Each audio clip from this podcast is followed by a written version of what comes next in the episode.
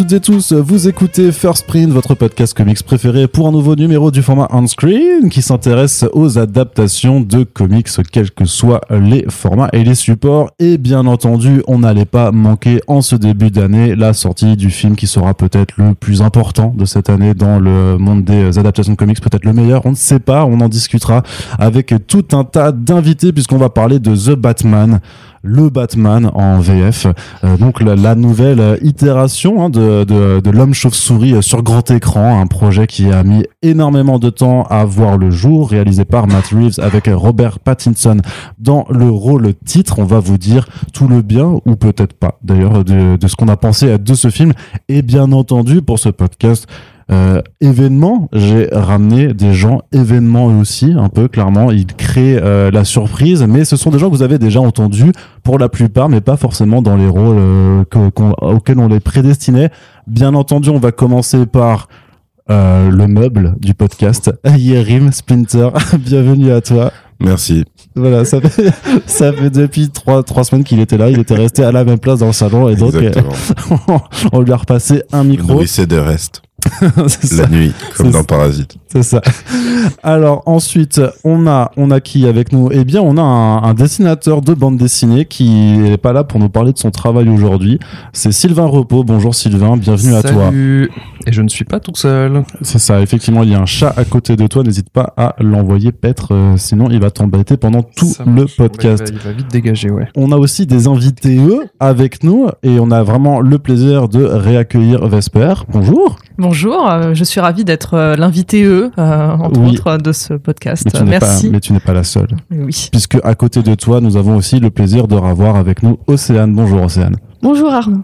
Je suis content de t'avoir avec nous. Et bien entendu, ce podcast euh, First Print ne serait pas un podcast First Print euh, s'il n'y avait pas l'inénarrable, le talentueux, l'incroyable, le génial, le Oui. redoutable, le mystérieux. Aussi. Corentin. Le titulaire irremplaçable. Salut. Corentin, tu vas bien? Bah ouais, ça va. Eh ben, je suis content que tu. toi, ça va tu- bah, bah, ça va, ça Ah, va, ça, t'ai eu, là, ça va très bien aussi. Je suis ravi de vous avoir euh, tous autour de cette table. Ne caresse pas le chat, s'il te plaît, pendant ce podcast. Il est se- trop mignon. qui- oui, non, mais il, faut pas le, il faut le laisser tranquille, sinon il va, il va dissiper tout le monde euh, par, par la suite. Ça Euh, serait dans le thème. oui. Allez, c'est tout pour moi. Ça, merci, merci, merci Splinter. Voilà, les éclats de rire ont fait, ont fait fuir le, le matou. Tout était prévu. Alors, bien entendu, on va euh, pas changer la formule du podcast euh, pour euh, The Batman. On pourrait, mais on ne le fera pas. Ça va durer trois heures aussi, comme le film. hein, ça, c'est, c'est clair, clair et net.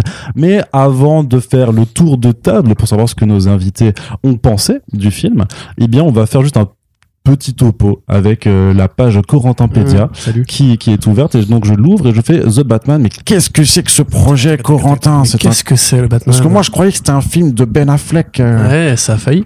Ça a failli. D'ailleurs, il y a un co-scénariste qui a travaillé sur The Town. Donc, euh, il reste des traces de Ben Affleck euh, dans ce film. Alors, euh, pour faire un topo qui prendrait pas trois heures, parce que c'est très long, et il y aurait probablement des podcasts et des bouquins entiers à écrire sur ce qu'on a appelé le DCEU à une époque. Pourquoi ça s'est cassé la gueule? Qu'est-ce qu'il en reste aujourd'hui? Et pourquoi on a The Batman et pas justement un Batman euh, ni avec Ben Affleck ni en canon de l'univers posé par Zack Snyder? Donc pour résumer, pour revenir très en arrière, il y a 10 ans, euh, s'arrête la saga The Dark Knight avec euh, Rises. À l'époque, des rumeurs circulent sur le fait qu'on pourrait avoir un spin-off avec le personnage campé par Joseph Gordon-Levitt, qui s'appelait Robin d'ailleurs aussi. Mais c'est des rumeurs, on sait aujourd'hui, on a appris, nous, qu'en fait, il fallait pas forcément écouter ce genre de truc de Scooper. Euh, très rapidement, Warner met en chantier un nouvel univers, une nouvelle saga, dans leur politique de filer à des réalisateurs qui ont du style, enfin un style en tout cas, euh, les clés d'un personnage pour une grande série de films. Bon, à l'époque, c'est Superman, Man of Steel avec euh, Zack Snyder, produit par Christopher Nolan. Et encore une fois, les rumeurs sont là pour dire et si Gordon Levitt et si Robin Blake euh, revenaient, euh, ça va pas se faire puisque Zack Snyder lui veut faire un film DKR, on va dire Dark Knight Returns, qui va ensuite morpher en projet de Justice League et c'est là que Ben Affleck, qui s'était juré de ne jamais revenir d'un rôle de super-héros après Daredevil, euh, monte à bord du projet euh, Batman, enfin du projet Batman v Superman Dawn of Justice. Et là, bon, bah voilà, il fait une prestation plutôt correcte, même si elle est très décalée par rapport à ce qu'on avait déjà vu de Batman, beaucoup plus millerien, euh, etc., etc. En 2014, on a aussi un, PDF, en fait, qui sort pendant la San Diego Comic Con, ou Warner Bros. Le PDF que euh, Washington recherche. Exactement. Avec euh, du coup les plans de Warner Bros pour euh, l'avenir des films d'essai, où il y a un film The Batman qui est prévu pour 2017, je crois, réalisé par Ben Affleck. Donc Ben Affleck, c'est aussi un grand réalisateur. hein. Il a fait Argo, il a fait The Town, il a fait Gone Baby Gone. Donc il a un, un CV, il a des choses à faire valoir. Sur le terrain du polar, euh, donc ce projet s'amorce. Geoff Jones devait être le scénariste, enfin le co-scénariste, d'un film dans lequel Batman affrontait Deathstroke, inspiré par le film The Game de David Fincher, où en fait un vilain, Deathstroke du coup, manipule la vie de Batman pour essayer de le torturer, et euh, cause notamment une émeute à Arkham Asylum. Euh, du coup, le film aurait aussi pu s'inspirer de Arkham Asylum et Serious House on Serious Earth de Grant Morrison. Euh, voilà, donc ça c'est le projet. D'ailleurs, Batgirl à la fin et tout. On devait interroger la mort de Robin. Donc un film en canon de l'univers DC. Mhm. Et finalement, Ben Affleck, après, euh, on va dire l'échec relatif ou le relatif succès de Batman v Superman pour avec ces personnes, euh, décide en fait de prendre un peu de distance. Le tournage de Justice League arrive et on sait ce qui se passe euh, sur place. Zack Snyder prend un peu de recul euh, après le suicide de sa fille. Euh, ouais, merci. Euh, et Warner Bros fait un appel d'offres pour proposer à un scénariste réalisateur de reprendre les commandes. Joss Whedon répond à cet appel d'offres. Arrive le Justice League qu'on connaît. Ben Affleck veut vraiment partir. Il part. Et en 2017, du coup, euh, Warner Bros commence à considérer l'idée de refiler son script à un autre metteur en scène. Donc il contacte différentes personnes, dont Gavin O'Connor, qui a fait un film avec Ben Affleck aussi. Donc on essaye quand même de trouver des, éléments de liant. Euh, Ridley Scott est envisagé aussi, euh, Fede Alvarez est envisagé à un moment donné. Et Matt Reeves, qui est donc euh, travaillé avec Warner pour la saga La planète des singes, Ouais, avec la Fox, pardon, excusez-moi. Euh, pour Le travail, Warner, c'est peut-être avec Cloverfield, non, plutôt euh, bonne question, je sais pas. Enfin, c'est un réel de studio qui est de l'école euh, J.J. Abrams, qui est même le pote d'enfance de J.J. Abrams, euh, jamais travaillé euh, ensemble. qui a inspiré un des personnages de Super 8, sachez-le, et euh, qui voilà, bah, vient de faire une trilogie, ou plutôt deux épisodes d'une trilogie qui sont considérés comme des, de très bons films à gros budget euh, par les gens qui ont du goût, donc Ouais. Pardon. Euh, et donc lui, il monte à bord et on lui dit est-ce que tu veux reprendre le script de Ben Affleck? Il dit c'est un bon script, mais c'est pas ma vision. Et Toby Emmerich, qui à l'époque bah, essaye de dégager petit à petit Kevin Sugihara, qui va pas rester très longtemps, euh, dit il faut une version, il faut une vision d'auteur. Il faut qu'on revienne à du Nolan, c'est-à-dire pas forcément au script de Nolan, mais à cette liberté artistique et créatrice qu'avait le mec pour faire une saga bien à lui. Donc il lui laisse beaucoup de temps, beaucoup beaucoup de temps pour travailler. Euh, Robert Pattinson est engagé. Après, parce que euh, Matt Reeves l'avait aimé dans le film Good Time des frères Safdie, un très bon Ouais. film au demeurant, si vous avez l'occasion de le voir. Euh, on va aussi caster euh, Zoe Kravitz en Catwoman. Euh, voilà, et comment s'appelle TJ Jeffrey Wright en commissaire commissaire Gordon. Voilà, rappelez-vous la modération dans les commentaires. Euh, Ah, c'est une belle période. Ouais, de- belle de- période, de vraiment bien kiffé cette période. Le tournage se met en route entre Liverpool, Glasgow et Chicago. Le Covid arrive, donc là il a tourné un quart du film. La production entre en, en vaste, enfin en fermeture, grosso pause, modo, pendant quelques mois. Euh, le tournage reprend, on nous apprend qu'il sera ma- majoritairement tourné en studio finalement. Euh, Pattinson chope le Covid, euh, c'est très long, ça se met en place. On annonce des spin-offs déjà alors que le film n'est pas encore sorti. Deux séries HBO Max, une sur les gangsters, une sur la police. Et Matt Reeves, lui, dit de son côté que pour l'instant, les plans pour la suite restent à définir. Ce qui signifie grosso modo que Warner Bros veut déjà faire une suite, mais que lui, il veut prendre sa pause. Autour de ça, on a la Snyder Army euh, qui continue régulièrement à investir les réseaux sociaux pour dire make Ben Affleck euh, great again, grosso modo, et ra- ramener l'univers de Zack Snyder euh, au cinéma, parce qu'entre temps, la Snyder Cut est sortie et euh, Zack Snyder a rajouté un élément, enfin a remis un élément qui était prévu au départ dans la scène post-générique sur la rivalité entre Deathstroke et Batman. Donc le film là va sortir, enfin il sort, il est sorti hier euh, au moment où on enregistre aux États-Unis. Faut voir comment il est accueilli par rapport à tout ça. En France, il a fait un très bon démarrage. Euh, au niveau des inspirations, on peut évidemment citer Long Halloween et Batman Ego qui ont été demandés euh, volontairement. Matson Tomlin, le co-scénariste, qui est un mec de Roumanie, je crois, qui avait pas fait grand-chose avant ça, a fait aussi un comics en parallèle, qui informe un petit peu de ses inspirations sur euh, le film The Batman. Et puis on a évidemment bah, l'inspiration principale de la Catwoman, qui est celle de Darwin Cook dans Big Score et dans le run avec Andrew Baker. Est-ce que j'oublie des éléments? Je crois pas Michael Giacchino qui fait la musique, qui était justement le compositeur attitré et de Matt Reeves, surtout quasiment toute, sa filmographie et aussi des productions Bad Robot, donc qui a aussi fait des films pour Marvel Studios. Et est-ce que j'oublie un truc? Colin Farrell en pingouin, ça voilà, c'est très évident. Bon, ça me paraît déjà un bon tour de table. Oui. Et grosso modo, un film qui revient de très loin quand même et qui amorce aussi, en quelque sorte, la fin du dictat de l'univers partagé parce qu'actuellement, les productions qu'on a encore chez Warner, on a Aquaman 2 qui reste dans le, le sillage de, Justice League. On a The Flash où justement Ben Affleck fait son retour en Batman. Tout à fait, ouais, ouais, ouais. Ce qui veut dire qu'on aura eu 4 Bruce Wayne en 3 ans, quoi. Ouais, ouais, c'est Ouais, ça. Parce et- que t'as le mini du Joker, Ouais. t'as Ben Affleck, Keaton et Pattinson. C'est ça. On a, Ouais. on a Et battu techniquement, t'as même David Mazouz dans la série dire, Gotham. hein. Personne ne va le compter. hein. Si on compte les, si on compte les Jokers aussi, si on compte, on compte Gotham dedans, tu vois, ça fait Il y beaucoup. a, Ah, il y a déjà trois Jokers dans Ouais. Gotham, donc C'est euh, compliqué. Mais ce qui est intéressant, c'est que en 2017, j'avais rencontré Andy Serkis et Matt Reeves. On Ah, savait pas, du, on savait pas du tout qu'Andy Serkis allait, allait être impliqué euh, dans le projet, mais euh, quand on posait la question à Matt Reeves, c'était vraiment euh, quelques semaines avant qu'on savait qu'il allait faire Batman, et du coup, forcément, quelqu'un lui avait posé la question. Et il disait qu'en fait, il avait posé quand même un tas de conditions extrêmement strictes pour son script, en mode euh, c'est ma vision et il y a personne qui doit interférer euh, dedans.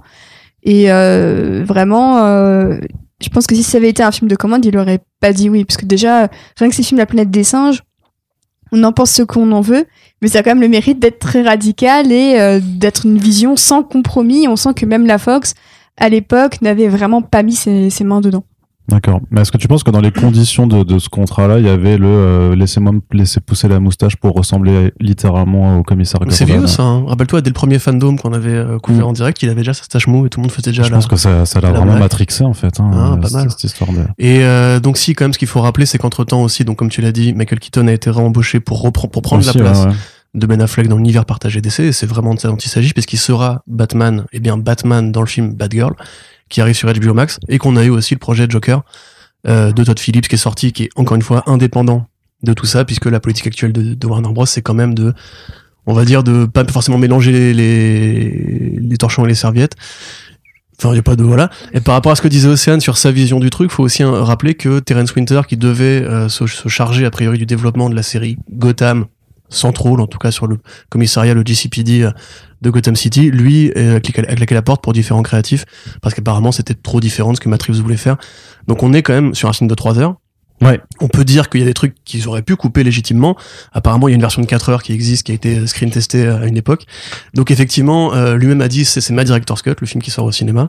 Donc on est vraiment sur un, un contrôle créatif total qui est la réponse en fait aux années de décès EU, euh, appellation affreuse qui signifie en fait que des producteurs mal intentionnés ont fait des films pour les mauvaises raisons et c'était généralement pas terrible. Et là on sort de, de la higher cut, on sort de la Snyder cut, c'est vraiment le film qu'il voulait faire. Donc une page qui se tourne quelque part et pour Batman et pour le- les productions Warner Bros. Et dont déjà on a tendance trois spin-offs, donc eux comptent quand même assez lourdement dessus quoi. Bah, ce qui fait pour moi le, le contrepoint avec le, le côté euh, très vision euh, créative et pas oublier que ça reste quand même un projet d'un studio qui a besoin en fait d'une marque à développer et qui quand même euh, commence déjà à le faire alors même que le film vient à peine de sortir mais merci pour ce récapitulatif euh, plaisir. Corentin, c'est vraiment moi, je peux ajouter un truc. non tu peux pas non C'est, c'est, bah, c'est par rapport à l'interview de Matt Reeves. Oui. En gros, donc, en fait, je- c'était en 2017 aussi, sauf que c'était après l'annonce. Et euh, de base, euh, donc c'était dans, enfin, c'était chez la Fox euh, à Los Angeles. Et en gros, t'avais, euh, ils nous avaient, enfin, c'était un cas assez unique, c'est-à-dire qu'en gros, l'attaché de presse s'était barré et on était juste Matt Reeves et moi dans la salle de montage. Et euh, et, et ça ressemble à un début Donc- de scénario de film bizarre mais euh, Concours de. Non, c'est-à-dire qu'en gros, j'avais 45 minutes pour parler de la planète des singes. Ça s'est transformé en deux heures où clairement, on a surtout parlé de Batman. Et, euh, et en fait, c'est, encore plus, euh, je vais pas dire jusqu'au boutiste non plus, mais disons qu'en gros, il a été euh, effectivement contacté une première fois et en fait, il a, c'est allé jusqu'au point où en fait, ils se sont pas entendus. Il a décliné. Et euh, après, il y a eu un laps de temps où ils ont tenté d'autres gens où ça a pas dû être concluant. Et c'est seulement après qu'ils l'ont rappelé. Et là, il y a eu une renégociation. Donc du coup, moi, je lui ai, je lui ai demandé, mais euh, enfin, parce que là, euh, enfin, si je suis une mauvaise langue, ça veut juste dire qu'ils ont doublé le chèque, que voilà. Et en gros, lui, en fait, c'était un des rares qui a, enfin, qui a l'air assez lucide en fait sur lui, sa place dans l'industrie et tout. Parce que lui, son son idée, c'était de dire, moi, quoi qu'il arrive, c'est c'est le studio qui commande, donc c'est eux qui ont raison. Par contre, si moi, ça me correspond pas. J'y vais pas et là s'il me rappelle et que je dis oui c'est juste que ça me correspond mais en gros euh, c'était la seule question parce qu'il m'a dit en fait j'ai pas besoin non plus même si c'est ultra prestigieux la marque Batman mais en gros il est déjà il était déjà installé à Hollywood euh, à ce moment-là donc ça c'était plus plutôt encourageant et donc alors évidemment il pouvait rien dire dans les détails parce que je pense qu'il avait peut-être fait une première ébauche mais sans plus. Euh, parce que donc je lui ai dit mais là euh, c'était le moment où le film était censé appartenir à l'univers partagé. Donc en gros son Batman était censé être celui de Ben Affleck et tout.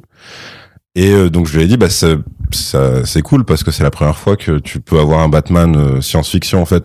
Et direct lui il avait cassé ce truc en disant ouais c'est vrai mais en gros qu'il ne voulait pas faire un ersatz de certains méchants que tu aurais pu avoir dans d'autres films partagés avec, la Justice League et des super pouvoirs partout, etc., etc. Donc il avait déjà cette idée de faire du thriller en fait concrètement. Euh, Qu'est-ce qui m'avait sorti après Oui, il avait aussi un truc sur euh, euh, je- t'es pas obligé de faire des nouveaux méchants qui ont jamais été à l'écran pour être original. Et donc, évidemment, il m'avait pas parlé du Riddler, ni du Pingouin, ni de Catwoman.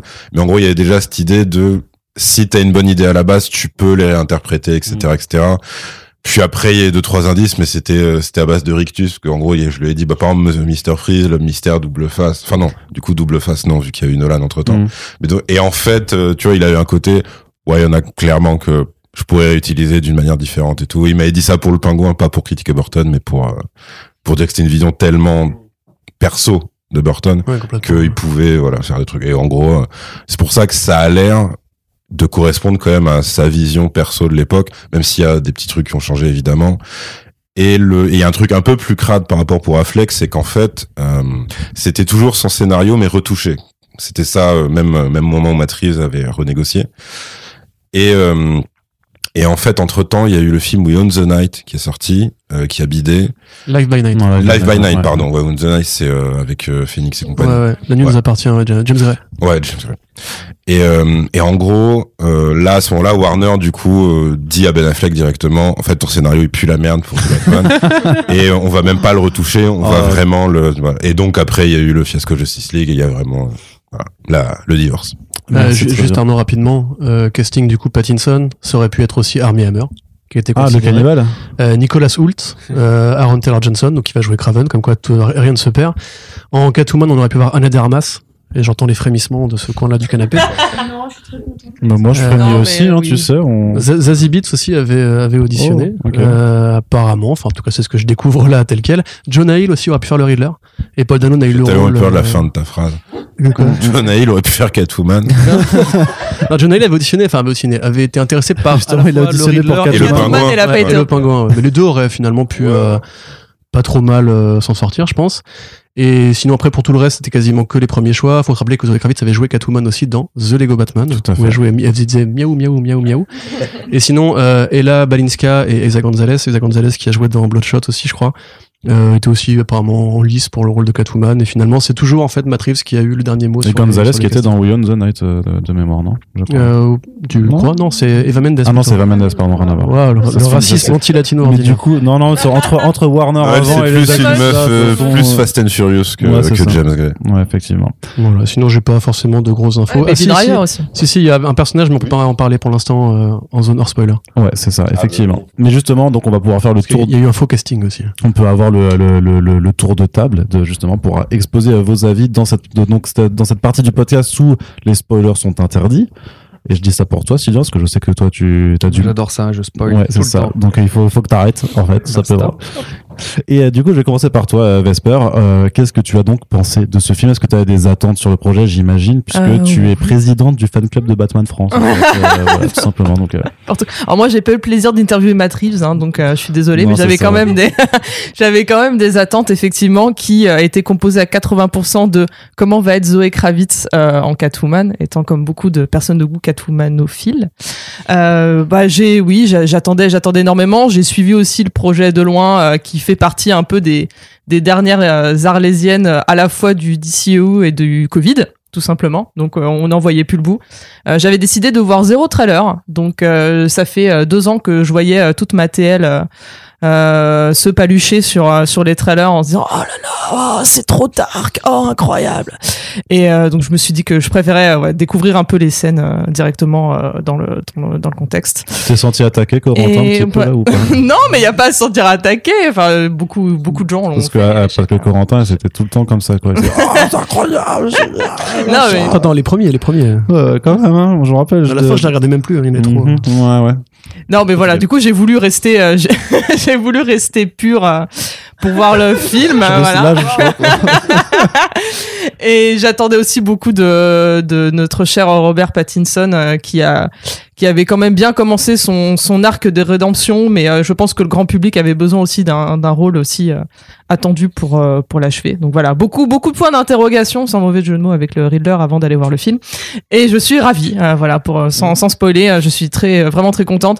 Trois heures c'est long, surtout quand on a envie de faire pipi, voilà, c'est dit, mais c'est ça valait le coup, ça prenait bien le temps de se poser pour les scènes euh, qui qui méritaient qui méritaient de l'être et euh, euh, je trouvais que franchement la photo, enfin la photo est incroyable. euh, Tout le monde, euh, tout le monde est beau, tout le monde joue bien. J'ai envie de péter à tout le cast. Enfin c'était, c'est, j'ai trouvé ça très cool de d'avoir cette espèce, cet aspect vraiment euh, Batman emo, euh, young, euh, young Batman qu'on n'a pas l'habitude de voir.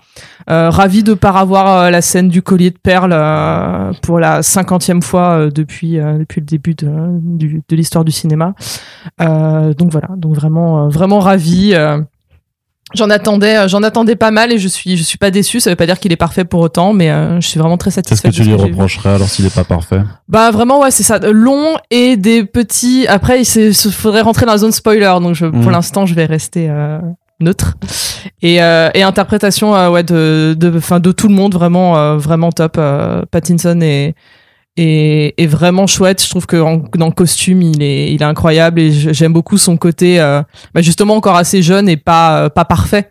Euh, qu'on voit on voit qu'il est encore mala- maladroit par certains moments mais qu'il a forcément aussi son ses, ses moments un peu euh, euh, badass de, de Batman. Et Zoé Kravitz euh, était, était était dingue. On voit qu'elle est au bord des larmes à chaque à chaque scène et et elle est très elle est très touchante et et euh, voilà très très Mhm. bon très bon film Très bien, très bien. Sylvain, repos, je me tourne vers toi pour avoir ton avis et attention à ce que tu vas dire. Je te surveille. Eh ben, moi, j'avais beaucoup, beaucoup d'attentes sur ce film. Je suis né en 89, euh, du coup, j'ai grandi avec Batman, vraiment. La première cassette vidéo qu'on m'a offerte, c'était Batman. Tous les jouets que j'ai eus sur euh, 10 Noël, c'était que des jouets Batman. J'ai encore un pyjama Batman. Vraiment, je suis un, je Je suis crois un que vous avez tous des de- choses très particulières à dire entre celle qui veut péter tout le casting et l'autre qui est en train de nous faire sa thérapie de euh, j'ai eu que Batman dans mon enfance, ça, ça devient Donc particulier. euh, j'avais vraiment des attentes euh, démesurées. J'ai été méga déçu par euh, le, le, le Batfleck, Ah ouais par, par la direction générale du Mhm. personnage, pas par l'interprétation forcément. Et, et là vraiment j'ai été rassasié au-delà de mes espérances. C'était plus que ce que j'attendais, ce que je pouvais imaginer sur le film. De, Non, non, vas-y, continue. Je dis, je, dis, je dis que le chat aime pas être caressé sur le ventre. et que- euh, voilà. Non, mais après, il va y avoir des De gens, qui, discrète, des gens qui se prennent des coups de griffe pendant le podcast, ça va pas être agréable pour tout le monde. quoi, mais Vas-y, C'est continue. la 4D, c'est pour ça. non, mais euh, au-delà de au-delà de ce qu'on voyait dans les bandes annonces et tout, tu c'est beaucoup plus que ce qu'on ce qu'on en savait. C'est euh, tellement plus long que ce que j'imaginais, tellement plus euh, dense. Ça fourmille de détails. Il y a vraiment. euh, Enfin, on est à la fin de ce film, on est vraiment rassasié. Et c'est rare que je sorte d'un film en disant non, pas plus. Là, moi, c'est- stop. Mais c'était, euh, mais c'était, c'était vraiment ouf, quoi. C'était une, une chouette expérience. Donc, t'as kiffé. J'ai kiffé. euh, tu que- peux que- nous parler du fait que t'as vu le film en VF quand même. Ah merde, ouais. C'est pas Je bien ça. Mais elle était Alors, bien je- la VF ou pas Elle était pas pas ouf, surtout l'étalonnage du son qui était euh, qui, qui était un, je pense différent de de l'étalonnage VO, mais euh, mais euh, ouais, c'était un peu un peu décevant de de ce point de vue-là. Heureusement, euh, Pattinson parle pas beaucoup non plus. Ça allait quoi. C'est un, c'est un autre, une autre voix de Batman en VF euh, que les voix habituelles euh, de, de non non, c'est la voix de, films, Pattinson, euh, un, ok. un, un peu à la Pécresse, un peu plus grave, euh, où il force un peu le trait. C'est-à-dire quand Batman arrive, il fait debout. Oui, C'est- Marque, il marque des très grandes pauses. Ouais, c'est ça. c'est ça, il est un peu en décalage à chaque Ouais. fois, mais mais, euh, mais mais comme a dit Vesper aussi, il est pas exempt de défauts. Il y a quelques petites euh, quelques petits défauts inhérents à toutes ses qualités par rapport au parti pris de d'en faire un thriller. Du coup, il y a des défauts typiques d'un thriller euh, où on revient souvent sur les mêmes lieux. Mhm. Ça, hum, on, on se dit ça, ils auraient pu le faire en une fois, mais non, ils partent, ils reviennent, ils repartent, ils reviennent. Donc, à, à part ce genre de défauts, mais qui sont en fait des, des qualités et vraiment une, enfin, qui, qui, qui sont des choses un peu, un peu longuettes des fois dans le film, mais vraiment, il y a, y a peu de choses à lui reprocher. hein. Très bien. Merci beaucoup Sylvain. Mais je t'en prie. Je me tourne vers Océane maintenant pour avoir euh, un avis Oui. dithyrambique aussi, j'imagine, puisque toi tu es président du fan club de Robert Pattinson. De la, mâche, de la mâchoire de Robert Pattinson. oui, c'est extrêmement Je- différent. Je, je suis jamais assez précis, pardon. Alors bah moi je pourrais pu faire le compte aussi de ce que je possède de Batman, donc à savoir des sous-vêtements. Euh, non, j'ai rien d'autre que des sous-vêtements. Mais c'est déjà pas mal, j'ai envie de dire. On a des Lego, on a des vinyles, on- On a tout le run de Scott Snyder. effectivement. On a le manoir de, de Arkham. Ouais, on a Oui, c'est le manoir d'Arkham euh, que, que Ar- Arnaud m'a gentiment euh, filé. Qui est très gentil. Oui, et on m'a filé une statue d'un très fin. J'aime bien Batman. C'est cool. Je trouve cool. Et euh, j'avais beaucoup d'attentes parce que bah, j'avoue que j'aime beaucoup euh, la, la filmo de Matt Reeves. Et j'aime beaucoup justement que c'est c'est un auteur qui pourrait sembler être un petit peu à, à- à- mi-chemin entre le Yes Man et l'auteur qui est un peu bloqué euh, en- entre les deux, mais qui du coup est un faiseur qui est qui est quand même très solide, qui, qui a beaucoup de thématiques qui reviennent récur- récurrentes dans sa filmo. Et, euh, et du coup, j'étais plutôt contente. Donc en plus, euh, j'aime beaucoup Pattinson depuis Harry Potter. Euh, et euh, donc bah, je suis sa carrière depuis ce moment-là, donc j'étais aussi très contente de le voir là. Et puis même le casting, c'est que des gens que j'aime bien. À la photo, bah, c'est Craig Fraser que j'aime aussi beaucoup. Enfin, vraiment, c'était pour moi un alignement euh, des étoiles euh, autour de ce film.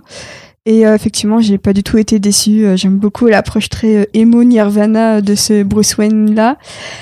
J'ai aussi eu enfin le retour d'une tension sexuelle entre deux super-héros dans un film. Et alors ça, je n'ai pas vu ça depuis une éternité. Et, euh, et du coup, il y avait une scène de sexe dans Eternals. Oui, mais c'est pas la tension sexuelle. hein. Il n'y a C'est- pas de tension. C'est mi- mignon, mais pour moi, il n'y a pas de tension sexuelle entre les deux. Alors que là, on sent que voilà, quoi, c'est. Là, on Un sent que, vieux missionnaire. on, on- on sent que là, ils, ils veulent se péta comme, euh, comme Vesper avec On le sent veulent, ils veulent- ils veulent se péta ou se pécho, euh, mais les, les deux sont légitimes, tu vois. Et Mm. j'aime bien ce- cette petite alchimie là que j'avais pas du tout retrouvée chez Nolan entre Hathaway et Bale. Où Ouais, pour moi, ça fonctionnait pas du tout entre les deux. Et euh, grosso modo, oui, j'ai j'ai vraiment trouvé ça très bien. Peut-être effectivement un peu long, un peu trop, un peu trop copieux euh, aussi. Mais j'ai envie de dire que c'est tellement généreux pour une fois que j'avais pas envie de bouder mon plaisir euh, face à autant de détails, euh, face à autant de, de, silence aussi, de, de la manière dont on sent la sensibilité de, Batman. Et non, franchement, j'ai été assez, assez conquise. Après, effectivement, il y a peut-être une ou deux scènes qui posent quand même un peu question. euh, et euh, et j'ai trouvé que peut-être les énigmes étaient un peu trop faciles à résoudre. Mais euh, j'ai pas forcément envie de de- d'en vouloir à Matt Reeves qui a quand même essayé. J'avais lu l'interview, il disait qu'il avait lu 40 bouquins d'énigmes pour faire les énigmes du Riddler, donc j'ai pas trop envie de lui en vouloir. Et je terminerai en disant que le, le parallèle entre ce film qui a été écrit avant le Covid et tout ce qui s'est passé aux États-Unis depuis 2020 et en début 2021, c'est un peu flippant et je trouve ça très intéressant euh, de, voir à quel point c'est assez réaliste par rapport à la situation actuelle. Donc euh, voilà, très bon film. Ok, très bien. Et donc, euh, je vais me tourner maintenant vers euh, Splinter, euh, qui a un avis un peu plus tranché que les autres, puisque euh, si je regarde tes tweets faits dans la semaine de mars, Bring back Zack Snyder, Batfleck, il est vachement mieux, Pattinson, tu pues. Alors, il va falloir m'expliquer cette prise de position assez radicale, Splinter, qu'on ne te connaissait pas. Donc c'est évidemment complètement faux. bah non, moi j'étais, moi j'étais plutôt satisfait. Euh, Il y a, c'est c'est vrai que les, les énigmes sont nulles hein, concrètement, mais en fait même ça, pour le coup à sa décharge, donc je pense qu'il m'étonne totalement sur. euh, J'ai lu 40 livres d'énigmes pour machin. Ouais, je me sens triste parce que franchement, s'il l'a si fait, je me sens super triste pour lui. tellement triste, tu vois. Donc il y a, on va dire, il y a une énigme sans spoiler qui implique des ailes, et tu sais, non ça les gars quand même. C'est un peu chaud de pas l'avoir trouvé, mais en même temps, 40 livres, mec. 40 livres d'énigmes. mais mais en même temps, t'as. euh, Mais après c'est marrant parce qu'on dirait, tu vois, c'est comme quand un rappeur veut faire méga intellectuel et qui dit ouais, je me suis documenté pendant une semaine, c'est t'écoutes le morceau, tu fais ouais, ça part sur toute ta bite, enfin c'est pas non plus, tu vois. Donc en gros, bah, je- mais je comprends le la volonté derrière de cette communication, mais euh, pour le coup, à sa décharge, c'est euh, fidèle à, à la version euh, à la version de Team Sale en fait. Puisque pareil euh, encore euh, petit flex c'est que du coup lui je l'avais interviewé je sais même plus dans quel cadre. Et il m'a dit le secret c'est que pour moi Batman c'est vraiment un très mauvais détective. Et, et franchement c'est c'est ça. Et t'as et t'as juste le côté vu que t'es dans un monde de super-héros où t'as très peu d'enquêtes en fait il surnage par rapport aux autres qui juste n'enquêtent pas. Mais pour Team Cell c'était clair que le gars juste il, il est bête quoi tu vois. Il y a pas de il y a des trucs qui sont censés être évidents si t'es le meilleur détective du monde et lui il les a au dernier moment enfin tu vois des trucs comme ça parce que t'es dans une logique euh, pas de film où l'antagoniste c'est pas juste euh, comment dire c'est pas juste euh, un mec de Sherlock Holmes, quoi. Tu vois, ça doit être un super méchant, etc., etc. Euh, donc maintenant pour le pour le reste du film en lui-même, ouais, moi le cast, vraiment, je, les- trouve tous très bien. Même les même les rôles un peu étonnants. Enfin, tu vois, c'est vrai quand on a dit Colin Farrell pour le pingouin, c'était bizarre. Au final, ça va. Je pense que lui, c'est pas mal éclaté à le faire aussi. Euh, J'aime bien le fait que j'aime bien le fait que hum, les clins d'œil aux comics soient euh, plutôt très discrets en fait. C'est-à-dire Ouais, que enfin, si tu les as pas, ça handicape rien. Et si tu les as, c'est pas un truc de lourdeur absolue. euh, T'es de coup de coude qui fait regarde, regarde, regarde. Donc, euh, donc ouais, ça, ça j'étais plutôt content de son traitement. Euh, J'aime bien aussi le fait que lui, il a poussé en fait jusqu'au bout son truc de je veux faire un thriller. Et du coup là, je te rejoins, c'est que t'as euh, des défauts. En fait, il a le défaut de ses qualités, c'est-à-dire que là, par exemple, t'as des trucs qui pour moi font limite un peu, euh, euh, un peu petite main, un peu cheap. Quand tu réalises qu'en fait Batman fait du porte à porte dans son enquête et n'est jamais, tu vois, ni en voltige, ni très rarement sur les toits, etc., etc. Et donc du coup, tu as vraiment ce côté, c'est un détective privé dans une grosse ville. Et euh, donc ça, forcément, t'as euh, le côté ultra positif, c'est que bah tu t'es pas parasité, tu vois, par un mec qui voudrait te faire son shot iconique tout le temps, tout le temps, tout le temps. Mais d'un autre côté, t'as t'as t'as l'aspect plus normal en fait qui qui superpose. Après, t'as un truc, c'est euh, c'est c'est pareil, c'est défaut du c'est le défaut de ses qualités, c'est de vouloir euh, donner euh, un motif euh, assez légitime en fait euh, à son méchant. Sauf que ça reste son méchant. Donc en fait, tu te retrouves avec le même problème que que bah que t'avais dans Black Panther sur Killmonger, c'est-à-dire qu'en gros, à un moment le mec te dit ses motivations, tu fais oui, pourquoi pas en fait. Et vu que c'est le méchant, il doit faire l'instant d'après un truc qui te dit mais attention, je suis quand même un super méchant de Batman et donc là leur manière de le faire, c'est te demander un certain jeu à Paul Dano et du coup là je trouve des fois ça dépasse une certaine limite et, et il est malheureusement ridicule pas parce qu'il joue mal mais parce qu'on lui demande d'aller vraiment au-delà et euh, enfin on en parlera plus en spoiler je pense du coup ça ça ça m'a un peu donc il y a un face à face dans le film qui qui du coup tient pas par rapport à tous les autres face à face presque de tous les autres films Batman sauf euh, les comics tu vois Mm. pas les comics je veux dire les comics les drôles quoi Oui, les- oui, oui. hein. Euh, mais sinon les autres c'est ouais c'est un peu compliqué parce que t'as un gars limite à un moment tu te demandes si on lui s'il le joue pas comme s'il jouait euh, un mec qui aurait limite un handicap mental et tout parce qu'ils lui font faire des trucs où je comprends l'intention mais c'est poussé à un point où, voilà donc ouais ça c'était euh, un peu euh, ma réserve parce que sinon par ailleurs je trouve très bien le méchant je trouve bien utilisé, bien géré. Alors après, ouais, il y a tous les parallèles que ce soit. Donc pour Fincher, c'est le côté John Doe et tueur du Zodiac. Euh, pour d'autres, c'est euh, juste aussi une sorte de répétition de ce que pouvait faire le Joker chez Nolan, un petit peu avec ses messages. Alors lui, c'est pas télévisé, c'est Internet maintenant et tout, mais euh, il y a un peu ce côté, je fais, je prends une ville en otage et euh, j'ai des ultimatums, etc. Après, bah, ça, c'est c'est le jeu, quoi. C'est-à-dire quand tu fais des films aussi rapprochés dans le même univers de super-héros, c'est euh, ouais, c'est C'est naturel d'avoir de la naturel. redite. ou alors faut vraiment que tu partes sur un angle qui, qui est complètement inédit. Et la matrice c'était pas du tout ce qu'il voulait faire. Lui il voulait un retour euh, au côté terre à terre etc donc je trouve que c'est cool qu'on lui ait laissé la, suffisamment de liberté pour le faire.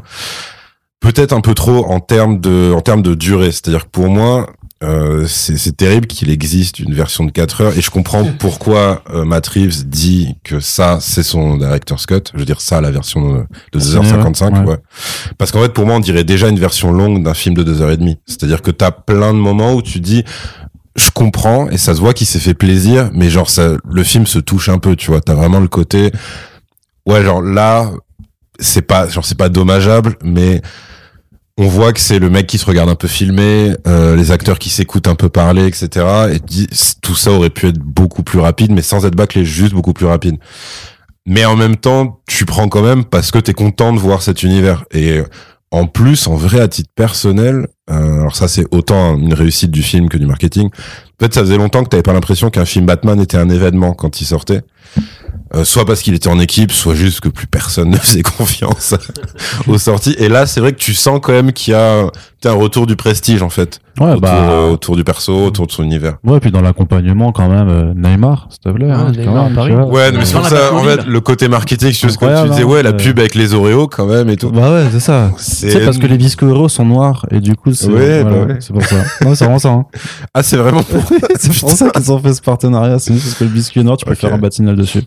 Mais du coup, les, les, le point d'interrogation en dessous de, des crampons de Neymar, c'était pourquoi? Ah ouais, ça j'avais pas vu. Moi j'ai vu que dans la Batmobile Neymar. Non, non, ils, ils ont Ah ouais, vraiment, non, en fait, ouais, ils ils, ont ont fait- ils ont surpayé fait des- pour une opération Ah de, ouais, ouais. ouais. En fait, ils ont fait des Pumas, ils ont fait trois modèles, donc un modèle avec crampons sportifs, ils ont fait deux autres modèles plus euh, lifestyle, mais qui sont moches, moches à mourir quand tu te rappelles de ce que Jordan a fait euh, sur euh, Spider-Verse et que tu regardes avec les Pumas de The Batman, c'est terrible, quoi, ce qui. Bon, c'est pas les mêmes intentions. mais- Ouais, non, mais ça, ça, ça m'a... Il en a gros là. Ça m'a. Ça, Ah, le les Oreos Lady 300 Gaga. 000 entrées en deux jours, frère, ça marche. Hein. Ouais, ouais, non, bien sûr. Merci Neymar. J'imagine que c'est grâce à Neymar.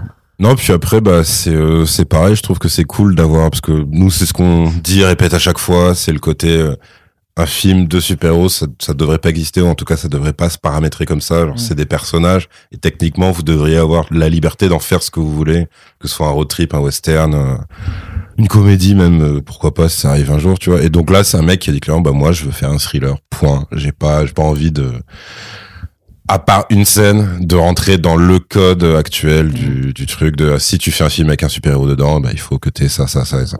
Donc en gros, il esquive l'origin story, il esquive le montage en parallèle nul de le bah, du héros, L'entraînement. l'entraînement et en parallèle t'as aussi un méchant qui est créé en parallèle et puis t'as un affrontement final. Le film est pas du tout construit comme ça, même la fin. C'est on est dans complètement autre chose et, euh, et ouais je trouve ça ouais cool euh, cool et rafraîchissant quoi tu vois parce qu'après moi je peux comprendre les gens qui disent j'aime pas les films de super héros parce qu'en fait ils ont un modèle dominant en tête qui est une sorte de comédie d'action un peu façon Marvel Studios qui respecte un schéma préétabli à chaque fois et qui part du principe qu'en fait toutes les adaptations de comics sont forcément limitées à ce truc-là.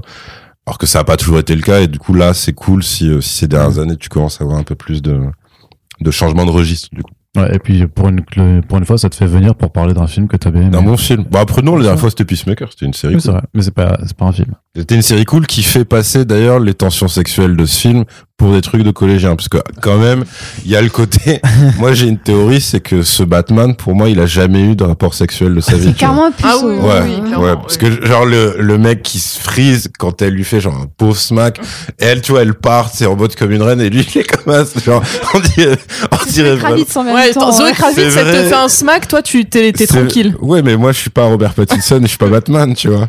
Donc euh, non, moi je pense que je ferais une danse, une danse de la victoire, un truc comme ça. Mais je veux devoir faire une danse de la victoire, Splinter. mais non, ce que je veux dire c'est que là t'as vraiment le côté, euh, tu sais, le vieux sketch des Robins des Bois sur je sais plus comment. Ah non, c'était euh, Jonathan Lambert, je crois. Voilà, C'est un mec qui s'appelait juste Jim le puceau et dès que et dès qu'une meuf l'effleurait, en fait t'avais une meuf qui disait oh mon dieu. Et le mec tombait par terre, avait des des convulsions et tout. Voilà, bah c'était ça. D'accord, très bien. Eh bien, écoute, euh, Robert Le Puceau. Euh, Corentin, Corentin, Ouais. je me tourne vers toi aussi pour avoir ton avis, euh, puisque toi, tu faisais partie de ces gens qui se paluchaient euh, sur les trailers, clairement. Tu, euh, tu, euh, Elle m'a surpris une fois en rentrant du boulot. et bah oui, c'est ça, mais ce que tu m'écrivais, J'étais à la minute 1 du trailer. et- devine ce que je suis en train de faire. Qu'est-ce que tu fais encore, Corentin? Bah, je suis en train de me palucher sur le trailer de C'est ces vrai, ça c'est vrai, c'est une vraie anecdote. Exactement. Maintenant vous le savez. ça a été des journées compliquées, hein. Même devenu sa bio Twitter. enfin, clairement, ouais. Fab, Fab Batman. toutes les vues du trailer en fait. On est que Putain, mais je l'ai- vu je l'ai en encodé, euh, vues, c'est toi. Je l'ai encodé en DCP dans mon cinéma du coup. Non mais euh, vraie histoire aussi d'ailleurs, si Warner nous écoute, quand on a regardé euh, Wonder Woman 84 euh, qu'on avait évidemment acheté légalement euh, Oui. sur le store, euh, voilà, euh, j'ai passé juste avant le trailer de, de Batman pour qu'on ait un bon truc pour se raccrocher à ce qu'on allait voir ensuite. Pour équilibrer le karma. Ouais. Mais- C'était clairement meilleur que le film qui a suivi après. Ouais, le premier trailer était incroyable et le deuxième aussi. Après, je trouve que c'était euh, différent, mais bref. ouais. Ouais, bon voilà. Ton avis. bah, c'était mon avis. Le premier trailer était pas mal. Mais du coup, non, le moi, film. moi, clairement, paradoxalement, je pense que je, suis- je dois être au niveau d'Irim. Genre, je trouve qu'il y a vraiment des défauts qui me, qui m'ont sorti du, du film à plusieurs moments. Euh, parce que voilà, Batman, c'est le meilleur personnage euh, qui existe sur Terre et dans la vie. Euh, c'est effectivement un film, c'est vraiment le film que je voulais avoir et un peu plus. C'est-à-dire que c'est le film que je voulais avoir, mais du coup, il y en a un peu trop, on va dire. Il y a des trucs que j'aurais aimé qui soient mieux faits. Je trouve qu'on n'a pas une grande scène d'action.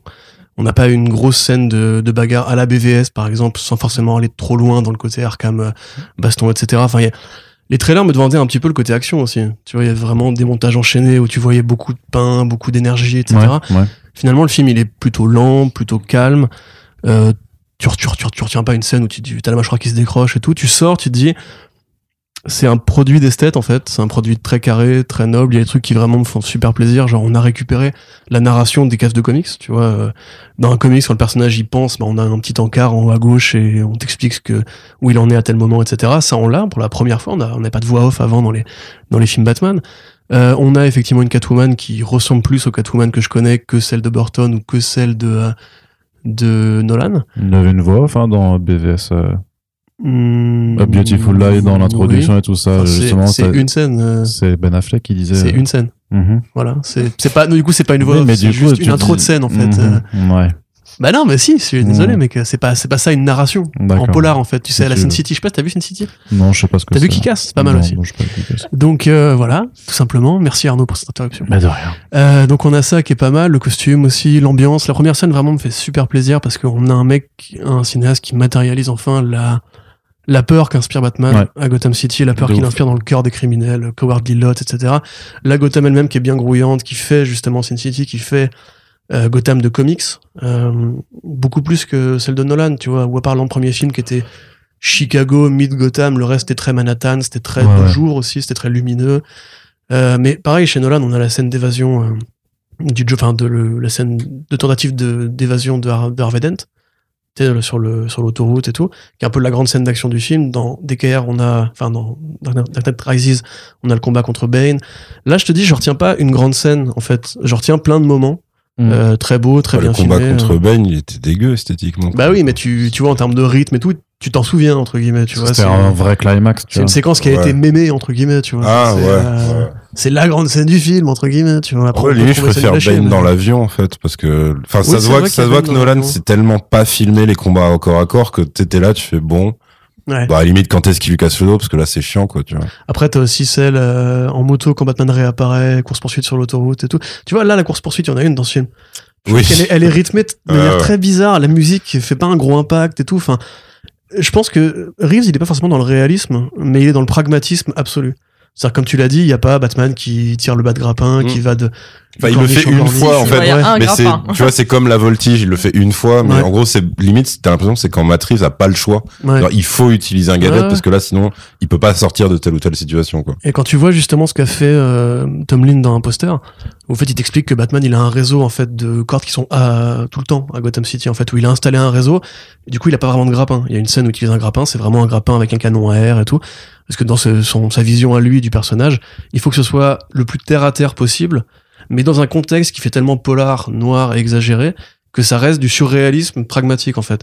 Et quand tu vois justement en fait c'est pas possible que Batman se déplace aussi vite ou qu'il soit pas repéré, etc.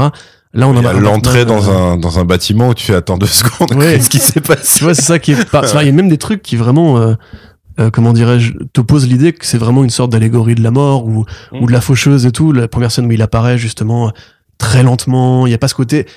Il y a pas le jump de super-héros, tu sais, le, le super-héros landing où le mec il Ouais. arrive, il met le genou à terre. euh. Bah déjà, il passe par des portes. Ouais, ouais, ouais. Il, il marche et il passe par des portes, il se déplace en voiture. Donc vraiment, c'est un Batman très terre à terre. Voilà, Il- c'est il ça, vole et- très peu. De ce point de vue-là, moi je trouve ça super euh, rafraîchissant. Après, j'ai encore en travers de la gueule l'idée que ça va du coup être une nouvelle saga réaliste. On n'aura sûrement pas Man-Bat. euh, Mm. Mais alors, est-ce qu'on peut tout, revenir sur un truc? C'est vrai qu'il a parlé de Mr. Freeze ou c'est juste un bruit de couloir? Non, non, il en a parlé euh, dans une interview, je Parce crois. que, ouais. c'est- enfin, comment tu l'as, enfin, après, tu peux, tu vois, lui, ont c'est un fait- mec qui vient de la SF, Bane donc y a pas de sans le problème. Venom, tu vois, donc. euh, Oui, tu, tu le fais vraiment d'un côté très, très scientifique, en fait, vraiment. euh, Ah, tu vois, ouais. vraiment. En tu peux dire, science, quoi. il, il a une maladie par, euh, rare. Mm. qui Tu peux le faire que- sans peignoir. C'est possible. C'est vrai que le, le, Bah, le canon à gel, euh, quand même, en mode réaliste. euh, Oui, mais il y a- je pense qu'il y a quand même moyen, euh, avec toutes les versions qu'on a eu là, de Bah, faire un freeze sais, euh, euh, sympa, dans, cohérent dans cet univers. Oui, Non, mais c'est un peu con de prendre un perso qui est fondamentalement SF et de dire, bon, voilà, en fait, je vais le dépouiller de ce truc pour le foutre dans un, dans un univers mais toute façon, Parce que t'en as plein euh, d'autres des méchants de Batman où t'as pas besoin de les transformer, Non, ils sont déjà, on en parlera quand on parlera de Ouais, ouais. Le plus important pour mais- moi, Freeze, c'est plus le, la, la tragédie Avec de sa vie que, voilà, que, que le côté un peu, euh, enfin, de son super design et ses super euh, gadgets et tout. C'est, pour moi, c'est vraiment plus sa femme et après le et après le reste en se- second Mm. plan. Quoi. On en parlera après. Euh, donc simplement voilà, moi j'ai vraiment bien aimé ce film, mais c'est c'est pas le missile que je pensais, tu vois. Quelque part en fait, j'aurais bien aimé le revoir avant de faire le podcast, j'ai pas eu le temps parce qu'il dure très longtemps. Euh, quand je suis, enfin dedans, il y a vraiment eu des moments, où j'avais les frissons, tu vois. J'étais en mode, Hmm. voilà, c'est ça, c'est ça que je voulais depuis même depuis que je suis gosse en fait, depuis Burton, euh, et que Nolan, même si c'est des très bons films, des meilleurs films à mon sens, enfin un meilleur film, euh, ne m'a pas apporté parce qu'il y a un, un rapport à l'esthétique euh, gothique, un rapport au polar vraiment vrai polar noir en fait, c'est pas réaliste, et pas thriller moderne et tout. Il y a des hommages à Fincher, il y a des emprunts à Fincher qui sont très évidents et c'est le plus grand metteur en scène actuellement en vie, euh, qui me font aussi très plaisir. Mais il y a vraiment des trucs. Tu penses à voilà, tu parlais de la scène avec euh, Paul Dano. Je pense que c'est un diktat maintenant dans les films de Batman que le méchant il doit en faire des caisses euh, sur le côté taré et tout parce que déjà quand Tom Hardy avait récupéré Bane Bon, il y avait cette voix qui est devenue quelque part à la fois iconique et ridicule, qui est maintenant une parodie dans la série Harley Quinn, où tu vois, tu, te- tu te demandes en fait si voilà, comme quand Hardy a récupéré le rôle, il s'est pas dit bon bah il y a Joker avec Ledger, enfin Ledger avant moi, il faut moi aussi que j'impose ce côté malsain, euh, bizarre et tout. Et là, je trouve que Dano le fait très bien quand il a le masque. Quand il le retire, je vois Paul Dano qui fait, euh, ouais, qui fait limite le handicap mental euh, de manière un peu cari- caricaturale, quoi. Cette scène-là, par exemple, m'a pas convaincu. Dans Prisoners, quoi. Euh, de la même façon qu'il y a des trucs qui, pour moi, sentent quand même la situation de tournage Covid, en fait, où il y a vraiment des, des lieux, comme tu le disais, Sylvain, qui reviennent très souvent, des environnements très étriqués. On voit beaucoup Gotham au début, on la voit un peu au milieu, mais sinon, c'est quand même ouais, vraiment, c'est tourné entre 4-5 décors. Euh, du coup, Ouais, je suis, un truc, de manière logique, un truc qui est très étrange, c'est qu'en fait, euh, t'as un bâtiment et à, et à la fin du film, tu comprends qu'en fait c'est le bâtiment de la mafia. Ouais. Et en fait, t'en as un, t'en as pas, t'en as pas plusieurs Ouais, parce que t'as le club en bas. Mais même quand tu dois, t'as rendez-vous avec le big boss, en fait, tu passes aussi par ce club-là. Là où un mec dirait, bah non, le mec peut pas habiter euh, littéralement au-dessus de son club. Enfin, tu vois, c'est complètement con. Il serait. Bah, c'est complètement pareil, con. Après, c'est, c'est comme dans Boardwalk Empire, quand le mec vit dans son casino, ou euh, Capone. Oui, mais Boardwalk Empire, c'est aussi euh. un truc où en fait t'as une grande allée Oui. et en fait le décor s'arrête là, tu vois. Donc euh, c'est Ah, y a aussi forêts, un y a problème forêts, pratique Attends, qui est à la exagère base. pas. Ouais, bien sûr. Non mais voilà, par exemple ça c'est pareil, effectivement le fait que tout se passe grosso modo, enfin toute la mafia se terre à un seul endroit. Euh, Enfin il y a des trucs grosso modo qui m'ont un peu frustré, mais dans l'ensemble ça reste un produit d'esthète, euh, la musique extraordinaire, comme je vais pas répéter tout ce qui a déjà été dit, les acteurs et actrices sont merveilleux, euh, l'ambiance, le montage est pas mal. Enfin c'est à la fois je te dis tout ce que je voulais et vraiment j'ai pas de reproches euh, techniques on va dire à faire au film. À mon sens il est temps et on va en parler, je pense que sera tous d'accord, de casser certaines habitudes certaines obsessions en fait du lore de Batman, comme le réalisme par exemple, et aussi la présence de certains personnages qui, à force, deviennent un peu gavants. Euh, et de la même manière, si je trouve Pattinson vraiment génial et Kravitz génial aussi, pour moi il manque un truc dans la physicalité, euh, pas forcément parce que je suis accro au baston dans les super-héros, mais il me manque, je te dis, vraiment cette scène qui t'emporte. Euh, il manque ce moment où en fait on apprend même à découvrir un peu plus le héros. Là, quelque part, il y a beaucoup de proximité avec le jeu de Telltale, que du coup j'ai eu le temps de refaire euh, pour ce podcast. Euh, c'est vraiment assez troublant. T'as hein, t'as même, pas eu euh. le temps de revoir le film, mais t'as eu le temps de faire le jeu tel tel. Bah, parce que je fais ça chez moi, j'ai pas. Et parce qu'il peut aller aux toilettes. Ce qui vous dit pas, c'est que du coup, il choisit l'option où Batman peut coucher avec Catwoman. Ah, Oh, comme, comme littéralement, comme littéralement 100% des joueurs. Enfin, je. Bah t'as les stats hein, à la fin donc. euh, Exactement. tu Mais je crois que c'était 94%. un truc comme ça, Cette histoire de donc, euh, battre plus Qui sont les 6% à des gens qui n'aiment pas Catwoman, je pense. Non, mais bref, voilà, pour résumer, je te dis, j'ai envie quand même d'être super enthousiaste et effectivement d'apprécier le fait qu'un studio a laissé gagner un auteur contre les ingérences de prod, contre euh, les durées raccourcies, contre tout ça. Enfin, il y a rien de standard dans ce film. C'est vraiment un produit qui sort de, l'esprit d'un mec. Et ça, c'est vachement bien. Par contre, pour moi, ça en fait pas un chef-d'œuvre euh, non plus, et c'est pas le meilleur film Batman, euh, contrairement à ce que je pouvais espérer, quoi. Arnaud, Que n'as-tu pas dit là quand même T'as dit que c'était pas le meilleur film Batman. bah, c'est pas le meilleur film Batman. Je sais pas, je sais pas s'il y a vraiment en fait de toute façon s'il y a de la pertinence à vouloir classer euh, ce genre de film là. Bah, si tu veux, c'est toujours un processus itératif en fait de, de échec et réussite. C'est-à-dire que chaque saga arrive et se compare aux comics et mais chaque ch- saga mais prend ce chaque, chaque peut, film a euh, aussi ses, spécificités. Après, tu peux dire effectivement que tu peux trouver un film meilleur qu'un autre par. Enfin, quand je dis que c'est le meilleur, c'est forcément mon avis, donc c'est je pas besoin de préciser que c'est mon avis. Tu vois. Ouais, mais allons sur des groupes Facebook pour euh, débattre de, de, Ouais. de ça entre gens civilisés. Par contre, après, tu vois, euh, moi, je suis beaucoup plus fan du travail de Frank Miller euh, que de plein d'autres, bah, plus que Jeff Lobb, par exemple. Ouais. Euh, le Batman Millerien de, euh, de Ben Affleck, c'était pas non plus ma cam, tu vois. Ah ouais? Bah, j'aimais bien, mais le, le contexte du film ne donnait pas l'expression qu'il Mhm. fallait. Là, on est quand même sur un produit euh, d'une très grande qualité. Et si ça peut inspirer, effectivement, comme tu l'as dit, l'ouverture des modèles et, et des formes dans le cinéma de super-héros pour les années à venir. Donc j'espère qu'il fera beaucoup d'argent et contrairement à Joker, qu'il inspirera des clones pour laisser enfin ce putain de cinéma respirer quoi. Parce qu'effectivement, il y en a marre d'avoir la routine Marvel qui a euh, contaminé des Warner Bros qui fait des Aquaman qui pourraient être des Marvel Studios ou des Wonder Woman qui pourraient être des Marvel Studios. Très bien. Et toi Arnaud? Ah, eh bien, moi, je pense que c'est le meilleur film Batman de tous les temps, évidemment. Je peux pas dire ça. Nous, battons-nous. Non, j'étais très content. J'étais très content de, de ce que j'ai vu. Euh, bah, j'aime Batman aussi, comme tout le monde, puisque je crois vraiment pas qu'il y ait des gens qui n'aiment pas Batman sur Terre. Bah, le Joker, du coup. Mis à part le Joker, Voilà. effectivement. Merci pour ce trait d'esprit, Bah, c'est Yerim. parce qu'il aime Batman, c'est ça, ça la En beauté plus, de la ouais, chose. ouais, ouais. Ouais. Donc du coup non ça du coup c'était pas donc pas merci de, de ton intervention Karim. Non qu'est-ce que je Ouais, dis? Ben Affleck, alors. Ah, celle-là était bien mieux, tu vois. Qu'est-ce que je veux dire? Non mais j'ai j'ai kiffé tout ce que j'ai vu vraiment. Donc euh, la photographie elle est incroyable. Je trouve qu'il y a une façon dont, euh, dont euh, Fraser et, euh, et Matrix en fait utilisent l'obscurité à la fois comme outil esthétique mais aussi comme outil de narration en fait qui est, qui est trop bien. Donc avec la première apparition où il surgit de l'ombre comme un monstre, la première Mhm. apparition de la Batmobile qui est faite en décalque pareil où vraiment c'est un, c'est un monstre, une créature qui, qui apparaît et il y a aussi, enfin voilà, je trouve que c'est c'est trop fort. Il y a cette utilisation des rouges ultra saturés aussi qui est magnifique. Euh, donc il y a, y a c'est c'est du euh, c'est du porno visuellement vraiment. par rapport à ce qu'on s'était dit, ils assument très bien la référence à Christine. hein. Il en a parlé en interview. tout. Ouais, d'accord, ouais, bah, Batmobile, bah, temps, ça, ça, me paraissait évident, quoi, clairement. Et euh, je trouve que le, le, le, euh, le, le- le casting, il est, vous l'avez déjà tous dit, il est fantastique, mais j'adore ce Batman. Je- moi, je suis conscient que le film est sûrement trop long. euh, pour euh, beaucoup de gens qui n'ont pas appris à entraîner leur vessie, euh, mais en même temps, Mais c'est peut-être ça l'avenir du cinéma, c'est pas la 4DX, c'est un truc où en fait, chaque siège, Ah, c'est des mais- toilettes, en fait. Voilà. Je pose cette idée-là, elle n'est pas En tant que brevetée. projectionniste, je suis outré par ce qu'il vient d'être dit. je propose que ce monsieur sorte de la pièce. ah, mais quel enfer Non mais putain, j'ai pas plus. Il a l'image dans la tête maintenant, c'est je vois, terrible. je vois plein de toilettes comme ça alignées devant un écran et c'est terrible quand même ce qui est ce, ce genre de choses. Euh, Non, qu'est-ce que je mais qu'est-ce que qu'est-ce que je voulais dire? Non, mais voilà, depuis combien de temps en fait on n'avait pas vu un film où tu prends le temps euh, de laisser Depuis les le Snyder's Cut, Arnaud. non non mais pas non non mais trop pas Euh, de, de laisser les personnages être en fait c'est de dire on a vraiment ce Batman qui est mutique qui passe son temps juste à, à faire la gueule et, et, et, et, et à être filmé en train de faire la gueule et à rien faire et en fait moi je sais mais je fais mais ouais mais donnez-moi ça en fait parce qu'il est là en fait et tu sens sa présence tu sens avec son regard de ouf enfin qu'il qu'il habite le personnage et tout ça.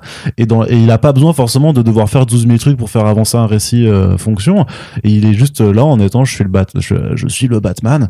Et, euh, et laissez-moi kiffer kiffer là. Donc ça j'ai vraiment en fait j'ai vraiment kiffé ce- cette façon de prendre son temps euh, vraiment. Donc euh, je suis euh, je suis assez client. Moi la version de 4 heures elle m'intéresse en fait. Vraiment hein, euh, je sais pas ce qu'elle peut peut apporter de plus mais euh, je, je suis vraiment très très curieux de la voir. J'ai des réserves sur l'action dans le sens où même si j'aime bien les patates de, de qui envoie à certains types en fait je trouve que d'un point de vue chorégraphie on n'arrivera jamais à faire mieux pour l'instant que la scène du hangar de, BVS qui était quand même super cool pour avoir vraiment un Batman, un Batman euh, plus fort que tout. Là, je trouve que t'as quand même un, truc très bizarre d'avoir un, un, Batman qui, qui, qui, qui est par balle littéralement partout, mais qui prend beaucoup plus cher quand il se prend des patates ou quand il se prend des coups de, de, de- d'armes, tu vois. euh, En fait, non, c'est que si t'as, on va dire, un gros calibre, il a quand même le truc de, enfin, tu sais, de, de gilet pare-balles où, il- en Mhm. fait, il a un choc. C'est juste que ça ne perce pas son costume, quoi. Mais ouais, gros, mais je trouve qu'il y a tu sais, t'as cette scène où c'est euh, justement où tu vois qu'il est contre euh, quatre goons qui lui tirent tous euh, avec euh, le décalage. Ah oui, ça, par contre, oui, c'est pas logique par rapport et- à la tu fin. vois, et Ouais, je c'est me dis, je me D'ailleurs, dis quand c'est- même. euh, aussi que Catwoman, t'as peur pour elle, elle est dans un, dans un coin. C'est, tu parles de la même scène, toi? Parce qu'il y en avait, il y, en a une. Non, en fait, lui parle de quand il rentre par en dessous, c'est un tunnel. Ah oui, ouais, c'est éclairé ouais, par les coups de feu, et du coup, c'est illogique par rapport à la fin. C'est vrai. Où, euh, techniquement c'est des armes plus rudimentaires mais de plus gros calibre mais il devrait avoir des de choc. trucs, euh, Moi, je pense à euh, juste avant. Là, t'as un gars qui a un. Uzi qui, qui est vraiment Oui, à bout portant, oui, ça, qui arrête pas, tu vois. Ouais. Et lui, en fait, continue d'avancer tranquille. Juste avant la course poursuite avec la avec la Batmobile aussi justement, euh, tu vois que Catwoman doit, doit se planquer parce que évidemment elle a juste une petite euh, combinaison et que lui vraiment il y va et il tank euh, il tank tout quoi. Et vraiment ça m'a ouais ça ça m'a impressionné aussi. D'ailleurs- D'ailleurs, c'est aussi un Batman qui, qui a quasiment pas de batarang. Euh, Ouais, bah il a juste le truc euh, dans son, Ouais, sur le euh, torse, sa poitrine. utilise stylé une fois, coup, une ouais. fois et demi. pour couper une corde, Ouais, euh, c'est notamment. comme, ouais. comme un vulgaire canif. hein. Mais après, c'est vrai qu'il a, il y a, il y a un rapport à la technologie qui est particulier parce qu'il a quand même ses lentilles super, euh, super euh, vénères et en même temps, bah, sa, sa voiture, c'est juste une. C'est une voiture normale, une mais voiture avec un réacteur nitro, à avec, l'arrière, euh, quoi. Avec, de, euh, avec le bonus de nitro. C'est la bagnole de Neymar. C'est exactement. Ah, elle, a- un bon pare-buffle hein, quand même. euh. Ouais, ouais, mais bon. C'est pas le Tumblr, mais bon, c'est. et voilà, non, mais, mais à part ça, bon, Il il n'y a, a pas les ailes sur le côté. Pour moi, c'est une voiture normale. Il a, Y a pas une turbine à l'avant. euh. il a un grappin qu'il utilise très peu. Au final, il, il vole pas avec sa cape, mais il a vraiment un, Un wingsuit. euh, donc c'est un petit peu particulier d'avoir ça. Et en même temps, vu que c'est un Batman aussi qui est que à deux ans de son début de carrière, je trouve que c'est relativement logique dans, dans la diégèse, en fait, d'avoir, justement, de pas avoir ce Batman ultra technologique qu'on a l'habitude de voir et que le parti pris de Matrix, il existe, il est vraiment bien aussi. C'est pour ça aussi qu'on n'a pas vraiment un Bruce Wayne qui est le playboy euh, millionnaire clinquant avec euh, 12, euh, 12 meufs, du coup, avec qui il ne couche pas, a priori, euh, c'est ça. mais qui on est encore avec euh, justement un, un Bruce Wayne qui est très semblable à ce Batman. C'est-à-dire que euh, ce Bruce Wayne là, bah, il a Bah, il parle pas. Hein. Ouais, c'est ça. En tant que Bruce Wayne, je crois qu'il a zéro réplique, sauf quand Ouais, il est avec Alfred. si, si, il fait, euh, Alfred, si, si, oui, Alfred, il fait, voilà, Alfred, il fait, Non, non, sauf quand il est avec Alfred, justement, mais genre quand Et ils si, sont à l'enterrement. Il y a une scène à la fin où Alors- il va demander des infos sur un certain personnage. Oh. Ouais. Et qui Ah oui, oui, voilà, oui, ouais. oui, oui, ok. Ouais, Et ouais. puis il fait aussi beaucoup d'infiltration en tant que Bruce Wayne. Ouais, c'est ça. Il est souvent Sweet en- en- capuche. ouais, en sweet capuche, d'ailleurs pure style. Ouais, ouais. Vraiment, euh, mais euh, il, de en fait, il est vraiment en Batman en, en cas d'extrême urgence ou quand il doit vraiment intervenir pour se battre. Mais sinon, il est, il fait la moitié de ses infiltrations vraiment en civil. Euh, Quand il enquête, quand il résout des énigmes, c'est en civil. Euh, C'est euh, Et puis même, C'est- nouveau, le- ça. Je trouve ça super stylé pour le coup. Enfin, Ouais. je- pardon. je- Ouais, Vas-y, vas-y. Mais je trouvais que c'était une super idée de, de le voir justement que bah il y a des moments où t'as pas besoin du costume et il faut être discret pour de vrai. Et donc du coup, euh, vaut mieux être avec un hoodie euh, et une casquette pour être discret que de venir avec ton, ton ton putain de costume euh, Bon, de, plus, de ça la lui mort. fait- ça lui fait le style qu'il avait dans Good Time. en plus. Ouais, C'est vrai. Non, mais en plus il y a des moments où il est maquillé parce que tu sais qu'après Oui, oui, en plus, va il a le noir autour des le costume. Donc euh, mais ouais, alors ça émo. pour le coup c'est c'est euh, bah c'est presque de la faute à personne mais c'est vu que c'est Robert Pattinson en fait quand il est en mode imo total et qu'il a le noir autour des yeux et qu'il se tourne vers Alfred et que sa première une de ses premières répliques c'est you're not my father là en fait j'ai flippé parce que je me suis dit waouh si c'est comme ça tout le temps ça va être chaud de le prendre au sérieux et en fait leur solution c'est de le couper la parole enfin de de ne pas le faire parler ou de le faire parler vraiment le moins possible et c'est ouais, c'est vraiment un Batman, euh, un Batman mutique parce que t'as le, euh, le le moment où il est avec la mère, par exemple. Euh, c'est une scène d'enterrement, je crois. Si t'isoles la scène, en fait, tu tu peux croire qu'elle s'adresse à un mec qui est vraiment physiquement muet. C'est-à-dire qu'elle le prend par le bras, elle lui dit ouais voilà Monsieur Wayne, blablabla. Il a il a juste des regards euh, un peu perdus et après elle le laisse en mode bon je dois présenter mes condoléances, je reviens et il est quand même hmm. Tu fais ok donc c'est quand même vachement poussé donc voilà c'est c'est peut-être des trucs euh, qui qui peuvent qui peuvent être considérés comme des défauts tu vois genre au visionnage pareil j'ai pas eu le temps de de me le refaire mais euh, mais après ouais c'est je trouve franchement qu'il s'en sort bien je suis limite triste pour le film même si ouais il est pas du tout exempt de défauts qui se ramasse direct la comparaison avec euh, avec la trilogie Nolan parce que en même temps, c'est pas Nolan qui a, qui a inventé c'est l'approche sombre et réaliste de Batman. Limite à chaque Mhm. fois que t'as un film Batman qui sort. Alors Burton, t'avais pas euh, le qualificatif réaliste parce qu'on n'est pas là-dedans du tout, mais t'avais déjà le côté c'est le Batman le plus sombre qu'on ait jamais fait. Mm. Bon après t'as l'inverse de ça avec les Schumacher et après quand t'as le retour de Nolan, ça revient c'est le Batman le plus sombre qu'on ait jamais vu. Et là t'as à nouveau euh, limite la campagne qui est basée que sur ce, ce sera le Batman le plus sombre. Ouais, plus sombre, plus cinglé de, Ouais, de voilà. première là. Bah, Oh, En fait, ce que, je trouve hyper intéressant, c'est que on voit bien Batman et non pas Bruce Wayne. On voit, on voit bien Batman pendant genre 80% du film. Ouais. Et c'est, je pense que le quota a rarement été aussi élevé dans un film. Mm. Et ça, c'est très bien parce qu'en plus, ça. Peut-être dans Batman 2. Dans le sens où j'ai aucun souvenir Non, de non, non. Ah si, là c'est rendez-vous avec Selina Il Kyle. y a quand même ouais. pas mal de scènes. euh. Mais euh, à la fois, c'est très bien. Et en même temps, pour Bruce Wayne, je trouve que euh, toute son apparence de Playboy, c'était hyper crédible pour sa couverture. Et que là, du coup, je trouve qu'il a moins de couverture. Et que tu peux, je Oui, pense que tu peux beaucoup plus te douter que Bruce Wayne est euh, The Batman dans cette version-là que dans les autres. Ouais. Et, et du coup, quand, quand tu vois qu'il est hyper mutique et tout, et que il sort rarement, mais quand il sort, il y a le Batman qui arrive genre deux minutes plus tard. Je trouve que c'est un peu moins crédible qu'auparavant. Donc ça, ça tue pas le film et tout ça. Mais même par rapport au, sujet de, sa richesse et tout ça, j'ai trouvé que quand t'as le Playboy de Batman et le Playboy, bah, le Playboy euh, Bruce Wayne, pardon, ça aborde aussi un peu les questions de qu'est-ce qui fait de sa richesse. Et là, en fait, dans le film, tu ne le vois qu'en Batman. Comme si, en fin de compte, sa richesse a été un élément totalement extérieur, parce qu'en plus, tu le vois que dans sa Batcave. Tu le vois quasiment pas dans sa chambre ou quoi. Ouais, je crois qu'on a, on n'a pas de plan vraiment sur le manoir. tu sais, qui- Exactement. Sur le penthouse, ouais. Il vit pas dans un C'est c'est pas manoir. manoir, c'est le penthouse. euh, C'est un c'est un penthouse. penthouse. penthouse dans, le- dans le bâtiment Ouais. Wayne. Et- Ouais. Et d'ailleurs, je trouve ça plutôt, euh, plutôt intéressant d'a- d'avoir foutu la Batcave. Je sais pas si, on spo- si c'est un spoil ou pas. Non. D'avoir foutu la Batcave ça. sous le bâtiment Wayne. Ouais, ouais, mais ça, c'est Ouais, qui cool. qui a l'air assez Avec profond. plein de euh, chauves-souris partout. c'est Ouais, d'ailleurs, c'est une des plus belles Batcaves, euh, je crois, qu'on ait vu au cinéma. Ouais. Parce que je la trouve vraiment. euh, Ah Moi, ouais, j'aime beaucoup. Celle de Burton. je-. Ouais. Oui, bah c'est la Burton oui, est la mieux, mais ça, elle fait vraiment Bah, très grotte celle- avec trois écrans, alors que là, il y a, Ah oui, là, oui, elle est vraiment très dense. Tu te, en plus, il y a un côté. J'ai l'impression qu'il y a la place libre pour foutre un tyrannosaure, une, une pièce, une pièce géante, euh, des choses comme ça, une Mm. carte euh, avec le Joker. Et je me dis, elle est bien, elle est bien vue cette Batcave parce que dans dans, dans ceux de Burton ou la ou, ou la suite avec Schumacher, on avait trop l'impression qu'il l'agrandissait à chaque fois, qu'il faisait une extension, tu vois. Ouais. Maintenant, j'ai trois Batmobiles, maintenant il y a ça. Mais, euh, mais, du, mais du coup, c'est pour ça que par exemple, la scène où euh, la, la, la future mère lui dit euh, Vous pourriez faire quelque chose avec votre richesse et tout ça, je trouvais que c'était pas Ouais. assez exploité et que du coup, tu n'arrives pas bien à comprendre même la fameuse scène à la fin qui commence à faire grincer des dents aux États-Unis, notamment fait que Selina Kyle dit Oui, bah, le Riddler a raison de s'en prendre aux mecs blancs et riches. Et euh, bah, du coup, elle, elle cite Bruce Wayne et en fait, tu te dis Ah oui, c'est vrai que Bruce Wayne a tout ça. Alors que justement, c'est aussi un des enjeux intéressants de Batman, c'est qu'à côté, Bruce Wayne, justement, a toute cette thune qui pourrait en faire quelque chose. Et en fait, t'as- pas l'impression que c'est un fils de milliardaire. En fait, alors, pour moi, ça arrive, euh, mais via un, un discours, via une tirade du, du Riddler, en fait. Mais du coup, ce serait plus en spoil. Mais juste, euh, moi je trouve ça super intéressant en fait euh, d'avoir coupé le civil de l'identité de Batman, parce qu'en plus c'est vrai qu'il y a plein d'histoires en comics où on s'en fout complètement de Bruce Wayne, c'est un élément secondaire. Généralement, il y a une sorte de consensus général sur le fait que Bruce Wayne soit un philanthrope qui finance des orphelinats et qui se pointe euh, bah, limite euh, dans la tour Wayne quand il n'y a plus de café chez lui quoi. Là grosso modo on est vraiment sur un mec qui renonce au civil et le traumatisme et son côté euh, absolutiste là-dedans fait en fait qu'il a pas de vie civile, il veut pas être un humain, il veut juste être Batman. Euh, c'est un truc qu'on voit aussi dans Imposter d'ailleurs de, de Tomlin. Ça c'est quasiment c'est quasiment inédit parce que justement dans les Burton euh, on voit qu'il est très en retrait.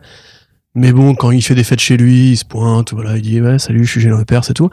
Dans les films de Nolan, il y a vraiment une présence très importante de l'humain civil que Bruce Wayne, qui doit baquer à Harvey Dent pour essayer de résoudre le crime justement sur ce plan politique et social.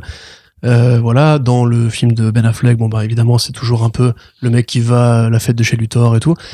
Donc là, moi je trouve ça vraiment cool parce que Batman, on le prend rarement sous l'angle vraiment noir de, la, de la psyché. C'est-à-dire le côté Batman ego, le côté en fait c'est vraiment un obsessionnel, c'est vraiment un mec qui a des gros troubles du comportement, c'est pas du tout normal de se déguiser en chauve-souris pour aller boiter des pauvres. Oh, dis donc. Oui, bon, ah oui. je, je vois que par là-bas ça me juge un peu quand je dis ça. euh. Ah, tout le monde le fait, c'est Ça bien. vote Valérie Pécresse par là-bas.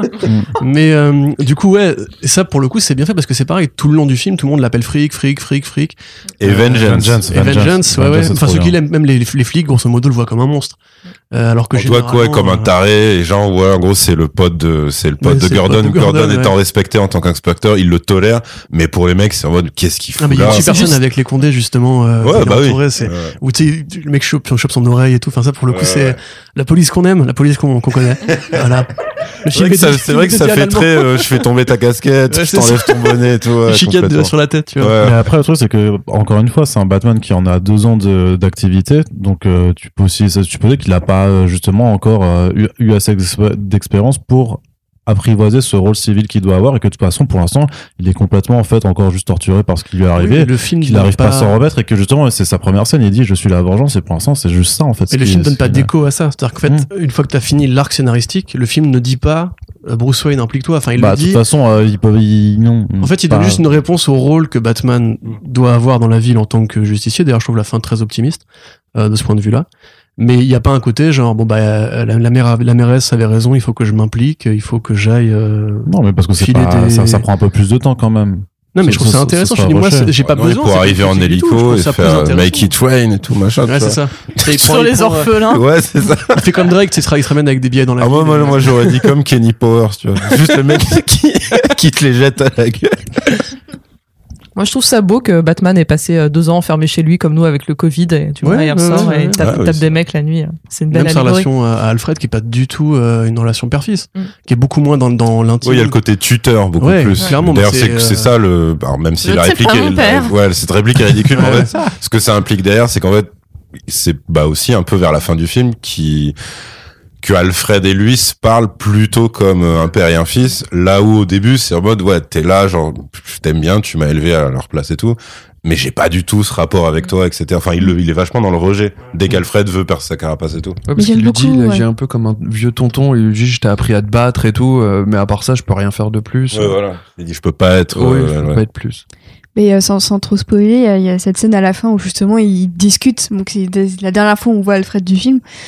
Où c'est c'est c'est un- quand même un petit peu dit de manière explicative le gros changement de Batman qui dit avant je n'avais plus peur et maintenant je recommence à avoir peur pour des gens. Et c'est hyper touchant comme scène euh, parce que c'est on on a vu une, une chauve-souris une image pendant deux heures de film. Et c'est au bout de deux heures de film qu'on réalise que bah en fait il y a re un humain sous sous la carapace quoi. Il est human after all tu vois il va écouter Daft Punk dans le prochain film Mais justement, ce qui me permet juste de faire un, un, un, un laïus sur la musique, qui je trouve sensationnelle. Ouais, Euh, quand même, le, le thème, enfin, le, donc la marche impériale de Batman, elle fonctionne de ouf. Le thème de Selina Kyle et les différents arrangements qu'il fait tout au long du film pour elle, c'est incroyable parce que justement tu parlais de frissons mais moi ça mais franchement ça, Ouais, complètement, ouais. Ça me rend ouf je suis moins je retiens moins le thème du Riddler euh, malgré tout mais je trouve vraiment qu'il y a une partition qui est, qui, qui est Mm. vraiment ouf et surtout que par rapport à ce qu'avait fait Jack Hano euh, avant sur notamment dans les Spider-Man de, de, de Sony et Marvel où en fait c'est de la musique en fait, c'est de la musique qui est faite juste pour accompagner avec du bruit des images, tu vois, mais qui ont pas de personnalité, qui sont pas censées te rester dans la tête. Après, est-ce que bien heureux celui qui sera capable de, de me siffloter le thème de un, thème de un truc de Spider-Man ouais non mais à part ce truc tu vois. Oui, non. Je suis bien heureux. Je suis bien heureux du non t'es pas bien heureux mais voilà t'as as zéro vraiment t'as zéro musique de, de No Way Home que tu peux siffloter comme ça alors Mais parce que, là c'est son pote, tu vois, il s'implique vraiment. euh, Mais c'est que c'est pareil dans le Planète des singes 3 où il y avait des tonnes de compositions super inventives, l'évasion des singes qui était vraiment avec une musique un peu guerrière et tout. Euh, non mais tu peux ne pas aimer le film mais apprécier le travail du compositeur Arnaud, euh, je te rappelle. c'est pas grave, t'as non, le je me droit. rappelle de cette scène des Arnaud, il a brûlé la bobine et le CD de la BO. Ça fait des années qu'il me fait chier avec les singes, hein, vraiment des années, je te jure. Et tu- c'est pareil, t'as- quelque part, t'aurais aussi le thème de Bruce Wayne qui est euh, Something in the Way de, de Non, alors par contre, par contre, je déteste, je déteste cette l'uti- Par contre, je trouve que par contre, ça c'est un des points, un des points Oh. négatifs du film, c'est l'utilisation de cette unique musique à plein de. Déjà, enfin, j'aime pas. parce que ce- c'est une des inspirations du personnage de, de Bruce. Il a Oh. dit, c'est inspiré de Ouais, mais du coup, ça de devient, son ça devient, oui, mais du coup, ça, je trouve que ça, du coup, on est dans, dans là, dans justement dans le registre de la non subtilité où machin on fait, ah, j'ai bien aimé euh, Kurt Cobain, alors du coup, je vais mettre du Nirvana pour le truc, tu vois, je trouve ça naze. Mais En non, plus, j'aime pas il s'inspire de lui. C'est pas juste. Sacré euh, coup de gueule, hein. Ouais, non, mais Ouais, non. ouais, ouais, ouais, je sais pas. Mais, je suis assez, euh, je, me- je me sens un peu triste parce que j'ai aimé le thème de Célina, et, euh, mais le reste m'a pas m'a pas marqué m'a pas marqué de ouf justement. Donc euh, je vais pouvoir écouter ça à tête euh, à tête reposée. Mais je trouve que dans le film, à part le thème de Célina, j'avais pas eu j'ai pas eu de grands euh, de grands moments où pour moi je trouvais justement que ça accompagnait un peu, mais ça m'avait pas ça m'a pas marqué de, de Mm. fou quoi. Bah, tu Mais vas ça- revoir le film et puis tu reviens. en bah, le, pire, c'est que j'ai j'ai ce rapport avec le film où j'ai vraiment kiffé, mais là, je sais pas si j'ai le courage, et le mot est bien choisi, de me retaper trois heures euh, de, de film. Là. Tu vois, vraiment, euh, je, sais pas. Il faudrait attendre que ça décante un peu pour pouvoir peut-être un peu plus apprécier. De mais mauvaises peurs. mais- Zoé Kravitz. Ouais, ok. tu vois, tu vas y Et- aller. Ouais, mais après, je suis pas. Enfin, tu vois, après, j'ai chaud pendant deux heures et demie, trois heures, je suis pas bien, euh, les mains qui tremblent. Enfin, c'est dur. Ouais, vrai. Et juste pour revenir sur euh, l'utilisation de, de Nirvana, c'était intéressant ce que disait Matt Reeves dessus en interview. C'est que euh, il a comparé euh, son Bruce Wayne à Kurt Cobain, qui disait qu'il avait du mal à gérer sa célébrité et qui passait son temps plutôt cloîtré euh, avec un but bien précis qui est la musique. Et donc là, bah, tu échanges la musique avec le fait d'aller buter, euh, enfin d'aller casser la gueule à des gens déguisés en chauve-souris la nuit à Gotham et, euh, et que du coup il y avait ce rapport presque agoraphobe euh, de, de Bruce Wayne par rapport aux gens et je trouve que c'est une parabole assez bien euh, assez bien tenue parce que c'est vrai qu'aujourd'hui tu penses à un milliardaire ils ont tous une image publique et même ceux qui essaient de garder un peu profil bas comme Zuckerberg ou quoi ils ont quand même une image publique et, euh, bon, Mais ils en lui, font c'est de la parce merde que c'est hein, un mais- enculé aussi. oui on est d'accord cite-moi un milliardaire qui ne soit pas un gros connard Ah oui. voilà Euh, Excusez-moi, ça C'est va trop les de ant- gauche comme Ouais. podcast là, je suis un peu choquée. Euh, anciens- Volontairement de Non mais ceci dit, c'est vrai que enfin, ça c'est un truc que j'avais toujours retenu Non, chez, mais ça chez suffit. Les, non, non, les, les c'est le, le côté non, c'est le côté euh, discret, c'est qu'en fait euh, justement quand il était entendu par Oh là là là, c'est bon, c'est pas. Je vous dis, le chat a attaqué le micro. c'est pour ça que je ne serai jamais Team Chat. Ce chat est de droite.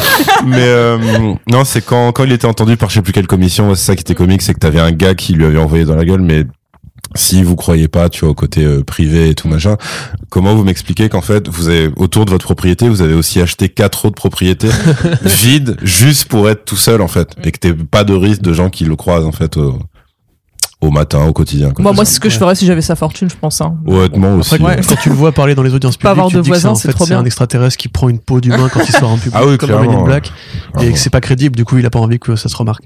Ouais, moi Mais, je pense euh, que c'est comme dans Peacemaker, tu vois, le soir, Oui, tu dois ça. avoir une langue de lézard. Clairement, c'est le deep state. J'ai pas vu encore Peacemaker là. Ah, vous, me saucez. D'ailleurs, c'est pareil, ça justement sur le côté allégorie politique dont on parlait Océane tout à l'heure, des événements qui se sont déroulés depuis euh, le tournage du film et la mise en route du film. On a quand même du Quanon euh, assez explicitement. On a un Riddler qui est vraiment le Q, qui arrive sur les message boards, qui donne les infos et qui après galvanise une sorte d'armée privée. Euh, politiquement, c'est vrai qu'évidemment ce côté milliardaire, euh, s'il te plaît, de la thune pour les pauvres, c'est une, une constante de l'univers Batman. De toute façon, il y a toujours ce côté, et de plus en plus depuis euh, 20 ans, ce côté Bruce Wayne devrait en fait être maire de Gotham et faire les choses à sa façon plutôt que d'être dans la rue à, encore une fois, à caillasser des pauvres. Euh, là, on le met, je pense que c'est vraiment, c'est vraiment pour rien. Enfin, à mon avis, c'est pas ultra utile, mais il y a une élection municipale qui se déroule en parallèle avec une possibilité d'at- d'attentat terroriste euh, par des complotistes. euh, même si c'est vicieux parce que c'est des complotistes qui ont raison quelque part. C'est-à-dire que le Riddler, ce qu'il donne sur les, comme info sur la ville, c'est vrai, il y a vraiment une corruption, il y a Et, vraiment euh, ci, il y a vraiment c'est- C'est ça. pour ça que t'avais le truc avec euh, le problème des méchants qui ont raison, c'est qu'après ils le font suffisamment vriller pour que Ouais. euh, Oui, tu dises ouais non en fait ouais. ce truc là c'est pas possible, ça va trop loin, etc. I draw the line at euh, attentat. Tu vois. Bah, non en fait c'est sur la meuf parce qu'en fait Oui. Enfin, voilà, disons qu'à la fin, il projette de tuer quelqu'un. Et ce quelqu'un, pour le coup, c'est par principe, mais il a rien contre elle. Il le dit, il dit de toutes les manières, c'est une meuf Oui, comme oui. ça, donc on sait par avance Oui, qu'elle va faire pareil que les autres. Et Mais- tu vois, t'as, t'as, t'as ce truc-là, quoi. Mais c'est marrant, mais elle m'a fait penser à Alexandria Ocasio-Cortez. Ouais, non. Ouais, Et ouais. t'as l'impression que ça peut cette figure euh, issue de la diversité qui va réincarner le nouveau de la politique et qu'on avait déjà eu dans The Boys saison 2 et Mais The Boys, avait- c'était bien parce qu'il démystifiait le truc en Mm. disant Oui. peut-être que finalement, c'est pas du tout ça, en fait. Ouais, je suis pas très fan. Mais vous pouvez écouter le podcast, vous pouvez écouter l'épisode sur la saison 2 de The Boys de, de First Print dans lequel j'exprime mes Tout doutes euh, à, à ce sujet. Mais, euh, mais là, pareil, enfin, euh, j'ai trouvé aussi qu'ils auraient un peu pu, euh, ils auraient pu plus exploiter un peu le personnage de, de Bella, Bella Real. Parce que t'as l'impression qu'elle a quand même des choses à dire et qu'elle est censée apporter un vent de nouveauté. Et après, à un moment donné, ils ont quand même été, a- ils ont quand même été assez malins pour que j'ai un doute sur elle et que je me dise est-ce que finalement elle n'était pas une, une ripoux comme euh, les autres? Je me suis posé cette question et je me suis dit est-ce qu'ils vont oser aller sur ce terrain-là et en fait je suis presque contente qu'ils y soient pas allés parce que ça permet aussi au personnage de Batman d'évoluer euh, à la fin. Bah, moi, je me suis dit, ça donne, son personnage donne de l'espoir et c'est à chaque fois ce qu'ils veulent qu'il est dans un, dans un film Batman, en fait. Donc, du coup, de rester sur quand même, il y a une figure, euh, il y a quand même une figure positive.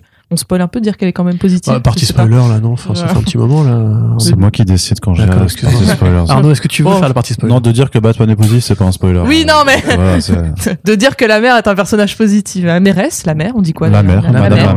Euh, la mère, voilà, reste quand même euh, quelqu'un de très positif. Et c'est c'est la, c'est la note à chaque fois où, où tu te dis, mais en fait, le, mon- le monde et Gotham et autres vrillent quand il y a plus d'espoir, en fait. Et c'est elle qui incarne, qui incarne l'espoir. Donc, le, le fait qu'elle soit, euh, bah voilà, qu'elle soit un, un bon personnage permet de bah, d'avoir bah, de l'espoir pour la, pour la suite. Mais de toute façon, le film, c'est une sorte de film de grande transition. Et ça qui est intéressant, c'est que je sais pas, un, un film où Batman apparaît et d'un coup, clac, c'est bon, euh, Gordon est commissaire, Gordon n'est pas commissaire. On, on va virer l'ancien maire corrompu. Euh, il faut se débarrasser d'une première génération de gangsters qui était quelque part très traditionnelle et formelle et li- liée à l'image paternelle en général dans la ville pour faire apparaître une nouvelle variété de méchants qui a aussi un surnom, qui a aussi une identité de super méchant, etc. Donc en fait, c'est l'amorce grosso modo de quelque chose de très différent et c'est marrant que le film justement sorte euh, dans un contexte entre guillemets traditionnel que celui du Covid parce que même si moi je le trouve un peu étriqué, il y a quand même vraiment un propos généralement sur toute la ville en fait. Et d'ailleurs la fin en fait c'est plus une sorte de menace sur la ville entière que sur Batman ou sur une seule identité. et même au niveau de la personnification du vilain, on a c'est peut-être un peu spoiler du coup de dire ça, mais on n'a pas un combat final comme on aurait justement la baston Mhm. Batman Bane à la fin de DKR ou euh, la baston Batman, enfin pas vraiment Batman, baston Batman, Batman Joker, mais Batman double face à la fin de TDK, tu vois. Même t'as du Batman Joker en fait. C'est Oui, juste que t'as oui, un oui. quatrième acte parce qu'il faut la fin de Voilà, double face. ça. Mais en fait, si t'as le qui est un peu forcé d'ailleurs parce que tu dis pourquoi le Joker est suffisamment con ouais. pour lui lancer deux chiens ou trois chiens et l'attaquer avec une barre de fer. Enfin, c'est un peu Ouais, bizarre. vrai. Mais vraiment, il le fait, voilà. Quoi. c'est vraiment le pro- euh, c'est peut-être un spoiler, mais c'est vraiment le premier méchant qui se mange même pas une droite de Batman. En vrai. Euh, ça Hmm. dépend si tu comptes euh, Max Shrek en fait en méchant Hmm. ou pas. Non, j'ai pas dit qu'il tapait aucun méchant, mais du coup, le. le Non, mais méchant- justement, dans, dans Batman 2, euh, Christopher Walken n'est jamais. euh, Si je crois, il Ah, le ouais. pousse à la fin. Après, c'est plus un Parce que vilain le mec arrive, ouais, merci, vous allez me sauver de Catwoman. Et le mec le pousse la ferme, vous allez en. Ouais. il le touche, il le touche, ouais. Qu'est-ce qu'il y a Maintenant, on passe à la partie spoiler. Ah. Voilà, c'est ça. Mais justement, Ouais. si- si justement, Sylvain, je sens que tu t'en peux plus te retenir. Ah, tu- moi j'étais là et tout, tu- Tu, j'attendais. peux dire, bah, vas-y, c'est quoi le plus gros spoil? Non, euh, bah, sur, bah, sur l'intrigue quand même, pour revenir sur, sur cette enquête, donc, avec bah, le Riddler qui assassine euh, des, euh, des, figures politiques de la ville, on s'aperçoit au final que bah, tous ces gens-là ont un lien avec le passé de la ville, à savoir, on, on apprend aussi que Thomas Wayne, a priori, que le couple Wayne n'était pas aussi euh, lumineux qu'on ne pouvait le penser. C'est là que, Game. voilà que Telltale Game que enfin pour moi c'était c'était la référence je sais pas si si s'ils l'ont pris mais même un peu de Gates of Gotham aussi par rapport à l'origine Ouais, de, de, de de la ville on a aussi la révélation sur euh, le, le la, la filiation entre Selina Kyle et euh, Carmine Fal- Fa- Falcon par exemple qui pour moi enfin moi c'était le truc avec de Calabrese Ouais, en fait Avec les Calabrese. Je crois, que je crois que c'est inédit. Ça. Il me semble que c'est inédit. Après, il y a toujours eu quand même un côté, c'est une accueil, quels sont ses, qui sont ses parents, il y a eu Mhm. plein d'interprétations possibles. D'ailleurs, on n'a pas dit John Torturo, je trouve très bien. incroyable Ah ouais, trop super, bien lui. Bah, euh, mais de toute façon tout le casting enfin, Ouais, mais tu, Torturo, je l'ai jamais vu, en fait, jouer des méchants, je crois, enfin, à part dans Big Lebowski, quelque part. Mais, Transformers, euh, bon, voilà, je crois, dans le Transformers 1, Ouais, c'était ouais. un méchant. Est-ce que c'est. Ouais. Mais il devient un écrit relief après.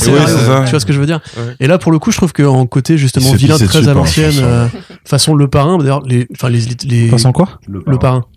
T'as pas vu, ouais, c'est vrai. Mais T'es pas un vrai cinéphile. je vois pas Euh, tu vois, la, la façon, le côté un petit peu mafia sicilienne, euh, qui en fait sait qu'elle est implantée, n'a pas besoin de prouver euh, son fast, etc. Comme pour euh, Colin Farrell, qui en fait est un acteur irlandais, qui a un accent irlandais à couper au couteau dans la vraie vie, qui joue un mafieux euh, a priori italien, qui a un nom euh, d'origine euh, écossaise, et qui a un, a un visage qui ne ressemble pas du tout, et qui le joue vraiment avec l'accent- avec l'accent italien. Tu vois, enfin, l'accent italien de New York, on va dire.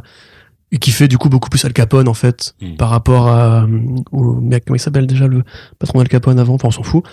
Euh, dans la transition dont je parlais justement où on sait que c'est lui qui va reprendre ensuite le flambeau. Grâce à sa série sur HBO Max Ça changeait de House of euh, Gucci, hein, niveau euh, accent euh, italien. euh, hein, c'était un peu Attends, j'ai un flash. J'allais dire, Il j'ai un, flashback de Jared Leto et tout, et j'ai repensé au Joker. Voilà. et je suis Je suis ravie d'avoir des, déclenché des PTSD chez tout le monde. Mais euh, Oui. c- ce qui est intéressant sur Catwoman, c'est que l'identité de son père, on- sent que c'est là aussi un peu pour faire raccord avec Batman, dont on apprend aussi que le père euh, trempait dans des affaires un peu, un peu louches, mais j'ai trouvé que c'était un peu raté, euh, que si ce n'avait pas été son père, euh, ça aurait très bien marché aussi. Et je sais pas, ça, ça m'a semblé un peu comme un cheveu sous la soupe, sur la soupe, en mode, c'est pas sous la soupe, hein, sur la le soupe. fameux cheveu sous la soupe moi il m'énerve hein, celui-là quand tu, tu prends ton Ta bol fille, dessus. tu lèves ton bol et tu fais, oh, appelez-moi le patron, parce que là, quand même. mais euh, mais j'ai trouvé que même sans ça, euh, ça aurait pu, elle aurait pu avoir des motivations suffisantes Ah, Par rapport à la perte de sa par rapport à la perte, ouais. D'ailleurs, c'est aussi un problème, ça. Ouais, parce que Ouais. c'est ils refont quand même le truc. Et ça, pour le coup, je sais pas si c'est Matt Reeves ou si c'est le studio, parce que pareil, tu vois, il avait fait le remake de Morse. Euh, qui bon qui concrètement n'a aucun intérêt mais euh, c'est cool parce que t'as Chloé Moretz c'est le très jeune acteur. C'était quoi? A- Asa Butterfield je crois qu'il faisait. Donc, ouais, juste pour les deux petits en fait ça, ça vaut le coup. Mais sinon il y a rien. Enfin il apporte rien au film d'origine. Et il enlève un truc. En fait il enlève un truc euh, au film d'origine qui était justement déjà euh, bah c'était la tension sexuelle entre les deux petits. Et t'avais un plan où tu captais que la petite vampire en fait c'était potentiellement un garçon mais euh, mais genre ultra castré physiquement et tout. J'espère qu'il y avait rien. Mm, mm. et euh, juste une énorme cicatrice et très, tout. très très bizarre ouais. et euh, et lui il avait enlevé cette scène et du coup ça faisait une petite histoire d'amour euh, mignonne entre un petit garçon et une petite vampire. Et en gros là donc t'as l'actrice Zoé Kravitz qui dit que son personnage est bi et que donc du coup tu Enfin, dis donc qu'elle l'a joué fait, comme ça. un qu'elle l'a joué ouais. comme ça machin mais sauf qu'en même temps on lui a pas donné donc peut-être dans la version de 4 heures j'en sais rien mais là dans la Mhm. version actuelle on lui a pas donné de scène Mm. où ce serait particulièrement euh, explicite ou quoi que ce soit quand je dis explicite je veux juste dire tu sais qu'elle pro C'est qu'elle dit, ouais. Ouais, c'est ça, quoi. Ouais. Que, que, qu'il n'y a pas cette zone de doute. Et du coup, t'as l'impression que c'est encore euh, une façon de, ouais, de se protéger un certain public ou peut-être pour l'exploitation internationale, j'en sais rien. Oui. De dire, si Ouais. tu veux le prendre comme ça, c'est possible. Mais si tu veux dire que c'est sa meilleure amie, bah c'est possible aussi. Et tu dis, pff, ouais, enfin je vois pas. euh, ok, c'est peut-être mieux que les délires Disney de de dire, ouais, vous vous rappelez ce personnage arrière-plan.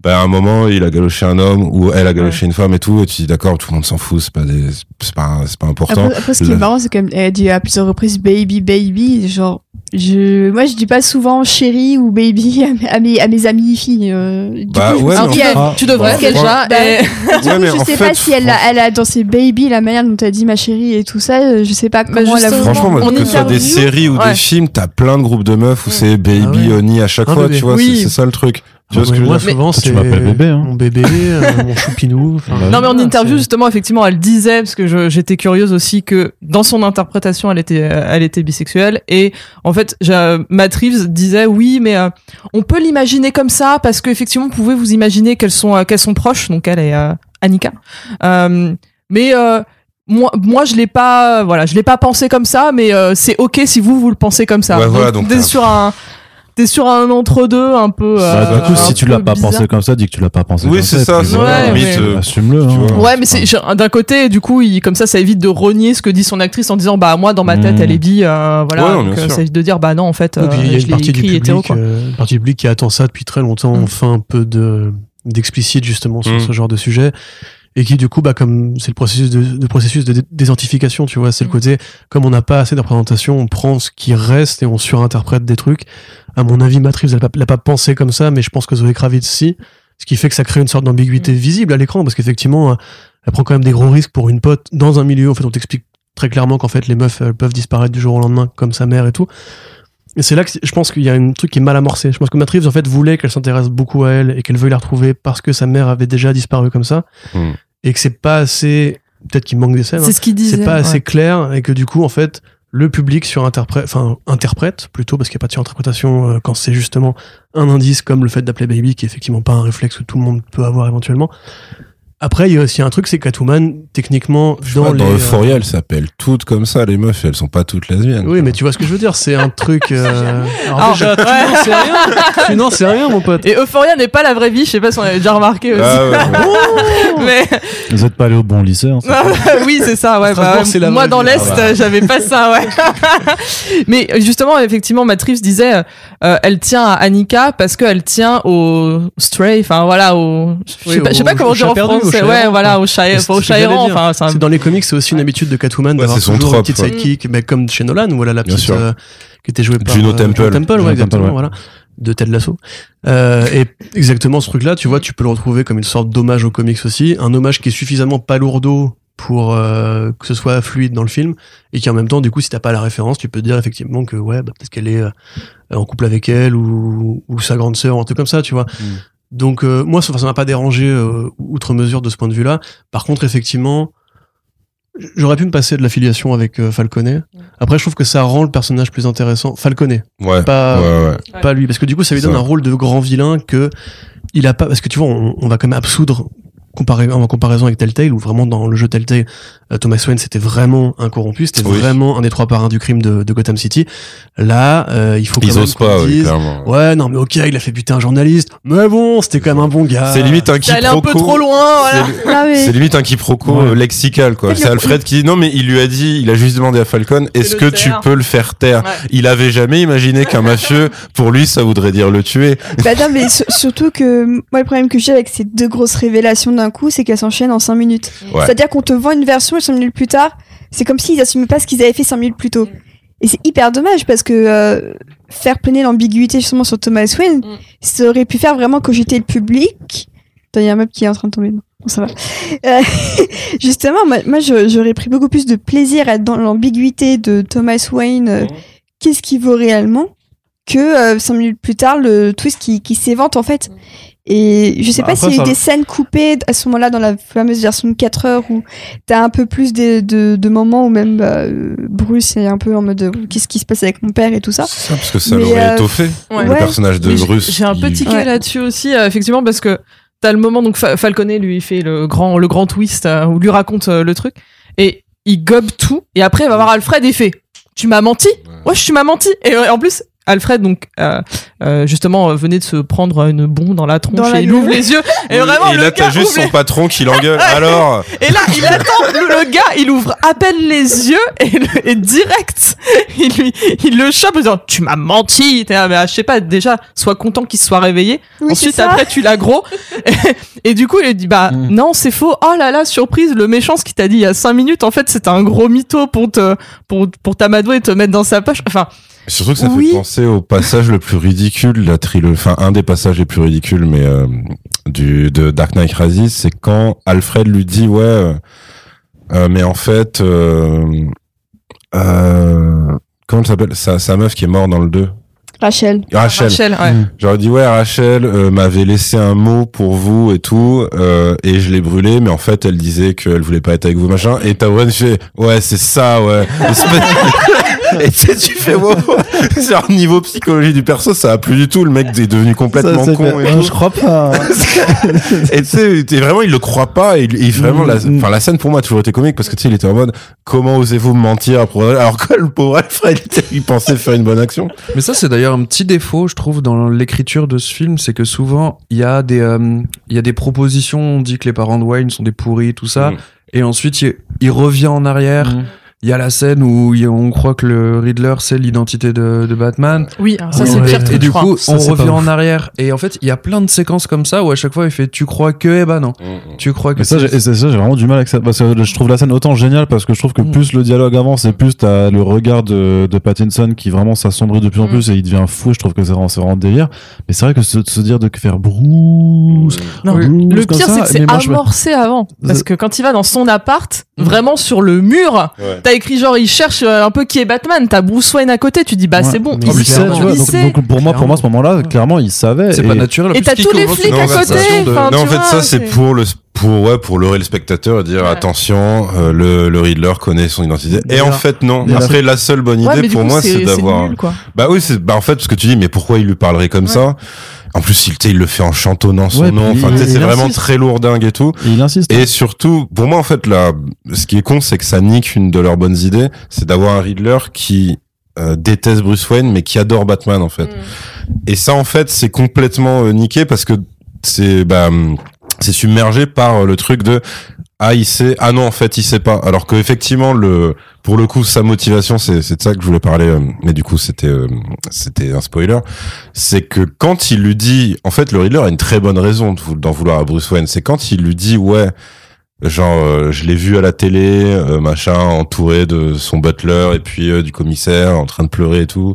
Dire machin il dit euh, moi je suis désolé euh, être orphelin c'est pas être euh, milliardaire dans un manoir avec euh, avec toute une équipe à ton service et tout. Et là il sort une phase horrible genre ouais euh, être orphelin c'est être à 28 dans un dortoir euh, Et prier pour pas faire agresser la nuit. ouais voilà tu vois. Et donc là tu fais d'accord ok effectivement c'est en fait c'est pas une bavure d'avoir inclus Bruce Wayne de son point de vue à lui mais après bah plus leur conversation avance et plus le genre quand le mec se lève et j'ai vraiment l'impression que soit la direction soit c'est venu de Paul Lano mais c'est limite il ouais il le joue vraiment comme un mec qui a une pathologie mais plus plus proche du handicap que de la psychose ou quoi que ce soit. Bah, que Joker bis, hein, enfin. Ah non, parce qu'il a vraiment tu sais, des espèces d'automatismes dans les gestes de mec qui, qui se met à avoir un truc où il tourne en rond, il regarde le sol, il fait une voix genre. ah, C'est ça, tu vois, il fait ah ça devait pas se passer comme ça et du coup t'as vraiment comme euh, comme Dustin Hoffman quand quand son Rain Man il avait ouais, euh, ouais, un changement dans son habitude et que du coup il se met tu se- le problème c'est qu'en fait en général il, quand il, il joue Asperger ou l'autisme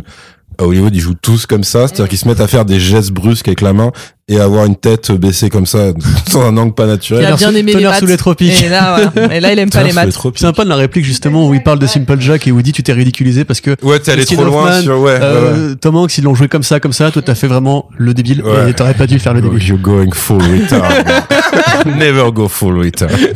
ouais, bah là, heureusement, c'est pas à ce point-là, mais tu vois que soit dans cette, dans la fin de cette séquence ou dans la séquence où il dialogue à travers un mur avec Ah ouais non mais là avec un- une gênant, autre quoi. personne. là, il se met à, à pleurer vibrer et à ululer bizarrement en faisant le tour de sa cellule. Et tu dis limite, heureusement qu'il y a une voix qui vient à ce moment-là parce que en fait la scène est juste très gênante. Et je pense qu'il le surjoue à ce point-là parce que bah ouais, faudrait pas qu'on se dise quand même qu'il a raison, tu vois. Donc faut vraiment sur, surligner le fait que c'est un psychopathe, il Ah est oui. taré, il est, il ce est, qui est pas normal en pour, société, euh, il sait pas se comporter, etc. Pour le Riddler, en plus précisément, qui est un personnage qui déjà en plus a basculé dans le bon camp à plusieurs reprises et qui est considéré comme un intellectuel en fait. Mm. C'est euh, le mec le plus intelligent euh, de Gotham City, après Batman plus ou moins. Et Donc en gros, c'est niveau Batman, c'est niveau CP pour les ennemis. le Riddler, c'est niveau collège. tu vois. non, c'est CE2. Bien arrête, sûr. c'est- Oh Mais là tu vois là, précisément le truc. Il a des ailes. Ah putain, c'était pas le pingouin, c'était le falcon. Eh, eh, c'est pas la chauve-souris, c'est quoi C'est C'est la, pas non plus la chauve-souris. la rata- rat La. Rata Alada. la Rata Aldaram, Ouais. je sais pas quoi. oui, oui, c'est Oh elle là. et là, je crois. Non, Ouais, ça c'est ça, ouais. c'est El Rata. Bref, mais oui, Ouais, ça, ça faisait d'ailleurs cette énigme ça faisait très euh, j'ai cherché sur internet là. Ouais. j'ai tapé rata je suis tombé là-dessus et le tout URL URL. Ah oui, alors l'URL, Oui. elle m'a Ah, Non, fumé. ça, m'a fumé. c'est- dommage parce que je trouvais qu'il y avait un truc vachement intéressant sur le côté euh, Bruce Wayne, lui, il arrivait à résoudre ses, euh, ses énigmes parce que il avait un petit côté profiler, il arrivait à se Mm. mettre à la Ouais. place d'un gros taré qui euh, qui fait même pas des énigmes hyper rationnelles quoi, le le, le pouce et euh, et je crois USB ou je sais pas quoi. C'est vraiment Oui. fa- fallait Oui, oui. Fallait- peut-être qu'en VF, ça. Ah, ça- C'était ça- hyper drôle ça, le Ouais. thumb drive. Ouais, Ah ouais, ouais, je pense que le, le jeu de long. mots passe peut-être moins en VF, Ouais. je sais pas ce qu'il dit. mais, mais du coup, je trouve qu'il faut être un taré pour se dire que ça, ça voulait dire ça, ou et du coup, je trouvais que ça, ça montrait bien un peu la personnalité de que- Wayne. Du coup, que euh, c'est, c'est, je les ai coupé, c'est une référence au, au Batman des années 60 où il y avait pareil des énigmes. Les complètement- énigmes absurdes. Des énigmes absurdes et tout. euh, Ah, un ascenseur, mais donc ça veut dire qu'il faut aller dans ouais. l'arbre. là, ça faisait un peu, j'écoute un chien parler et je sais où est-ce Mm. qu'il faut aller. Euh, Mais aller justement, sauver trois personnes dans la forêt. Je pense que c'est ce qu'ils ont essayé de faire. ça, c'est ce que, euh, ce que tu disais, euh, c'est ce que tu disais, Yerim, par rapport au, au parallèle entre les deux. En fait, justement, euh, le Riddler pense que Batman est comme lui, c'est-à-dire que c'est un, c'est un taré. Sauf que Batman, il est pas, il est pas déséquilibré psychologiquement au point, en fait, de perdre pied dans la réalité. C'est, on, je pense que Reed essaie de faire ça, justement, en faisant un asocial et tout, vraiment un agoraphobe, et qui, justement, n'arrive pas à parler et aux gonzesses et aux gens normaux en général. Euh, et ça s'arrête, justement, quand, en fait, on fait du Riddler un vrai fou en fait. Oui, enfin un fou j'ai le terme mais voilà un déséquilibré mentalement à ce point là en fait. Et là ça. du coup on rentre dans l'allégorie du côté Quanon et du côté euh, ces mecs qui n'ont pas de vie sociale qui restent chez eux à lire des messages sur internet qui leur disent prenez les armes et allez buter un mec vous aussi. Bon c'est pas non plus gravissime parce que justement comme c'est assez bien fait quand il a le masque en fait limite tu peux passer sur la scène en mode bon bah c'est la résolution classique de il faut qu'il aille à l'asile donc il faut qu'il ait une raison d'aller à l'asile et en même temps justement le truc que je voulais dire c'est que c'est quand même le premier film je crois avec ce Schumacher où on a vraiment des goons c'est-à-dire qu'on a en fait euh, un gang Ouais. de vilains Mm. qui prennent le costume ou un apparat un peu visuel de, de leur super méchant. Dans Ouais. The Dark Knight, t'as les goons du Joker au début. Avec le clown, ouais, avec les masses de Ils ont clown. tous des ouais, masques tu vois. de clown. Oui, oui, non mais oui. Et même ceux de l'épouvantail. Ou... Ah non, là, pour le coup, Mm. il a vraiment des hommes euh, de Ghul que qui sont hommes, là, ouais. trop- Après, on sait pas encore que c'est les hommes du Joker à ce moment-là. Le Joker, il est, il est, c'est un des membres de ce groupe-là. Il a un masque pour enlever un masque de, de clown pour qu'on voit que c'est un clown en dessous. Mm. Là, on a vraiment des mecs qui ont été entre guillemets euh, Endoctriné. Appelé- Introduit voilà, en tant appelé que aux armes et euh, qui prennent, euh, voilà. ouais. Ouais. Et dans les comics, justement, t'as souvent, enfin, les vieux comics, t'as souvent ce côté, le vilain, il a un gang de sbires qui va avoir des gimmicks visuels, comme justement la- l'armée de Mr. Freak, qui sont tous des mecs en anorak avec. Mais ils ont pas le choix, sinon ils crèvent de froid. Oui, c'est vrai. ouais. Non, là, pourquoi il y a un truc intéressant et pareil, c'était peut-être dans les scènes coupées et tout. C'est donc euh, la seule scène qui bah, qui sacrifie complètement en fait pour euh, pour un code de de d'adaptation de comics, c'est euh, bah, l'apparition du fameux Unseen Arkham Prisoner, qui est donc le voisin de cellule Mm. de du Riddler. Interprété faut par. Barry, Barry Keoghan, ouais. Ouais, Voilà, et ça. donc c'était ça le faux casting. Il Ouais. devait jouer Stan Merkel, qui dans Year One et dans DKR est en fait le second de Jim Gordon. On le voit jamais, on voit jamais sa gueule. Du coup, ça aurait pu être limite marrant de faire les deux, en fait, de faire les deux rôles. Euh, et qui souvent, voilà, donne la réplique à Gordon. Il lui dit où sont mes clopes, Merkel, etc. Et il a été casté là-dessus. Apparemment, ils ils ont même du coup. euh, Bah oui, c'est ce que j'ai lu. Du coup, en fait, ils ont même tourné des scènes avec Barry Keoghan Ouais. en flic pour justement continuer le leur. euh, Et c'est comme une autre scène, euh, bah, celle des, des funérailles, où il y avait euh, Catwoman sur le tournage Oui, avec ses magnifiques Avec sa bottines et son manteau et son cha- voilà magnifique tenue. Et en fait, ce n'est pas elle dans le film. Mm. Et j'ai trouvé que c'était une très bonne astuce et une très bonne c'est feinte. c'est le premier truc que j'ai dit en sortant, ça m'a ça m'avait brain. Ouais, bah, pareil. je me suis dit mais j'ai ouais. vu Zoé Kravitz avec ses bottines, son petit Et bibi du coup, c'est pour, c'est, pour ça que Matt Reeves, il a Mm. dû tourner plein de matériel pour vraiment induire tous les fans en erreur et notamment bah, tous les paparazzis de tournage. Et je trouvais que c'était plutôt intelligent de sa part de prendre aussi ça en compte euh, pour faire un film Ce qui est Batman. un peu con, c'est qu'au final, le truc de Barry Keoghan, ça a été fidèle parce que son frère a Ouais, posté sur Instagram ouais, que ouais, c'est mon frère, c'est le Joker. Ah, c'est Ah ouais Ah ouais. Ouais, c'est Ah, ça. C'est comme ça que ça. mais limite un tweet bourré, tu vois. C'est comme ça. Euh, Instagram, euh, Instagram. Instagram Alors, ce qui est, hein. génial, c'est qu'à côté de ça, t'as Pattinson qui maintenant arrête pas d'expliquer que C'est c'était hein. super gênant pour lui d'être sur Tenet parce qu'il ne pouvait dire à personne qu'il avait été pris pour Mm. Batman et qu'en fait un jour Nolan lui a dit qu'il était au courant en fait et que, et que limite euh, il, il le Je crois que- validait Je qu'il crois était que Nolan était au courant qu'il allait faire l'audition. Ah ouais aussi. carrément Ouais, ouais. donc ouais, il était Il a clairement dans le secret dès le départ bah oui. Nolan, je pense qu'il continue quand même à le tenir au courant Ouais. un petit peu. Mais donc oui, cette scène, elle est relou parce que justement par rapport à Euh, tout ce que The deux niveaux pour moi c'est tu sors du film quoi enfin là t'es Mhm. dans un truc où euh, la c'est la scène post générique mais Ouais, qui est incrustée dans le film concrètement ça sert à rien et surtout j'aurais préféré qu'il bah du coup qu'il soit fidèle à son crédit donc évidemment c'est On le pas. c'est le Joker exactement d'accord. et tu vois juste que t'es la voix parce que évidemment tu sais quand t'as le truc ouais machin mais tu sais il y a qu'un pas entre euh, être au centre de l'attention et devenir un clown et tout. C'est évidemment que c'est le Joker et tout machin. Les deux finissent par rigoler ensemble. Il y a pas de souci. Et l'horrible plan. Donc parce que donc le mec se met en fait à hauteur de l'ouverture pour la bouffe. Ce qui fait que là pareil ils, ils auraient pu le filmer juste un shot sur les yeux. Mm. juste les yeux. Et là en Mm. fait ils se sont dit non il faut On quand même qu'on montre Ouais. Que c'est le Joker Le beau maquillage Et euh, du de coup, Gotham. le truc est dans la pénombre mais suffisamment éclairé pour que tu dises ok c'est hideux c'est ça peut pas ça peut pas être définitif en tout cas j'espère vraiment pas que, Ouais, non, c'est que dégueulasse. ça le sera et, et non je comprends pas je comprends pas ce choix Je Mais Reeves, il a fait des ronds de jambes aussi en disant ah ouais non mais ça veut pas dire forcément que ce sera le, le méchant du prochain.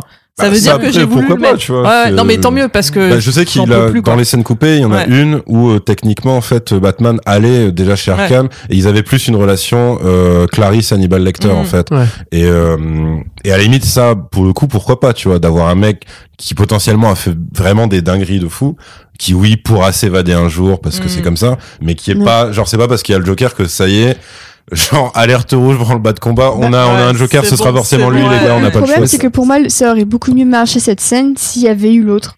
En Mm. fait, pour moi, il aurait dû soit mettre les deux scènes, soit aucune. ouais ouais ouais ouais Parce que Après, là ça- c'est ça juste juste- gratos. Ouais, oh, pardon. Vas-y non Vas-y. Non, j'ai dit ça, ça justifie aussi le premier gang qu'on voyait, et puis Oui. ça, ça permet aussi de dire on n'est pas dans l'univers du film Joker parce que du coup, pas mal de gens avec la première bande-annonce Ouais. pensaient Ouais, non, ça, que c'était les stigmates du, euh, de, du, du coup d'état de, du, du Joker dans le film sur Joker. Internet. hein, Non, mais voilà, mais ça, je crois que ça permettait aussi de dire non, c'est ça la. Mm.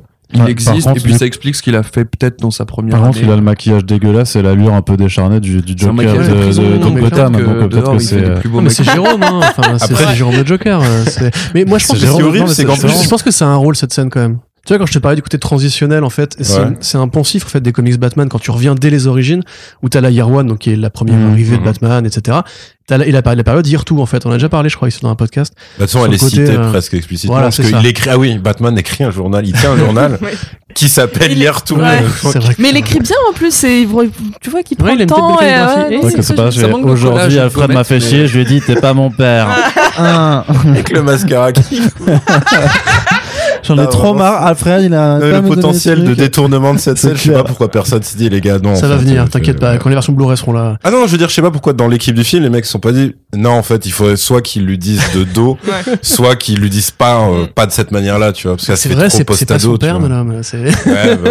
Mais donc du coup, t'as cette période-là où généralement donc Gordon n'est pas encore commissaire, t'as pas encore un afflux de super vilains sur la ville, et il reste des traces de gangsters, les Maroni, les Falconet et compagnie, et ou même des, des antécédents de Black Mask et tout. Et c'est quand vraiment le Joker arrive avec le Man Who Laughs de Brubaker, qui veut empoisonner du coup le, le réservoir, que symboliquement, vu que c'est Batman 1, à ce moment-là, on considère que ce qu'il y a eu avant, c'était l'origine, et que là, on rentre dans la dynamique des super méchants, les euh, différents combats qu'il va mener Oui. Dark Ark et tout. Toujours cette histoire que c'est le, le justicier en costume qui, a, qui attire Voilà. en fait tous les fous furieux en costume Et aussi. là, le et- fait de les mettre dans la même scène ouvre aussi le côté, maintenant, c'est eux qui vont être la vraie incarnation de la vilainie à l'avenir, parce qu'on a viré, en fait, l'ancien système qui était un système corrompu de truands, et un système paternaliste, parce que tu as un père qui a été corrompu avec un autre père qui est Falconet. Et là, du coup, on peut Mm. se dire, ok, d'accord, maintenant c'est Arkham que c'est de Arkham que vont venir les menaces. Ça veut pas dire que la scène elle est bien, ça veut pas dire qu'elle est bien écrite. Le mec, le maquilleur qui a fait, franchement, euh, on dirait un putain de gobelin. C'est, euh, on, dirait un personnage, mais tu sais, de Del, Toro, quoi. C'est avec la- l'espèce de brushing qu'il a, que tu devines, pareil, dans la pénombre. Où tu te demandes s'il est roux d'ailleurs.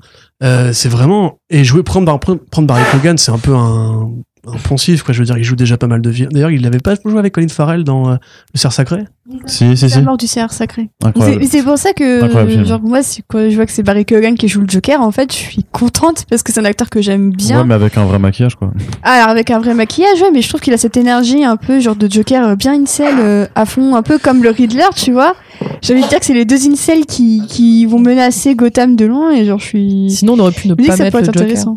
Intéressant. Voilà. Ouais. Parce que Bah, je- je j'en suis- peux Je plus, suis moi. d'accord, mais Je- tu, tu vois, franchement, je me dis, bon, bah, lui, c'est un bon choix, tu vois. Oui, non, mais le, Et c'est lui... tout- Et c'est pour moi, c'est à, Ouais. à contresens de ce que fait Joaquin Phoenix, qui était vraiment dans la performance, à perdre du poids et tout ça.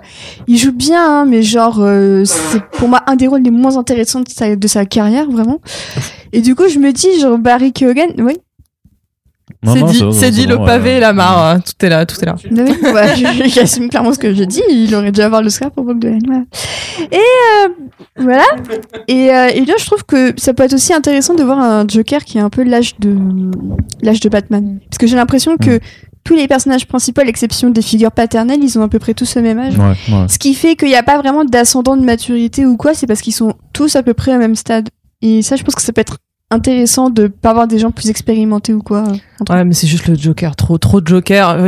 En fait, le truc, c'est que Batman est tellement intéressant parce qu'il y a tous ces méchants sont cool et t'as vraiment moyen de faire plein de choses avec plein de méchants, en plus en les réinterprétant d'un point de vue réaliste. Je fais des air quotes avec réaliste.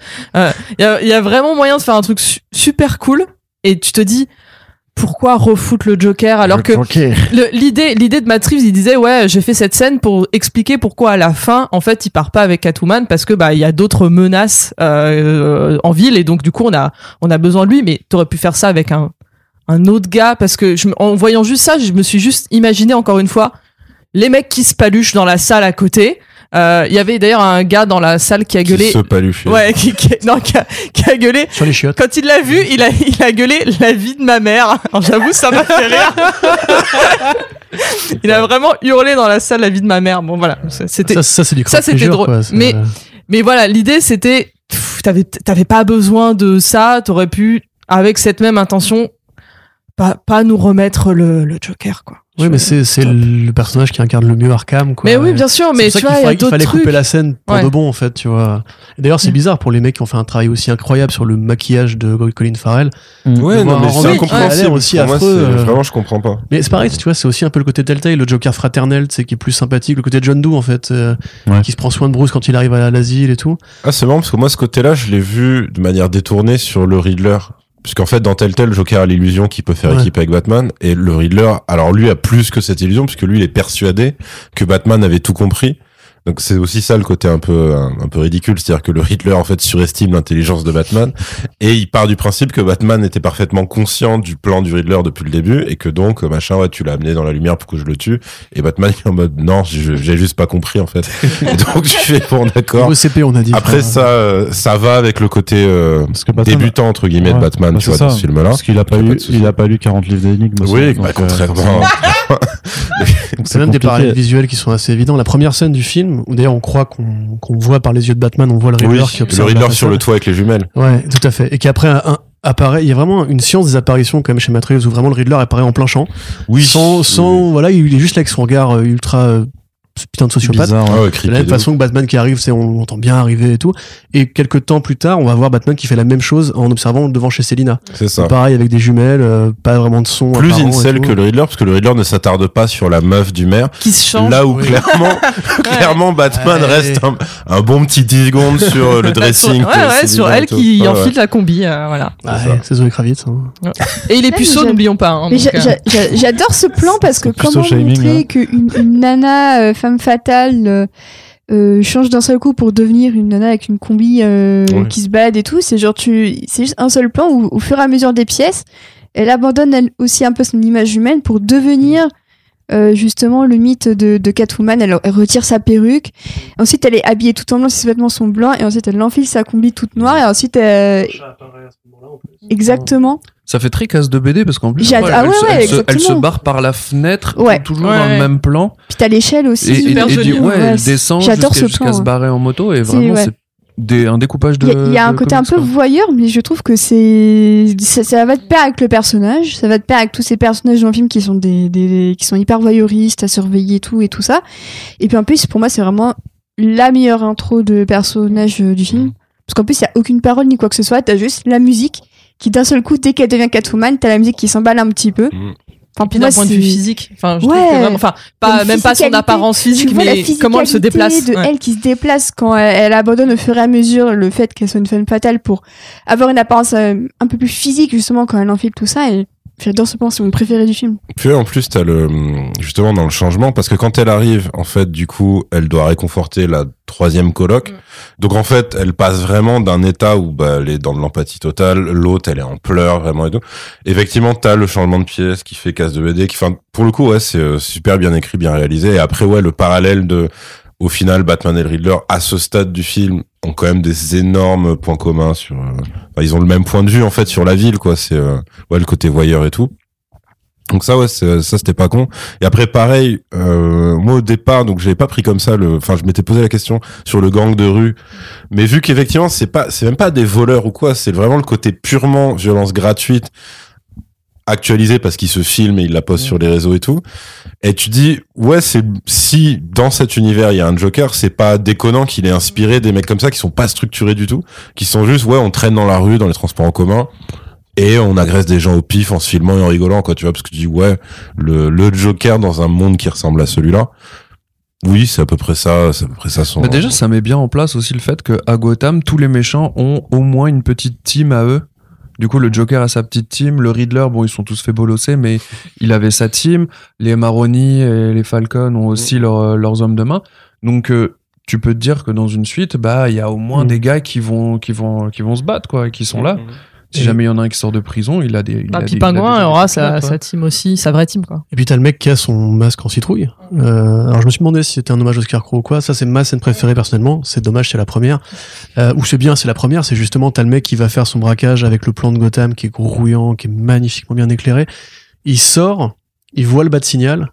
Et t'as un contre-champ sur la rue noire avec la pluie. Où là tu te dis Batman va apparaître, tu vas avoir un coup de batarang ou quoi Mm.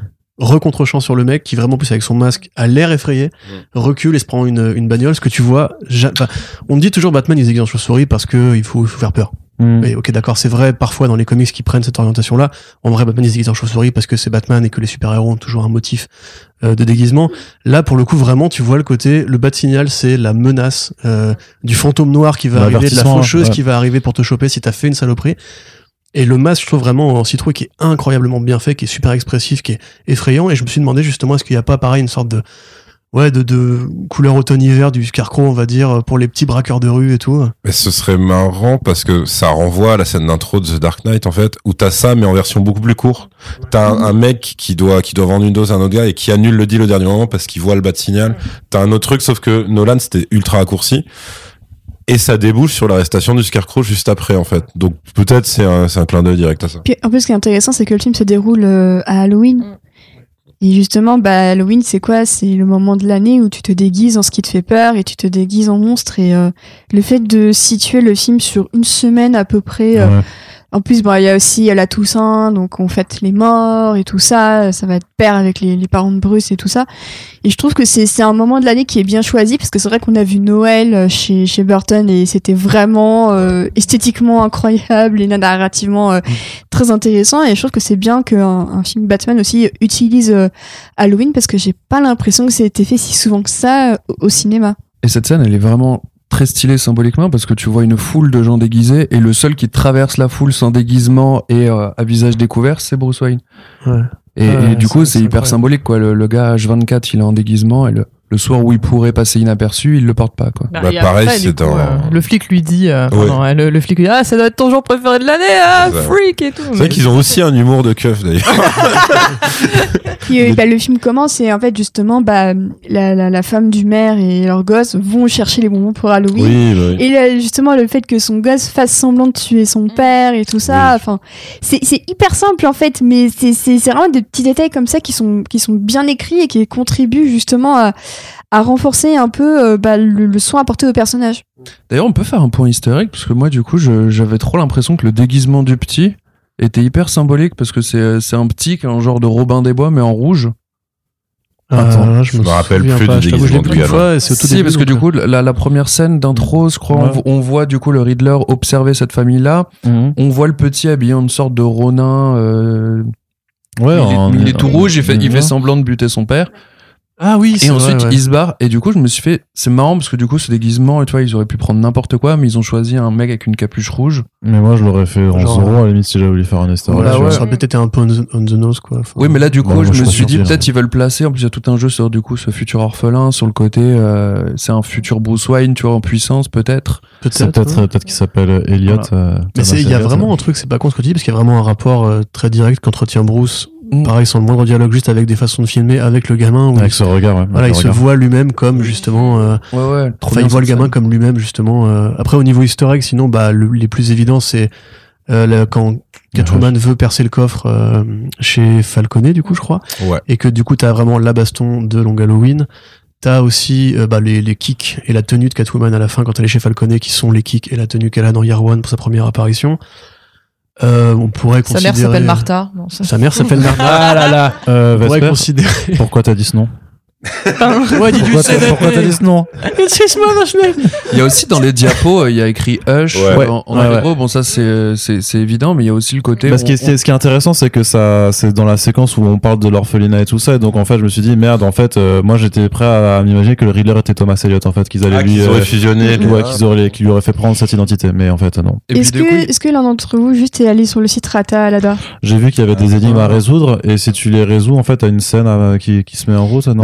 Sorte de scène euh, qui se met en route et puis bah, t'as vraiment l'insistance sur une photo de Thomas Wayne avec écrit Hush dessus. Ah, bah voilà, bah, du coup, euh, très bien. Parce qu'il y a aussi, on parle beaucoup de la dépression de la mère sans expliquer pourquoi. Mm. La mère qui est une Arkham, comme dans euh, voilà. One de Geoff Ah, Jones. Et du coup, euh, peut-être ils veulent évoquer le côté, euh, le- un des premiers fils des Wayne qui. euh, Ouais, bah, je me suis posé la question ouais, pour une suite, justement. Peut-être qu'ils veulent. euh, euh, tu vois, ils ont une Old histoire Man, compliquée. Euh, euh, ils s'impliquent autant dans les orphelinats aussi, les Wayne, tu vois. Je me suis dit, peut-être il y a un premier gosse euh, De toute façon, si, si effectivement il y a toujours cette thématique paternelle dans le 2, Mm. parce que tout le monde se pose la question qu'est-ce qu'il va faire ensuite? Mais la vrai 2, que, bah, la euh, 2, il va Fils faire caché, no, Man- euh, il, il fait No Man's Land quand même, hein. Bah alors ça ouais c'est la question parce que c'est méga City, ambitieux de, dire moi dès mon deuxième je veux faire No Man's Land je m'en fous et Bah, en même non, temps mais en même temps, ce la conclusion cool- ne peut que appeler à Bah, No Man's Land. Enfin, En fait, alors après, si vraiment, euh, mais a priori le film, euh, enfin non, faut attendre pour voir s'il marche et tout. ouais. Mais disons que s'il a la même liberté, ouais, pour moi, il peut le faire totalement. Par contre, s'ils lui disent ouais, pour nous c'est peut-être un peu tôt, techniquement la fin du film peut te dire bah non, en fait, on va faire une ellipse d'un mois. Et euh, la ville s'est remise sur pied. La garde nationale est arrivée, enfin, etc. Tu vois. Elle se remet peuvent- pas sur pied Maintenant, clairement, le mec, il l'a pas fait pour ça. Enfin, sinon, il aurait fait une autre fin, je Mais, pense. mais moi, ça m'a même surpris en fait, parce que tu vois le plan du, du cool, jusqu'à ça, tu vois ça. bah, après, moi, Clairement, le méchant gagne, symboliquement, tu vois. ouais, ouais. Mm. Euh, le seul vu. qu'il a pas eu, les deux seuls qu'il a pas eu, c'est Bruce Wayne, donc logique, Mm. et, euh, et mère. Bella Real. Mm. Donc, ça, euh, encore une fois, ça tord le coup au dictat de la baston finale entre le vilain Bien et sûr, le ouais, héros. euh. Il combat un plan en fait, il Ouais, combat pas euh, l'homme, le gars, le mec il est en prison, il a pas de super plan d'évasion, il est juste, il a Ouais. terminé ce qui. Ça lui qu'il rappelle du coup une sorte de rôle un peu pas humanitaire, mais il y a vraiment ce côté. Euh, Ah bah, le justicier, oui, c'est pas qu'un à mec qui met des pains, quoi. C'est un mec qui va sauver les gens euh, quand il y a les décombres et tout. Bah surtout que c'est ça, son... enfin s'il a une évolution dans le film, c'est celle-là en fait, c'est qu'au départ clairement c'est pas un mec qui sauve spécifiquement des gens, Non, c'est un mec qui c'est ça. tabasse C'est les ça, agresseurs. C'est la vengeance. C'est-à-dire même quand il sauve techniquement, tu vois, le la première victime, tu vois qu'il a pas il a pas un regard de compassion pour elle enfin pour le gars là c'est euh, donc du coup c'est quoi c'est juste un gars du métro C'est un lambda gars du métro. Ouais. il, il est pas et même d'ailleurs il le terrifie en fait Ouais. Le mec a peur qu'il le tape, hein. c'est ça tu vois Je me suis même dit, il va lui faire une réflexion de connard où il va lui dire va à la salle ou défends-toi toi-même. Alors c'est Ouais, mais pas là parce c'est Peacemaker Ouais, c'est pas parce qu'il est c'est pas parce qu'il est puceau qu'il est mascu c'est c'est- Oui, c'est- non, c'est pas- mais, il, mais il le regarde trop mal en fait. Il le Il y a regarde trop vraiment après le oui il a pas ouais il a pas de compassion il a C'est pas d'empathie je- dans le Ce qui est intéressant aussi, c'est que Bruce Wayne en civil sauve le petit garçon. oui ouais, Ouais. ouais. c'est Ouais. le seul moment où effectivement euh, euh, pour le coup il se jette vraiment enfin c'est pas vraiment, facile à faire euh, ouais, ouais, ça ça m'a marqué que le fait que la seule personne qui sauve en tant que Bruce Wayne, c'est le petit garçon. oui c'est peut-être l'un des seuls Mais liens. c'est pas encore euh, le même compte. gars à la fin Le même petit encore à la fin il est là en oui, fait il lui. est là il est dans l'entourage de la mère à la Il a fin quand même vécu une grosse semaine de merde, ce petit garçon. oui alors lui enterre son clairement ouais, c'est pas c'est pas top top quand C'est même Robin. il va l'adopter derrière. Non, ce serait marrant que ce soit que ce soit Sam Elliott en fait. Et qui dit j'ai toujours détesté mon père. Et c'est pour ça que je jouais à le tuer quand j'étais petit. Et à cause de toi, ma mère elle est encore vivante. Parce que le mobile, le mobile de Hush, c'est quand même un truc de pur connard. Ouais. ouais, ouais, Mais, euh, juste jaloux juste jaloux de, de. Wayne quoi Mais euh, non, après, Bah, Comme le Riddler. hein. moi j'ai euh, Mm. le Riddler est pas vraiment jaloux de Bruce Wayne. Le Riddler, le Riddler a juste la haine contre tout le monde et n'importe qui. la en fait. société. Ouais, le, le système. système. il, pré- vit il dans le une précise quand même. euh, Il dit Wayne, quand même, toi, t'as été l'or- enfin, euh, Wayne a été l'orphelin que tout Oui, le monde voilà, a regardé, ouais, ouais. alors que nous, tout le monde s'en battait les couilles de notre vie. C'est vrai quoi. qu'il a ce Mais C'est côté plus le côté lui. sym- enfin pour moi c'est plus le côté symbole de euh, bah voilà nous on était dans C'est la, la jeunesse dorée. Ouais. de- du privilège Il y a un côté vraiment starification de Bruce Wayne. quoi. Quand il va à l'enterrement, tout le monde dit putain, c'est Bruce Wayne. Oui, parce qu'il sort jamais justement ça, c'est voilà. l'événement. Et C'est ce qui du coup rajoute euh, à l'effi- à l'efficacité dans la fin d'agoraphobe, c'est que vraiment, c'est généralement tu vois Bruce Wayne, tu dis, tu sais comme dans la scène d'intro de BVS ou quand Batman arrive, enfin Bruce Mm. Wayne arrive, euh, tout le monde connaît Bruce Wayne. Mm. Tu vois, on, on dit que c'est un mondain en fait qui va à tel endroit, etc. Là, ça ramène vraiment ce côté. euh, non, mais c'est en fait c'est le fils de Gotham City, quoi. Tu vois, Mm. c'est le prince de Gotham City. D'ailleurs, il l'appelle Prince of Gotham, je crois à un moment donné, euh, Falcon, il me semble. Ouais, ouais, il me semble. ouais. Oui, parce que eux, du coup, les mafieux ont ce rapport-là avec lui qui est différent, c'est-à-dire qu'ils se moquent beaucoup de lui et tout machin. Et ouais, soit il l'appelle Playboy, soit il l'appelle. euh, ça, c'est quand il y a un des gardes du corps de Falconet qui chope Wayne parce qu'il est passé un peu trop près. Ouais. Et là, t'as Falconet qui dit oh, oh, les gars, vous savez pas qui c'est. Et là, effectivement, il doit dire un truc satirique comme ça. Après, euh, bah, du coup, moi sur Falconet, j'étais plutôt content qu'ils aient maintenu la filiation avec Catwoman. Bon, après, euh, c'était aussi le côté Long Halloween, enfin où t'as sa quête à elle en parallèle euh, par rapport, euh, par rapport bah, à sa vraie famille de sang. Mais euh, euh, comment dire, tu, tu sens qu'en fait, il a peut-être un peu de mal avec euh, la quête de Catwoman de ce personnage-là justement parce que d'un côté, il y a euh, la quête de vérité et du coup de vengeance par rapport à sa meilleure amie slash amante, etc. Et au milieu de tout ça, en fait, il y a sa position à elle qui est super trouble par rapport à Falconet parce que tu sens que lui sait que c'est sa fille, elle sait que c'est son père, mais c'est le côté ultra illégitime du truc. Donc d'un côté, lui, il la garde près de lui, mais il lui témoigne aucun amour, etc.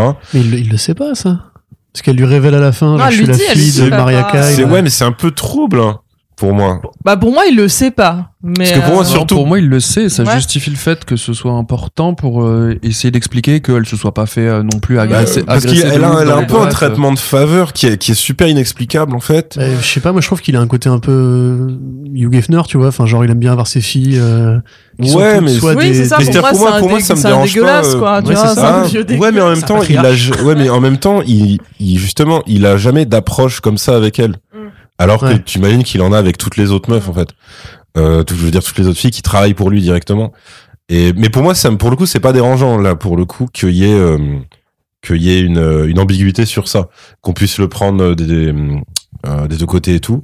Par contre, euh, et je trouve ça pas con après de de lui avoir écrit ce dialogue final où au moment de l'étrangler, il sort ce truc de merde de justement de père ultra abusif, de regarde ce que tu me forces à faire et que ça te renvoie où tu dis il a dû étrangler la mère comme ça exactement comme ça parce que vu la manière dont elle en, elle en a parlé à Batman, et tu dis ouais c'est pour le coup ça j'aime bien parce que ça fait très il, a euh, dit, il a pas dit, dis pas comme ta mère à un moment. Je crois qu'à un moment il le dit. C'est même plus c'est explicite. c'est que encore ça. plus Ouais. explicite bah voilà, ça, ça je, trouve, je trouve ça pas trop con surtout que là t'as le côté approche euh, dans le regard que t'as euh, dans la représentation que tu fais de la mafia qui est en fait le mec c'est euh, un Ralph Cicerato des Sopranos c'est-à-dire que c'est un gars qui fonctionne en tant que mafieux et qui des fois a des accès de violence sur euh, du coup les plus faibles à chaque fois. Et donc j'ai trouvé ça pas trop con. Après le, le problème c'est qu'en fait c'est c'est très rapide, c'est super super rapide. Et, et ça renvoie en fait à des schémas de films où euh, c'était pas glorieux, tu vois, parce qu'en fait euh, là le traitement de Catwoman, d'un côté je la trouve super classe dans son jeu, à l'image, etc. Et d'un côté son parcours, il est simplissime. Et euh, et tu vois, genre en fait, euh, tu vois, dans le pire des James Bond de Daniel Craig, qui était Quantum of Solace, euh, la James Bond girl, c'est euh, Catwoman dans ce film. Concrètement, c'est exactement la même chose, mais c'était la même chose parce qu'il y avait une grève des scénaristes en fait pour James Bond. Donc c'est un peu, tu vois, c'est un peu ça qui est frustrant, c'est que tu dis d'un côté c'est cool parce que bah en gros tu vois, on revient tellement de loin dans dans les derniers Batman que tu dis bah au moins alors c'est pas elle est pas ridicule ils assument ce qu'est le personnage de Catwoman donc qui est proche du milieu de la prostitution du milieu de la nuit qui a euh, qui est en détresse mais pas dans le sens euh, oh là là Batman sauve-moi mais qui est en détresse comme quand elle tient le flingue à la fin et qui lui fait non t'es pas obligé de le tuer et tout. Et euh, ce que James Bond ne fait pas évidemment elle, elle butait je crois le général c'est ça il avait Oui, c'est ça, il avait ouais, tué ouais. son père violé sa mère après il voulait la violer elle aussi donc euh, clairement fallait le tuer Un beau cercle. et ouais ouais c'était je crois que c'était un général dictateur moustachu enfin il y avait vraiment la, la totale et euh, Qui vendait des réserves d'eau à Mathieu Malric. oui Oui, oui. oui c'était ça quelle intrigue Le de grand plan merde, du vilain. putain. Il y a de l'eau? Oui, il y a de l'eau. Mais, mais ouais, donc voilà, moi, ce, ce serait ma seule réserve, en fait, sur le perso.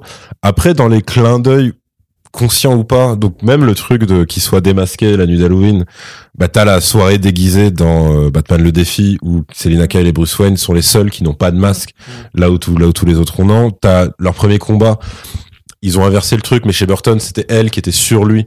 Là, bon, elle est contre une table, mais en gros, le, le shot est pareil, tu vois, c'est à l'horizontale et tout. Et t'as un truc de petit con absolu, mais qui, qui, est- parce que tu, je m'attendais pas dans un film pareil.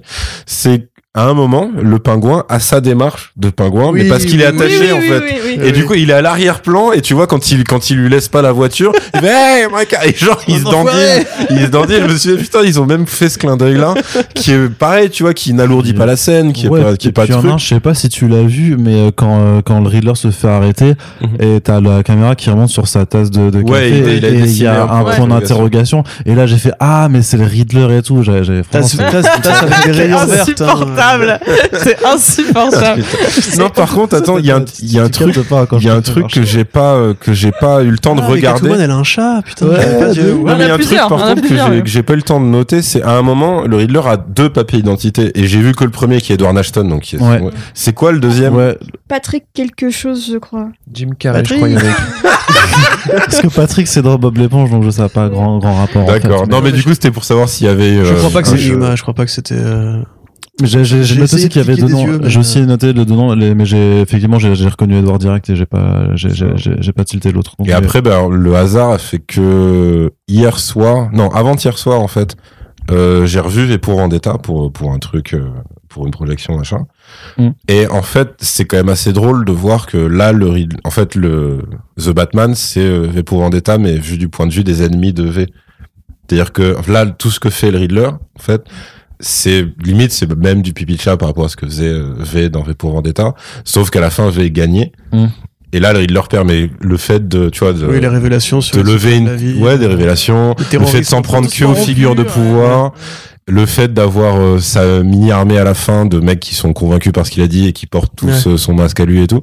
Et en fait, c'est ça, sauf que là, effectivement, le Riddler, il est, il est juste très méchant parce que Donc, il est, il est euh, ce, que, psychopathe. ce, que, ce, que, ce que tu dis en somme, c'est que The Batman, c'est un peu le V pour Vendetta. euh, fachos. Ouais. Non, en plus, c'est un Batman qui est un peu. C'est. Enfin, on dit toujours Batman est de droite, et j'ai été- je me suis dit, c'est la première fois où j'ai fini un film Batman, je me dis, ah, il y a des idées de gauche dans un Batman, c'est. Ouais, c'est assumé et on voit qu'ils en sont fiers parce que pour le coup, à un moment, Catwoman dit euh, bah ouais, euh, c'est tout ça et elle a raison, c'est de la faute des vieux blancs privilégiés de Gotham euh, qui foutent la merde machin. Et euh, même en, en interview, j'ai regardé l'interview de de Mouloud Achour, hein, de Click des deux, où Ah bah, Robert. Pattinson dit que il est fan de FF7 et enfin voilà, c'est un- c'est un, un, un moment incroyable et je vous invite à regarder ce, ce, ce moment où Zoé Kravitz a en- littéralement envie de crever. Bref, et, donc du coup, il, il euh, justement et Mouloud Achour lui fait la réflexion en lui disant euh, Mais en fait, euh, est-ce que est-ce que c'est enfin c'est est-ce que c'est important pour vous ce genre de citation dans un blockbuster américain? Elle dit ah bah de toute façon c'est pas moi, c'est Matt Reeves. hein. donc euh, voilà, chat, chat perché sans mauvais jeu de mots. Donc Mais- le mec est vraiment pas intéressant jusqu'au bout. Parce que c'est- une réponse ultra décevante. C'est pas moi, c'est le, c'est le réalisateur. C'est nul. Oui, mais bon, en tout cas, c'était bon à savoir que quand tu, tu rajoutes ça, plus un peu les, les intentions, donc euh, un peu euh, borderline euh, de, du Riddler et tout, t'as quand même des petits moments où on te fait comprendre que, euh, bah voilà, euh, les millionnaires, c'est pas très bien un et que faut, on peut, ouais, faut aider aussi. les gens, quoi. le mais- truc sur les flics aussi, c'est que Ouais. le, le film, c'est probablement un des films les plus accables de Batman. Ouais, complètement. Et que si ce n'est pour la fin où tu te réalises qu'il y a quand même un ou deux flics qui font bien leur taf, et encore, je suis persuadée que dans le lot qui l'arrête, Ah oui, il y a des ripoux. Ouais, ils étaient 25 à la fin. il, Ils étaient pas Ouais, beaucoup à la il fait fin. la phrase de non, il y a encore des gens bien à Gotham. Tu fais, ah, vous êtes 25, c'est chaud quand même. Ouais, c'est un peu chaud. Là, Et, et genre, il dit à un moment donné à, à Gordon, You're a good cop. Mm. Et je trouve que c'est c'est vraiment la nuance entre euh, il y a toi et il y a Tout tout le autres. reste des Ouais, gens ouais. qui sont des Mais sombres il a dit que c'était pas cab, euh, Matt Reeves. Enfin, il a dit, ah non, mais c'est pas un film anti-flic, je crois. Franchement, la scène où Batman se réveille et Ah oui, qui se- s'embrouille Ouais. vraiment. euh, moi, ça m'a foutu des frissons. Tu, tu, tu revois les scènes des gilets jaunes et tout, tu vois, c'est assez, assez chaud. Après, t'as aussi la scène dans Batman Begins où qui te prouve que Gordon n'est pas un bon flic parce que t'as euh, qui est le mec euh, barbu là de Sons of Anarchy, Mm. qui lui dit euh, ouais, qu'est-ce que tu vas faire Tu vas moucharder et Gordon lui répond je ne suis pas une balance. Mhm. Donc les flics Mhm. se couvrent entre eux, même dans l'univers de Batman en vérité. Après, c'est une notoriété publique que les flics de Gotham sont. Oui, sont bien sûr. toute Mais façon, tu vois, c'est pas- c'est fait différemment. Là, il y a Pourquoi vraiment ce côté. Euh, Hein Pourquoi deux Gotham. Ah a dans cette- vraiment ce côté effet de Nas aussi, tu vois. Euh... Ah, de masse, pardon. En fait. Oui, faut, faut remarquer aussi, ça marche. Aussi. Euh, où vraiment, en fait, tu vois la corruption qui, justement, t'explique qu'elle est bien liée au crime organisé et à la politique et tout ça. Et surtout, on te montre vraiment des flics, jamais sous un angle positif. T'en as juste deux. En fait, le Martinez, du coup, je crois. Oui, en fait, c'est celui qui au départ méprise Batman Ouais. et qui, pour, à la fin, Ouais. est dans le rapport qui inverse. explique comment tout. on enlève les moquettes euh, avec euh, Oui, petit, parce que ouais, son ouais. tonton enlève des moquettes. Exactement. Et, et Gordon. Et C'est le début d'une solide amitié, tu peux me croire. D'ailleurs, Ça, c'est les deux flics non blancs, entre guillemets, de. Ouais, mais na- non, mais en plus, enfin, ce truc du, de, de la moquette, c'est quand même ouf que ce soit un flic qui aide euh, le plus grand détective du monde, en fait, Ah, à. ça va, non mais pour l'indice euh, l'indice random de ah non mais c'est avec ça qu'on retire les moquettes ah ouais c'était ça le dernier truc qui te C'est manquait pour pour, ça avoir que la carte de la C'est pour vie. ça que c'est pour ça que Batman a besoin de sidekicks qui sont nés pauvres. ouais, Parce que lui, il a aucun moyen d'identifier lui il a un jamais retiré il a Oui, jamais retiré de moquette de c'est- sa vie c'est ça, C'est quoi ça? Ça dire bouchon Batman. Quoi? Moi, c'est toujours Alfred euh, un vous dites que c'est le métro? C'est quoi le prix d'un pain au chocolat Je me pose la question. C'est-à-dire que c'est une éponge. C'est comme une Pour faire la vaisselle. Dit quoi Vous me parlez? C'est n'importe quoi. Mais c'est quand même un film où t'as l'impression qu'Internet n'existe pas, tu vois. Où... Bah si, Ah bah si, Ah bah le si, Riddler, existe. à, part le, à part le Riddler, enfin Batman fait aucune recherche quoi. Il, il y a un, une si, arme si, de crime. il y a l'URL. Ah, l'URL, de. Il a pas de Google. euh, mais il fait, il fait aucune recherche. En fait, toutes les informations doivent venir d'un autre être humain. Genre lui, Bah, il a ses lentilles. C'est vrai que c'est le côté détective privé très à lentilles, l'ancienne. euh, Ouais, il a quand même ses ouais. lentilles qui identifient les gens. Oui, en il doit y mode avoir solide. je, sais pas, j'ai l'impression que. Vas-y, vas-y, c'est là. Ouais, non, non, mais j'ai l'impression que vraiment, si c'est pas, euh, si c'est pas en face d'un autre être humain, il y croit pas. À chaque, à chaque fois qu'il a une révélation, fallait qu'il le voit de lui-même. Mais c'est vrai, ça c'est ce que justement un pote qui écrit une critique dessus, euh, Bob euh, Bisou, euh, avait remarqué, c'est qu'en fait il mène une enquête, mais l'enquête progresse pas parce qu'il résout les énigmes et tout. Mm. L'enquête avance parce que des personnages font des révélations et le. Riddler lui-même fait des révélations qui ouvrent de nouvelles portes, qui mènent à d'autres enquêtes inassouvies. En fait, il, il va pas vraiment détecter euh, grand chose dans le film, sinon que la ville va être euh, ensevelie et c'est à la toute fin et entre guillemets dès qu'il le repère. Bah, il le- il, il le capte parce qu'il voit les que- explosions par Voilà, la fenêtre. Ouais, oui, fait. et puis que le Riddler lui dit, Ça, enfin, littéralement, Ouais, euh, il ça. lui dit en fait Ouais. t'as rien compris frère, et après il fait ah tiens peut-être T'aurais été au premier, ouais, t'aurais été aux premières loges pour voir machin. Enfin, tu vois, il a quand même le côté. D'ailleurs, je vois pas comment il aurait pu deviner ça pour le coup. Non, là pour le coup, c'était le cadeau de fin du Riddler Ouais. à Batman. Dans sa tête, c'était en mode on est potes et regarde, regarde ce que j'ai fait à la ville. Tu vois, il pensait que Batman allait j'ai- faire mais bien J'aime joué, bien mais l'idée, j'aime bien l'idée quand même que quand tu retires la moquette sur le parquet, il y a même des petites LED pour les endroits où il, ça Ouais. doit sauter, tu vois, qui clignotent et tout, genre, enfin, il a que le fait Riddler un a effort. pas- pâché ses Castorama. Vraiment, Il a juste fait avant, il s'est fait. Oh, des LED et tout, trop bien, je vais utiliser ça pour mon, moi, pour mon mon truc plan machiavélique, quoi. Mon truc préféré, c'est quand même qu'il habite en face de l'iceberg. là. Oui, non, mais oui, évidemment. Dit euh, tu amèneras euh, le, le rat La à la lumière, il parle du lampadaire qui en Ouais, a chez voilà. Mais c'est très beau. Non, mais c'est ouais, c'est marrant. sympa. Mais au début, j'ai cru que c'était genre un appart qu'il avait investi Mais le pareil, temps où oui. il le ramène, en fait. Mais pareil. Mais non, ça a l'air d'être. Mais là, là pour le coup, c'est vrai que ça, ça aide pas à le détacher de Seven parce que c'est c'est vraiment la même scène que quand t'as Morgan Freeman et, euh, et Brad carnets. Pitt qui, ouais, et que le mec a des carnets partout. Sauf que là, ben, euh, Gordon tombe direct sur la page, Ouais. sur les 15 carnets, c'est la page où le mec expliquait ses motivations et son plan. Par contre, le, grand tableau où il y a écrit is the Batman et il y a trois photos de Bruce Wayne, ça, je vois pas. Tu vois, Ouais, non, genre, mais Ouais, non. ah, non, dis non. donc, tiens, c'est vrai, il a fait un Mais lien. ça, ça c'est- me bute. c'est pas mais- Mais parce que je crois qu'il a aussi les photos de mafieux, il a aussi ce truc-là. Ouais, mais c'est Mais trop- après, évidemment, c'est, euh, bah, un détective aussi, normalement, euh, Gordon, je sais pas. Non mais là C'est- ouais. too much. Franchement, vraiment, lui au milieu de la pièce avec les photos euh, de Batman, enfin Batman Bruce Wayne euh, au milieu du truc et tout le monde. Et je me suis dit obligé, c'est trop gros. Ça veut dire que là pour l'instant ils disent rien, mais ça va avoir une, ça va avoir une utilité pour la suite. Je me suis vraiment dit hmm. obligé, va y avoir un truc autour de ça y est, on sait que c'est l'identité de, de, de Batman et euh, ça va se retourner contre lui. Et en fait, pas du tout. Et du coup, ça m'a ça m'a ça m'a sorti du film rétroactivement en fait. Mais ouais, bah après, il y avait, il y avait aussi un truc, c'était le, mais c'est plus par rapport à, par rapport à Falconet. En gros, c'est euh, le moment où Alfred dit à Bruce Wayne, ouais, euh, mais parce que Bruce Wayne fait d'accord, mais- et du coup, quand ensuite Falcon a demandé une contrepartie à mon père, mon père l'a envoyé chier, donc ça, je comprends. Et donc, vous me dites que le lendemain, mon père et ma mère sont assassinés sous mes yeux et tout. Et Alfred, il fait, ouais, par contre, je suis pas sûr que ce soit lié à Falconet. Donc, tu fais, ouais, ok. Et après, t'as euh, aussi euh, la réplique finale de Falconet qui est en mode, moi, de toute façon, euh, genre, c'est moi qui contrôle la police et tout. C'est pour ça qu'en fait, moi, je suis pas une balance. Et tout ce que, tout ce que je veux dire ou pas, en fait, je l'emporterai dans ma tombe. Donc, tu fais, ok. Donc, ça, c'est juste pour dire, peut-être c'est lui, peut-être c'est pas lui. Et, vu qu'il se fait tuer d'une balle dans la tête Même- juste même après, encore avant c'est très dit, forcé, euh, quoi, tu vois. c'est genre, non, Maroni. Bruce, tu ne sauras jamais euh, à 100% si c'était Ouais, moi tu sais, pas, justement, il disait c'est Maroni qui a fait tuer tes parents, Mm. mais je peux pas le prouver. Oui, en voilà, fait, t'as un triple effet qui se coule C'est de ça, euh, c'est ah, qui c'est qui a tué les parents, on saura jamais. Et, tout. et ça, pareil, c'est c'est un peu du forcing aussi, quoi, tu vois. En vrai, ça me fait penser un peu à l'identité de, de Rey dans Star Wars. Est-ce que t'es ça ou pas? Ouais. Dans le 2, on te dit non, en fait, t'es rien. Et c'est une très bonne réponse. Et après, on te dit euh, non, non, bah en fait, si, si, t'es un peu. Donc, euh, t'es ce un que, peu ce que tu essaies de dire, c'est que The Batman, c'est un peu un Star Wars 9, euh, Non, mais pas du tout. Pas du tout. Ils sont amis d'enfance. Mais, mais par contre, moi, je trouverais ça intéressant si dans la suite, ils, bon, ils ne n'oseront jamais parce que de nos jours, tout doit être connecté entre eux. Il n'y a pas de chance pour que ce soit un coup de hasard ou quoi. Mais j'aimerais beaucoup que dans la suite, on nous dise non, bah en fait, tes parents sont vraiment morts à cause d'un petit mafieux de merde sans aucun lien. ça. Ça, je trouverais que ce serait osé dans un, dans un film qui connecte trop ces points entre eux, quoi. De faire du, une Ryan Johnson quoi. Exactement.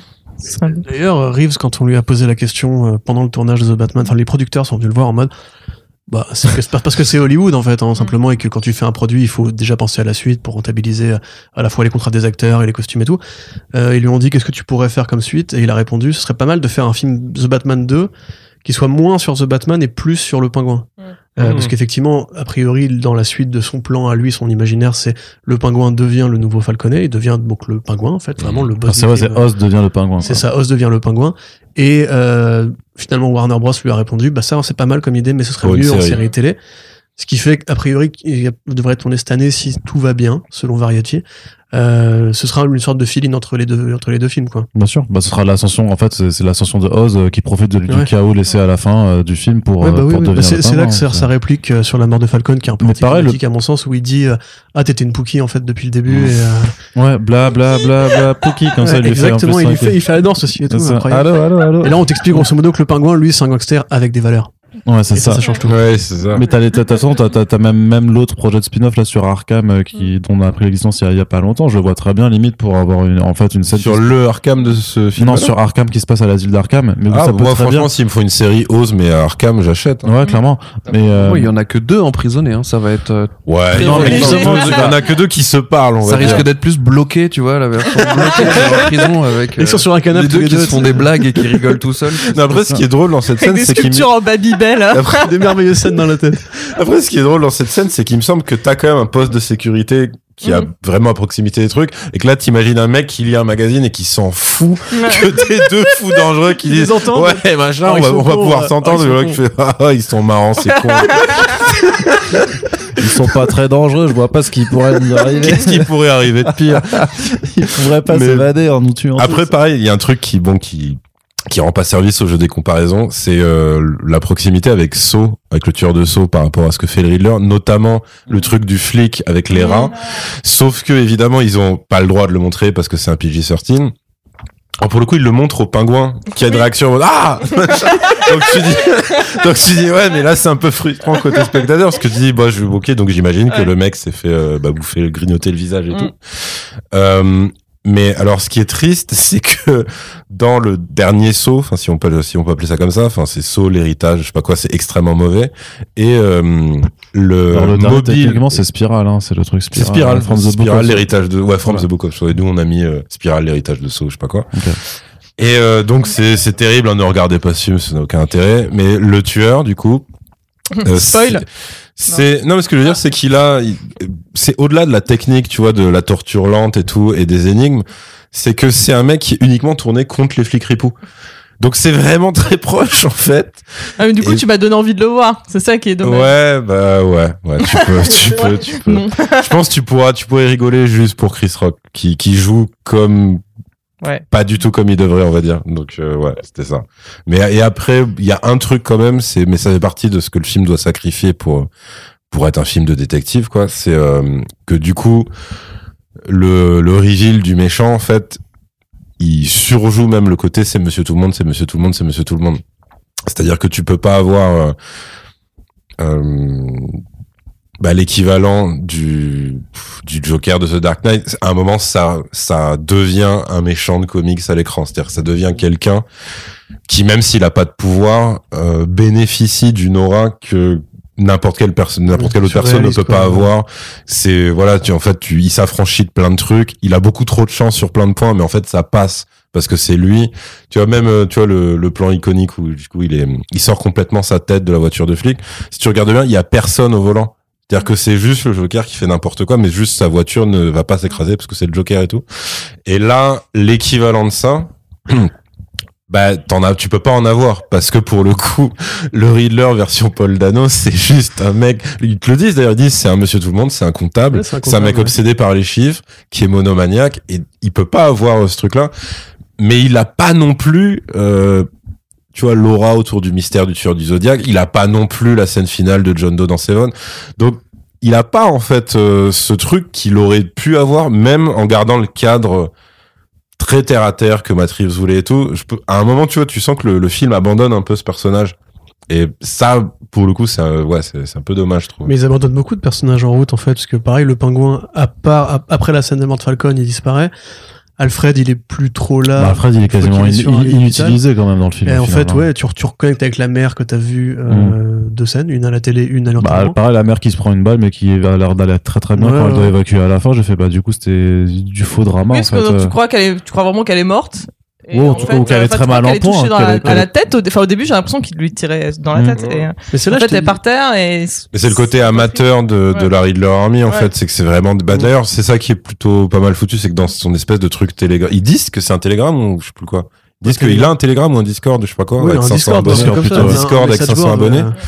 Euh, Et genre, euh, état, je, limite une une file, euh, enfin un fil de com qui sont en mode, ouais pour les explosifs, c'est vous me conseillez quel truc, Oui, ouais pour le masque, quel matériau. Oui, le, truc, masque, quel il dit, euh, calibre, tout faut aller machin. voir dans les surplus militaires, Ouais. ils en vendent. Ouais, ouais. Tu- Il y en a, y en un qui dit euh, Keep up the good fight, bro, we got Ouais. you. De J'ai vu le pro, j'étais morte. Je trouve pas qu'il y a un côté Red Room, Arnaud d'ailleurs, euh, par rapport au côté justement le tueur qui se met en scène quand il va faire bouffer, enfin quand il va faire les rats euh, bouffer le truc, et même le côté message board du du porno un peu criminel. Euh, Red Room qui est un comics de Ed Piscor euh, qui est tombé récemment sur euh, des psychopathes qui font des Twitch en fait, euh, De torture. des chaînes Twitch de torture. C'est ultra gore. C'est ouais. Et justement, par rapport à ce truc-là, je trouve ça bien fait si on prend ce référent-là. Par contre, comme disait Yerim, il y a un problème de PG à mon avis. Euh, on sait que euh, euh, Colin Farrell voulait fumer des cigarillos, bah, parce que le, mais- le pingouin quand même, il est aussi inspiré par euh, une mascotte publicitaire de cigarettes qui était un petit pingouin qui fumait, tu vois. Mm. Euh, le fait de lui retirer ses clopes, moi je trouve ça un peu dommage, comme à Jim Gordon. Et généralement, on manque quand même parce qu'il y a quand même une ambiance vraiment qui est très lourde. qui est très pesante. On sent que la mort à chaque coin de rue et tout. C'est quand même un gros polar sans cigarette. Ouais, c'est ça. peu- Non, mais c'est Bah, surtout, c'est un peu propre, quoi, tu vois, finalement. C'est ce qu'on se disait en fait à la sortie avec Arnaud parce que je- moi je me disais ok moi j'ai jamais, vu ça dans les comics mais peut-être que c'est l'inspiration du coup il m'avait dit non c'est que il et du coup c'était devenu parce qu'on s'interrogeait on disait mais attends pourquoi ils ont fait ce truc là et c'était devenu évident quand Colin Farrell avait révélé que même ouais, cigarette cigare il avait pas le droit on lui a dit non non non non non euh, c'est que ils ont pas non plus le droit à la drogue, même quand ils parlent de trafic. C'est-à-dire, ils ont dû Mm. créer une drogue pour le film Mm. qui n'existe pas, juste parce que à tout. Et en plus, tu sens que ça a été écrit pour de la coke concrètement, tu vois. Mm. Parce que vu l'usage qu'ils en font, tu vois, dans le club qui est sous le club, où du coup ça, ça devient que des mecs ultra riches de Gotham et influents. Tu dis d'accord, c'était pour qu'ils tapent des rails sur la table, sauf que quelqu'un a dû dire bah non, en fait pas dans un film Batman, ce qui est complètement con parce que pour le coup, enfin, c'est des méchants qui trafiquent, évidemment, et donc tu te retrouves avec ce truc de collier que tu prends par les yeux, qui correspond à rien, et qui est... les, les trucs sont Mais est-ce que multicolores, ça enfin rend pas ça bizarre. plus abordable pour tous les craquettes de Gotham? Parce que la coke, c'est quand même pas la, la drogue que tu prends lorsque t'as pas de thune, quoi. Mais t'as le crack. Ouais. Ça fait longtemps qu'on a trouvé des variations euh, cheap de la cocaïne et justement à Gotham City.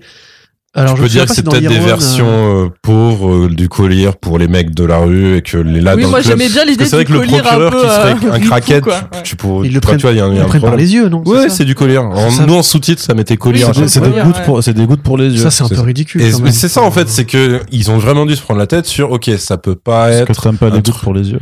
genre non mais en gros ça peut pas être un truc où ils speak j'avoue. parce que c'est trop explicite, ça peut pas être un truc par le nez, donc du coup il reste quoi? Et Ils ont dû dire bah ok s'ils peuvent pas fumer non plus.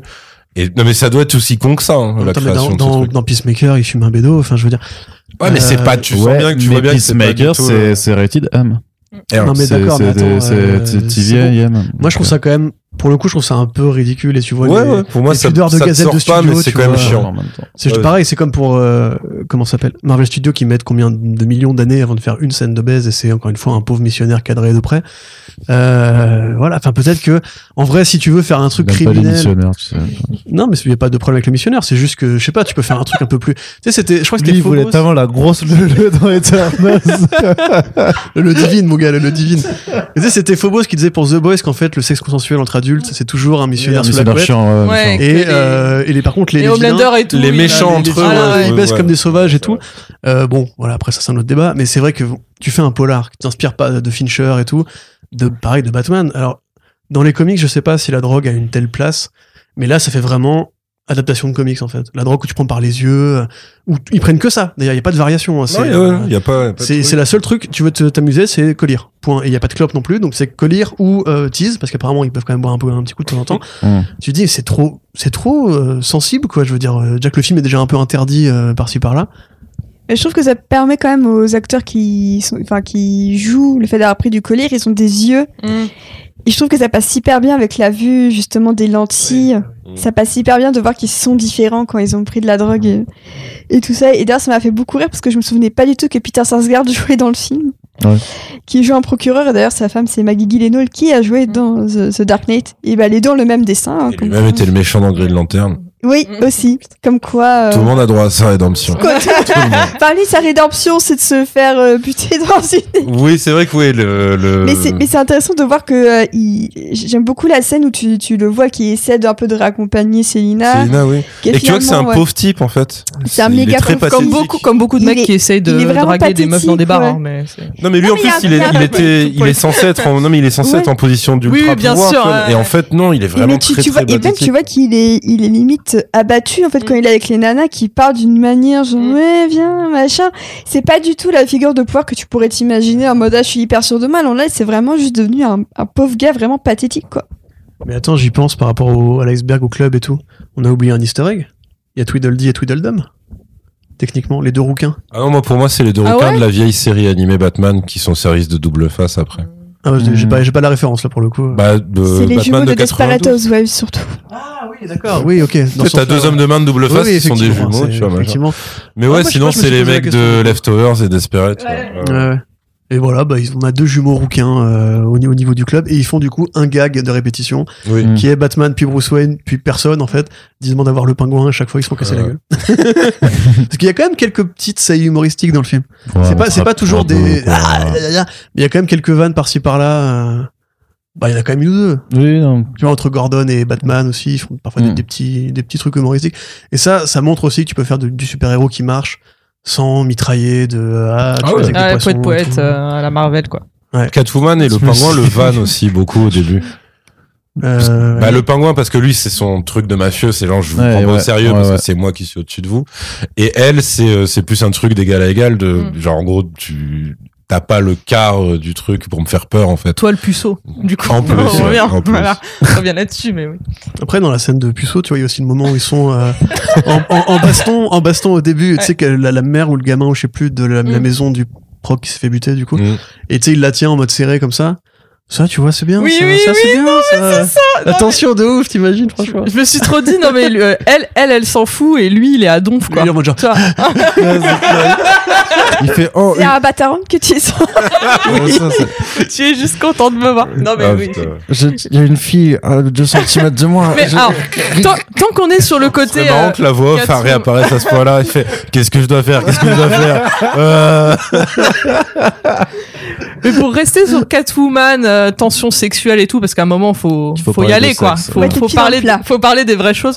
Euh, J'étais assez contente de voir un peu le traitement du personnage dessus, dans le sens où J'aime bien l'idée de elle qui euh, déjà l'idée de elle qui se déguise euh, au fur et à mesure pour ces trucs et qui bah du coup évidemment euh, ut- utilise euh, bah enfin son corps façon de parler mais son physique avantageux pour euh, s'infiltrer je sais pas enfin dit comme ça c'est pas voilà mais non mais pour s'infiltrer et pour euh, bah du coup voilà poser les bonnes questions aux bonnes personnes pour euh, euh, comment dire s'approcher des bonnes euh, des bonnes personnes etc et je trouvais que c'était un peu c'était une autre interprétation parce qu'en fait là depuis euh, 92 euh, la, la terre entière ne jure que par Michel Pfeiffer et que j'adore il y a pas de y a pas de souci mais euh, t'as l'impression vraiment il y en a ils sont ils sont restés sur Catwoman, ça doit être Michelle Pfeiffer, et ça a pas le droit d'être euh, d'être autre chose, donc euh, il faut qu'elle lèche le visage de tous les mecs qu'elle euh, rencontre, et il faut des oiseaux voilà, et qu'elle soit ultra sexuelle, mais genre euh,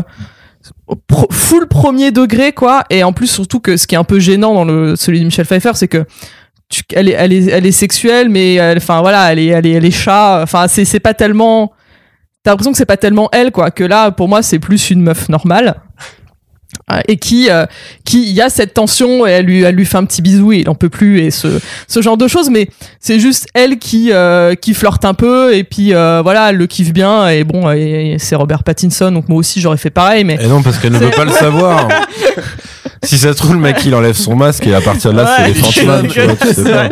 non mais mais du coup j'aime j'aime bien l'idée d'avoir un truc encore un peu euh, un peu différent alors après on peut pas dire euh, ouais que c'est pas trop euh, mal gaze parce que bon c'est pas euh, c'est pas- enfin c'est c'est pas elle qui enfin le film est pas écrit c'est pas c'est pas une, une meuf qui s'est dit on va changer un peu de, de ce truc là donc j'ai pas encore trop Après, il n'y a exactement pas les shots euh, plan, plan fesses. Mais c'est ça. Ouais, mais les le, le, le corset est bien gaze quand même, quoi, tu vois. C'est Ouais, un mais je- comics. Hein, euh. franchement je trouve que Non, ce que je veux dire, c'est qu'en gros, si tu fais ça dans d'autres configurations, t'as toujours, mais d'ailleurs, même, même, euh, étrangement, t'as même des plans comme ça bizarres Mm. dans Wonder Woman, alors que tu devrais pas, Mm. logiquement. Mais, euh, Bah, bon, le, le truc, euh, l'archétype de ça, c'est, euh, c'est Scarlett Johansson. Enfin, Ouais. tout, même jusqu'aux affiches où elle, c'est, elle, elle devait être de trois quarts tout le temps. Tu sais, mais, enfin, c'est si. chaud, quoi, tu Mais, vois. mais là, justement, effectivement, là, j'avais un peu peur au début quand on voit la scène dont on parlait tout à l'heure, un peu, un peu voyeur, euh, etc. Oui. Donc je me suis dit, ah ouais, ok, en fait, Ouais. tout le film. Et en fait, le moment où la, il la caractérise, donc elle a des petites, euh, des petites cuissardes en vinyle euh, incroyables, là. Et j'avais peur qu'en fait, ce soit vraiment le côté, euh, ouais, ok, euh, enfin voilà, c'est. On est, on est intéressé par elle euh, par en tant que en tant qu'objet sexuel et tout et en fait c'est juste comme ça qui déjà il la repère et qui croit qu'elle est euh, qu'elle est à l'enterrement et du coup en fait il se fixe un peu sur ça pour la pour la reconnaître des fois quand il est dans la dans la foule vu qu'elle aime bien se déguiser Fétichisation. oui voilà ouais. Ouais, voilà il est peut-être fétiche des bottes il y a des gens très bien qui sont fétiches des bottes mais euh, mais effectivement c'est Bah, euh, Arrêtez de me regarder. non mais Pourquoi vous me Mais jugez plus, là Il est fétichiste de plein de trucs, hein, c'est pas que les bottes. Ah oui, non, mais je, je savais pas, Arnaud. Je, je Non, on n'a pas fini T'as- d'en parler, T'as hein, t'as le donc, droit. euh, voilà. Euh, et donc, du coup, j'arrive plus à enchaîner. Et Mais a- après, il y a quand même un male Ouais. gaze au sens où justement, on il faut l'in- l'instaurer pour qu'on comprenne que Batman est attiré par elle. Mm. Et ça, enfin, c'est très, c'est très explicite, hein, en l'occurrence, ouais, ouais. le fait que Mais c'est pour ça, va, je suis, euh, mais je suis sur une ambiguïté de, euh, ça m'a pas gêné et tu vois qu'elle arrive quand même à, enfin, elle, elle fait sa vie et elle, euh, voilà, elle se, elle utilise elle aussi le déguisement et c'est juste pour elle une autre manière de se f- fondre dans le décor et d'arriver, euh, d'arriver à ses fins. Et c'est pas, euh, ouais, le, le moment, euh, enfin, par exemple quand elle enfile le costume, c'est un truc qu'on voit de loin et elle se déshabille pas. Enfin, tu vois, elle a déjà en, elle a déjà son débardeur et tout qu'elle a, euh, qu'elle porte quand elle est quand elle est euh, barmaid. Et, euh, et elle enfile. C'est une combinaison, c'est un truc qu'elle enfile par dessus et c'est pas, elle se dépoile. Enfin, c'est bête, hein, mais elle se dessape pas totalement. Et c'est un truc qu'elle rajoute par dessus pour être, euh, bah, pour pour faire ce qu'elle a à faire en tant que tenue de travail. Alors après, c'est Zoé. Kravitz. Elle est gaulée comme elle est gaulée et la combi est très belle. Donc forcément, nous, on sexualise. Enfin, nous, je euh, sexualise ça un peu. Mais non, je vais pas mettre tout le monde dans le même panier. Mais voilà. Ouais, parce que moi, jamais. Ouais, toi- mais non, mais toi, toi, t'es pur aussi. c'est Moi, je suis dans le panier. hein, je je je t'y Mais-. Mais du coup, j'ai voilà, c'est j'étais vraiment dans cette dans cet entre deux à chaque fois quand on quand on la voyait ou quand elle mettait ses, ses petites perruques et tout et j'ai trouvé ça assez cool et qui changeait donc du fameux je te lèche le visage euh, de Michel Pfeiffer quoi. Mais c'est surtout aussi que Vous oubliez tous euh, Ali Berry, ça me fait beaucoup de. Mais parce que j'ai pas envie de me rappeler. Berry, elle elle prend de la de la merde, comment ça s'appelle De l'herbe à chat et elle se roule le visage avec Oui, l'herbe à oui, chat, elle, a non, mais per- elle a c'était- tout perdu à ce moment-là. Non, mais c'est- c'est aussi que bah, les cheveux longs, c'est ce qu'elle utilise tout le temps pour se camoufler. Justement, le fait qu'elle renonce à cet instrument, entre guillemets, de féminité pour adopter cette coiffure courte. Là où Bruce Wayne a les cheveux quand même un peu plus longs qu'elle, au, au naturel, je trouve que c'est une, une inversion assez intéressante de, de physique. Ah, je suis en train de me demander s'il se les plaque en arrière du coup quand il met son masque de Batman ou s'il a une sorte de, de doit- bonnet de bain en Ouais. fait. Je vois que des fois il l'enfile et en fait Bah ouais, c'est il a ça. les cheveux devant les Ah, yeux. c'est ça. Et Il il fait, fait, il putain. fait, eh merde, ah vas-y, j'arrive pas et tout. Les cosplayers mettent des trucs hein donc Ça, euh, ouais, je eh, crime, arrête-toi, mais t'es où Eh, tu peux pas me voir avec tes cheveux. il y a une grosse calebasse en plus sur. euh, Ouais, c'est ça, avec sa grosse mèche et tout là. Mais Après, ce qui est bien, tu vois, dans leur relation, moi j'aime beaucoup la scène de fin, tu vois, où les deux motos se dépassent et tout. C'est comme dans. Fast and Ah, Furious. C'est exactement. J'étais- J'étais sûr, j'étais sûr qu'on allait y avoir droit. T'es un peu en train de dire que ce Batman, c'est un peu. euh, s'appelle Fast Paul Walker, ça s'appelle euh, Paul Walker de son Vin Diesel. Fast and Furious 7, des films de super-héros, c'est bien ça. Après, va revenir à la fin de chaque film et on verra juste ses pieds. Euh, mais non, Ça, c'est c'est Tarantino. c'est que c'est la première fois où, en fait, dans un film Batman, on a une Catwoman qui n'est pas au courant de qui est Batman. Tu vois, c'est parce que dans le Batman le défi, euh, il Ah, c'est à la toute, toute fin, quand même. C'est, c'est leur Ouais, dernière bon, scène, Tu vois, s'il y avait dû avoir la suite que Burton voulait faire, Il voulait faire le spin-off Catwoman. Ah oui, c'est vrai. Ah si, il lui dit, il lui dit on est, on est pareil et tout, il, il arrache son masque et Ah mais non non je suis con. Euh, ils se le disent en fait à demi mot dans la soirée déguisée. Ouais. et en fait euh, ils se redisent ils se refont un dialogue que Batman et Catwoman ont eu. Donc Attends, à ce dans- stade du film en fait oui. Et dans non non je veux dire dans la soirée déguisée où en gros tu vois ils font le slow ensemble et, et ils refont un dialogue de Batman et Catwoman qu'ils ont eu eux-mêmes plus tôt dans le Mais- film du coup à ce moment-là l'un et l'autre savent parfaitement Il Ouais, le dit pas à la fin dans The euh, Batman, il dit si, il en fait. ah non non non non non, Non, non, Non, il non, non, non, il non, non, euh, euh, il Non, c'est Ouais. c'est euh, lui il est au courant qui est Selina Kyle, elle est pas au courant qui est Batman, et puis. Ils s'aiment comme ça, euh, dans, dans, dans le secret, on va dire. D'ailleurs, Mm. c'est c'est une fin qui est pareil, je trouve. euh, peut-être il lui donne une cassette de grunge à écouter pour Exact. Est-ce que tu connais Kurt Cobain je t'ai fait une compile Petite playlist Spotify. Tiens, c'est MTV. Tiens Célina tu penseras à moi quand tu l'écouteras Il y a du My tu hein, pendant les vacances. J'ai mis du My Chemical Romance et du Tokyo Hotel, tu vois, c'est super Tu vois, le fait de finir là-dessus, euh, c'est de la même façon qu'on a dit, on perdait beaucoup de personnages de vue. À la fois, c'est sympa, mais à la fois, ça iconise pas vraiment ce Batman, je trouve, parce que t'as vraiment un côté. euh, Parce que quelque part, c'est un peu les deux héros du film. Tu vois, il y a pas vraiment une sorte de d'ascendant qui est. Enfin, Mm. de fait, il a plus de temps, de temps à l'écran, mais il y a vraiment ce côté, le film est bâti autour de leur relation. Et donc, quand ils se cassent euh, en séparé à la Paul Walker, euh, c'est vraiment en fait ce truc où il n'y a pas un, un plan sur le bas de signal, il n'y a pas un Batman ténébreux dans la nuit noire, au sommet d'un building avec le vent dans le dos, tu vois. Il y a vraiment ce truc de, euh, c'est une fin qui est justement qui rend service à cette relation, je trouve, et qui finalement euh, fait, enfin, pour moi, appauvrit le sentiment que c'est le héros et sa gonzesse. Il y a vraiment un truc en mode, euh, ouais, c'est deux personnages qui sont qui sont fédérés par la même idée en fait. J'ai l'impression que c'est plus quand, euh, quand ça se termine. Elle, en fait, elle a, elle a fini son arc.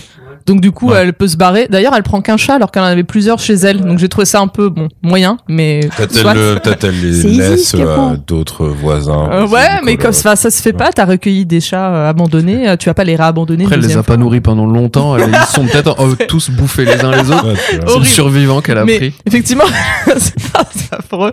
Mais effectivement, j'aime bien l'idée que, bah, en fait, elle a, voilà, elle a fini sa vie. Ah ouais, effectivement, c'est, trop la merde à Gotham, euh, je me casse et que, bah, lui, retenu par ses responsabilités, euh, reste, quoi. C'est oh, We Always Have Gotham, tu vois. Mais alors ça, pareil, ça, aurait pu être mieux écrit. C'est-à-dire que quand t'as une explosion, elle aurait juste pu dire, je comprends. Et en fait, elle lui fait, non, en fait, tu es déjà casé. Mm. Donc moi, enfin, tu sais, tu as vraiment le côté, ouais, euh, au cas où le mec dans le fond aurait pas suivi. En fait, ça veut dire qu'il est marié à Gotham. Vous avez compris?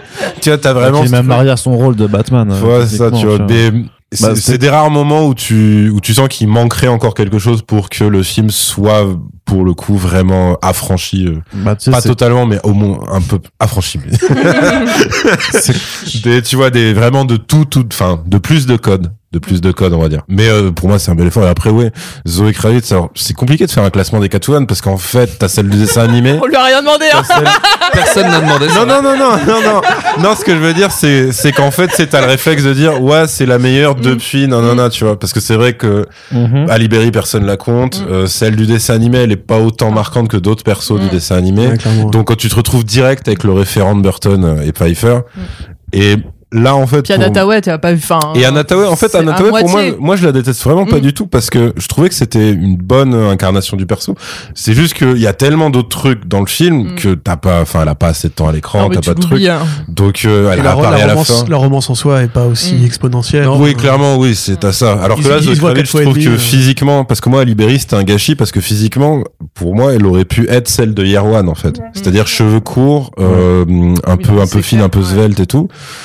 Euh, et bon, voilà, enfin. Il y a un beau costume, pas le, Voilà, pas, pas avec ce costume-là non plus, etc.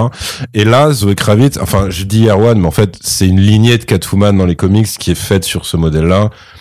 Effectivement, brune, cheveux courts et tout.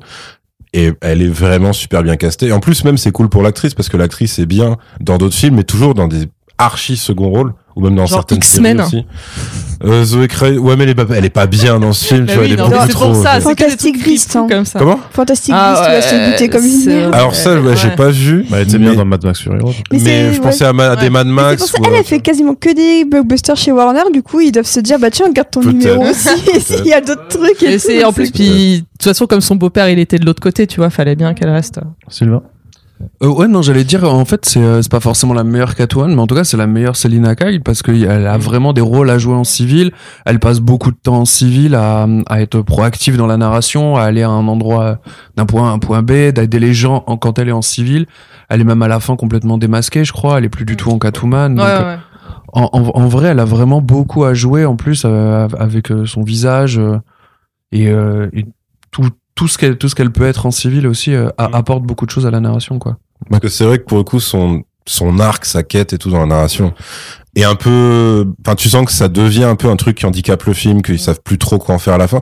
Mais par contre, ce qu'ils font faire au personnage en tant que tel, ouais, c'est, euh, enfin, elle est quand même assez étoffée et tout. Et puis elle est pas bipolaire comme euh, celle de Burton. Celle de Burton, Ah oui, c'est le Burton. elle, elle, elle bah, ouais. vrille. À un moment, elle est Selina Kyle et ensuite Bah, ça devient un elle, monstre en fait. C'est juste, Ouais. ça devient un monstre. Oui, bah elle meurt et elle ressuscite littéralement. ça, donc, euh, Elle, elle se déguise en Catwoman juste par, par praticité quoi. Oui, c'est ça. C'est pour ça que je dis, moi, je la rapprocherais plus de celle d'Ataway, mais avec beaucoup plus de choses à faire. Après, ça, moi, c'est un truc qui me saoule encore un peu. C'est Ouais, euh, le le, Riddler, on l'appelle ouais. le Riddler. C'est lui qui s'appelle le Riddler. C'est pas la presse qui Mm. le surnomme. Eh, c'est le Riddler.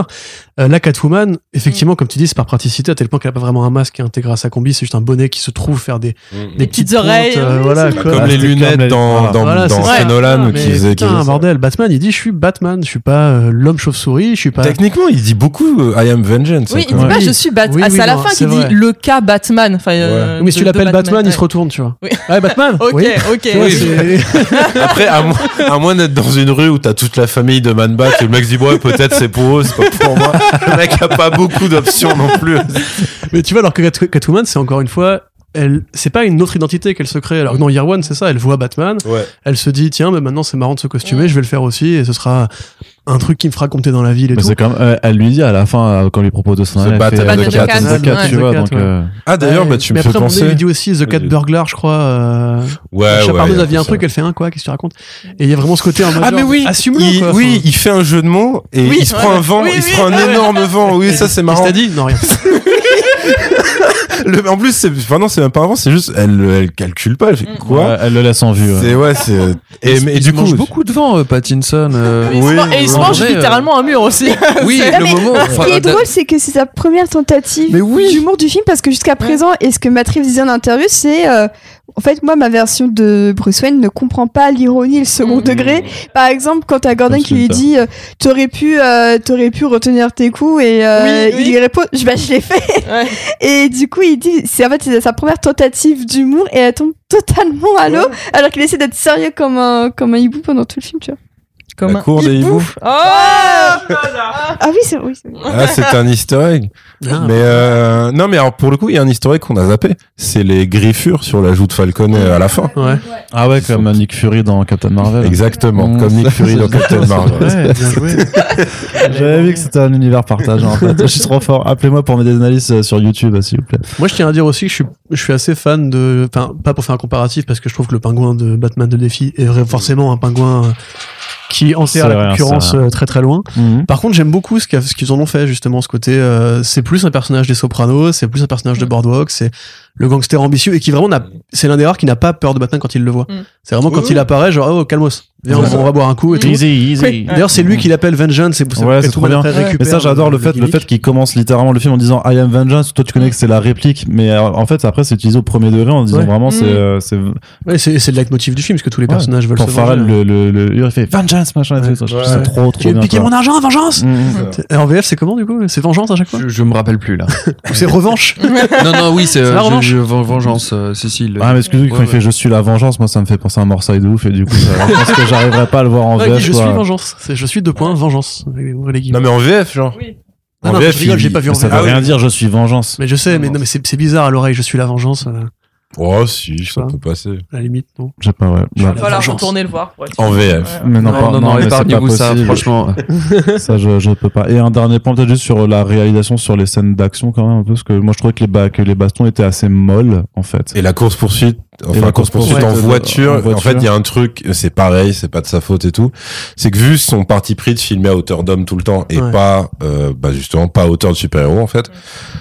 Quand le pingouin pense vraiment qu'il a semé Batman parce qu'il y a un camion citerne qui a explosé, en fait, c'est une version pauvre et mal éclairée de la poursuite de Terminator 2 où John Connor s'arrête en pensant que et t'as le camion qui défonce le truc.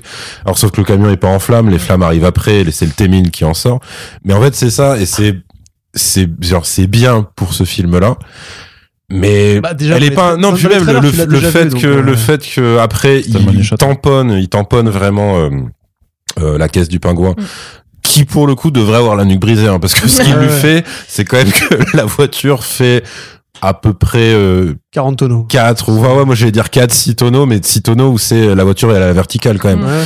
et juste après tu le pingouin n'a quoi il a peut-être une égratignure là Ouais. et ça s'arrête quoi il a il a pas C'est la de- fat suit de Colin Farrell qui l'a sauvé en ouais, fait. ouais, T'as je t'as un, plan gravité en plus, tu vois, à l'intérieur du truc. oui oui oui donc clairement la voiture tout, euh. vole Ouais. s'écrase et après t'as le plan pour dire non, non tout va bien regardez en fait c'est juste qu'il a la tête à l'envers maintenant Après, Batman, il, y a- il se, il se mange une explosion en. Ouais, oui avec à euh, le temps. proc dans les Mais il a même pas une égratignure sur le visage, alors que vraiment, il y a un endroit où il a pas de, de masque. Ou il devra au moins avoir une brûlure au troisième Oui, une brûlure ou le un truc. Et euh, vraiment, de- son costume n'a rien. Il a, il pisse même pas le sang de, Et en de fait, il quelque perd part. connaissance. C'est comme quand il Oui, a il le, le coup à bout Ouais. portant du gros calibre. Ouais.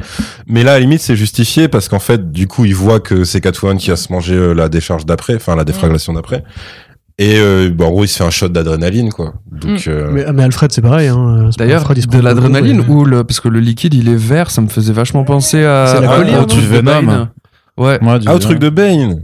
Ah non, Ah, je me suis dit, il l'amène Ouais, comme ça. Ah oui, de moi, la colère, de la- dit, il s'est pris- il pris la drogue du film, c'est pour ça qu'il a les yeux un peu Ah, plus ok. gris à la fin, tu vois. Enfin, Ah ouais, moi, j'étais vraiment basique. Il, Oui, a, moi, il a une réserve aussi, de quatre ouais, trucs, ouais. tu vois. Moi, qu'il y a aussi une façon de filmer les, les yeux justement de Batman chez Mm. Matt Reeves qui ressemble beaucoup à ce que fait Sorrentino encore une fois sur un poster où on voit souvent très mal son regard. Euh, il a toujours un regard très profond, très intense. Mm. Après c'est aussi aidé par le par le maquillage autour des yeux. Euh, moi, franchement, j'ai l'impression qu'il avait les yeux un peu translucides euh, à la scène de fin quand il se relève. euh. Mm. Je sais pas. Après, ça, c'est j'allais c'est peut-être son, c'est peut-être son héritage ou sa déformation professionnelle de la planète des singes, puisqu'en fait tous les singes, ouais, c'était ça tout passait Ouais. par les yeux, tu vois. Ouais. T'avais vraiment ce truc-là, cette manière de les filmer et tout. Mais t'as vraiment de ça. hein. Et là, le fait que le mec porte un masque tout le temps, parce que c'est aussi une des particularités de Batman, c'est que contrairement à plein d'autres traitements de super-héros, ils lui font pas ce truc nul de dire, bah en fait, clairement, pendant la moitié de tes interventions, T'as rien. euh, tu n'auras pas ton Mm. masque parce qu'on veut, que- bah t'es un acteur qu'on a payé tellement cher. Ah ouais, Ouais. putain, Tu ça été tellement nul. Ça- non mais ça de toute façon ce qui est cool c'est que Batman par définition est vacciné contre ce traitement là parce que sinon tu, tu lui enlèves beaucoup trop de, de charisme et de mystère quoi tu vois. Même au niveau des doses. valeurs de plan, si tu prends par rapport à Burton, souvent Batman est filmé en contre-plongée, avec justement cette stature de, de monstre et tout. Euh, bon, il se trouve qu'il peut pas trop bouger au niveau du cou. Euh, dans celui de, de comment? La merde de Nolan, Nolan. c'est souvent des plans américains et t'as souvent en plus ce truc bizarre qu'a chopé Christian Bale qui est d'ouvrir la bouche quand il est en Batman. Voilà. Et ça, c'est toujours un peu ridicule. Alors que là, il est toujours filmé en gros plan et en plan très serré au niveau des épaules. Et il, comme en plus, il a toujours la tête baissée comme un corbeau, comme ça. Avec, pareil, il a la cape qui fait très, euh, très aile noire et tout. Il y a vraiment un côté, ouais, euh, entre guillemets, ténébreux premier degré, tu vois. C'est-à-dire que ça pourrait faire émo, mais comment le costume est designé, parce que tu sais, au départ, on avait des doutes par rapport à la forme du crâne qui était assez imposante et qui, qui bouffait vraiment vers l'avant. En fait, ça, c'est justifié parce que comme il est toujours penché comme ça, ça fait une sphère qui est assez harmonieuse et finalement, tout passe par le regard, tout passe par euh, le souffle et tout. Enfin, bah, pareil, le souffle du Riddler, le sound design du film est quand même super bien fait. Mm. Le, souffle, le souffle du Riddler est génial. Quand Christine, la, la Batmobile apparaît à la Christine, t'as vraiment, elle, elle rugit, elle Mm. pousse des, même des cristalons de chauve-souris un peu. Mm. Et quand t'as aussi euh, un, un, un des, des goons du Riddler qui fait péter, enfin, ou même, je crois que c'est lui qui fait péter le- l'espèce d'extincteur, et que Batman, du coup, se hisse avec un bas de grappin, et ça fait un bruit vraiment de cri de chauve-souris ultra strident, genre, comme ça. Euh, franchement, au niveau du son, c'est, euh, c'est, c'est une branlée, quoi. Les, les bruits de Mm. pas quand il apparaît et tout. Il y a vraiment, un- techniquement, encore une fois, c'est, irréprochable, quoi. Masterclass, comme disait Jeanne. Master, ouais, masterclass. Enfin, arrêtez de dire masterclass. vous plaît, avez la ref dans les commentaires. Mais non, non, je suis d'accord avec bleu. toi sur, euh, Et du coup, t'avais dit quoi, la, la réalisation, la mise en scène? bah, sur juste sur, la- sur la- les, les- les combats en fait. Bah, moi, je trouve Ouais. que ça fait vraiment film euh, un peu à la. On, on parle beaucoup de thriller, mais ça fait un peu thriller politique euh, ou thriller d'action à la Tony Scott, ce genre de film où il y a de l'action, mais c'est pas porno, quoi. C'est c'est- vraiment les. Les gens se battent parce qu'ils sont dans un couloir où il faut se battre, ou à la fin, il y a des terroristes, on leur court après, on les tue. Et c'est la fin, mais c'est pas hyper esthétisé, quoi. C'est bien filmé, mais c'est pas esthétisé. Moi, je Bah, dirais ça que c'est, pas régal. je trouve qu'il y a pas, ouais, il y a voilà, pas de, grosse chorégraphie de. Ouais. On n'est Ouais. pas dans The Red, Ouais, quoi.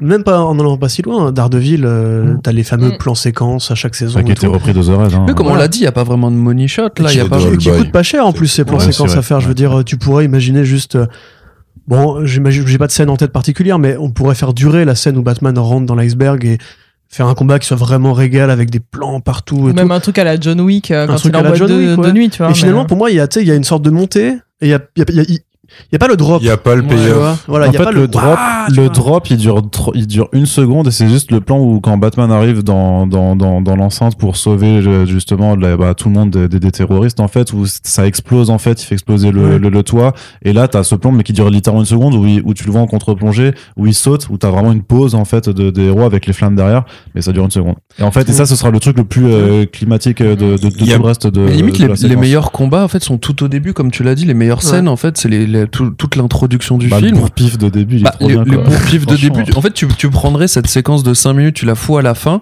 Tout le monde serait un peu, waouh, ok.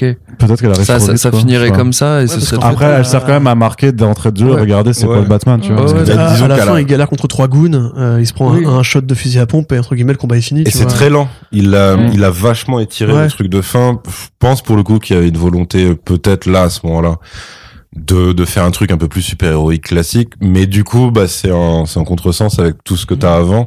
Ouais. Le, le fait même que, ouais, que soit lent à ce point-là. Parce que moi, je veux bien que c'est pas des, c'est pas des mercenaires, c'est des terroristes euh, recrutés sur le net, donc clairement amateurs et tout. Mais, enfin, tu vois, le temps que le, que le mec met à recharger son gun quand il comprend qu'en fait, il, il peut potentiellement avoir Batman à sa merci, c'est vraiment très, très, Ouais, très étiré.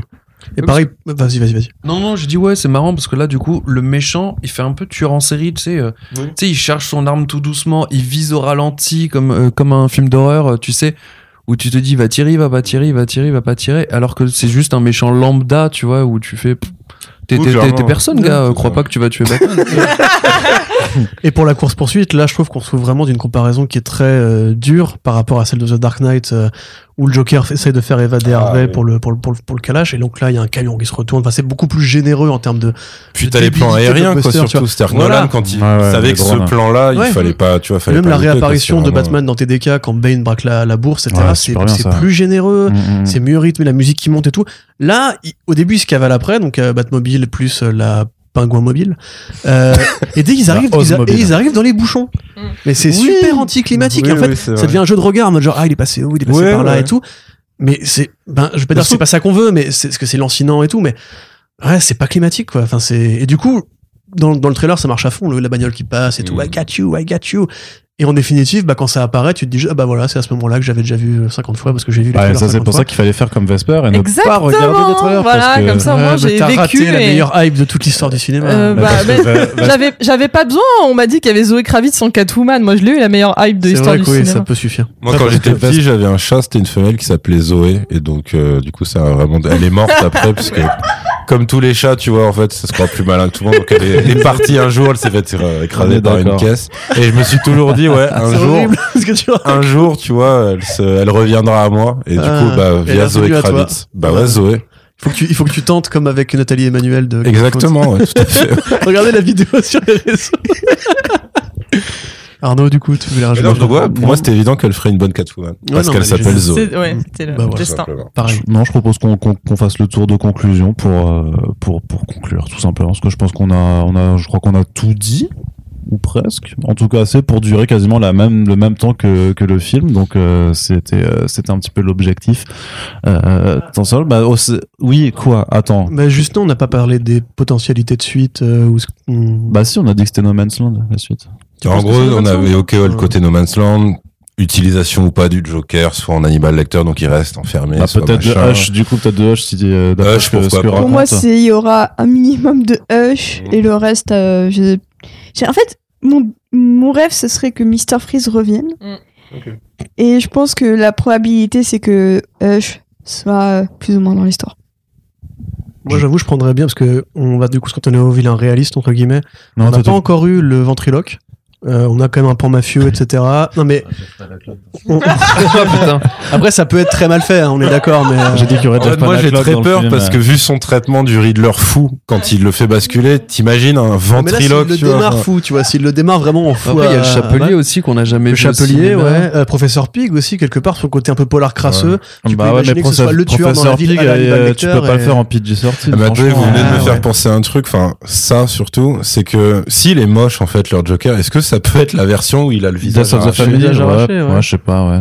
Ça me paraît très curieux quand même. Pourquoi ce, serait bizarre, mais tu dis si tu veux te différencier, euh, ça Bah, Mais comme c'est censé ouais, être ouais. un peu young Joker euh, before it was Joker, donc euh, Ouais, ça peut ouais, venir, mais après peut-être. Sinon, Ouais. tu fais, ouais, tu fais soit une cour des hiboux, plus ou moins, soit tu fais le frère caché Allman, comme la fin de cour des hiboux, qui était la nuit Ouais, des hiboux.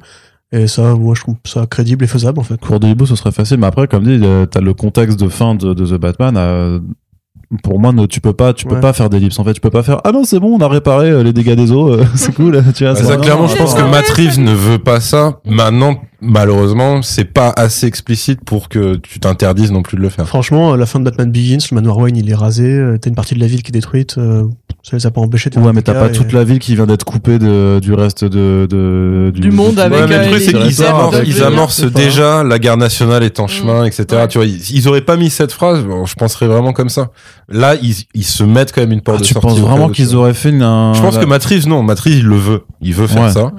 Euh, surtout que c'est quand même un moyen super pratique de. Parce que la guerre peut de amener, méchants, la etc., guerre tu peut amener des vivres, mais euh, ils vont pas, les ponts seront pas réparés. Enfin, les, les, les digues, pardon, ne seront pas moi, réparées. ça me là. faisait penser à Arkham City un peu la fin aussi. Ça, ça Aussi, faisait ouais. zéro hier et, euh, et un Mhm. peu Arkham City où, euh, où justement t'as là où l'eau est inondée, t'as les gangs qui se mettent en place et tout. Ah, bien sûr. Et ouais. après, Bah, dans non, la- dans dans aussi, ça, par contre. hein, Et vois, mais- après ils vont ils vont en ville euh, sous la forme de gros gangs pour aller euh, taper du riche et des trucs comme ça. Donc euh, je me dis que ça peut être ce genre de truc, tu sais, un, un, Batman 2 avec vraiment des histoires de gangs, un genre le parrain mais version euh, De quoi le, le- le parrain. Non, je Ah, connais pas. je pas, vous avez, vous avez des références film. cinématographiques vraiment C'est très un film bizarres. de Quoi. mafia. Ah, d'accord, ok, ouais, je Il est comprends. pas mal. Ok, ouais. Bah, tu- m'en diras, attends, tu m'en diras, attends. Paraît que le Mais- 2 est mais mieux. Moi, je verrais bien un double face en fait qui arrive. On a déjà le pingouin. On a déjà eu double face aussi, tu vois. Oui, on avait déjà On eu le le Riddler et, euh, et le pingouin.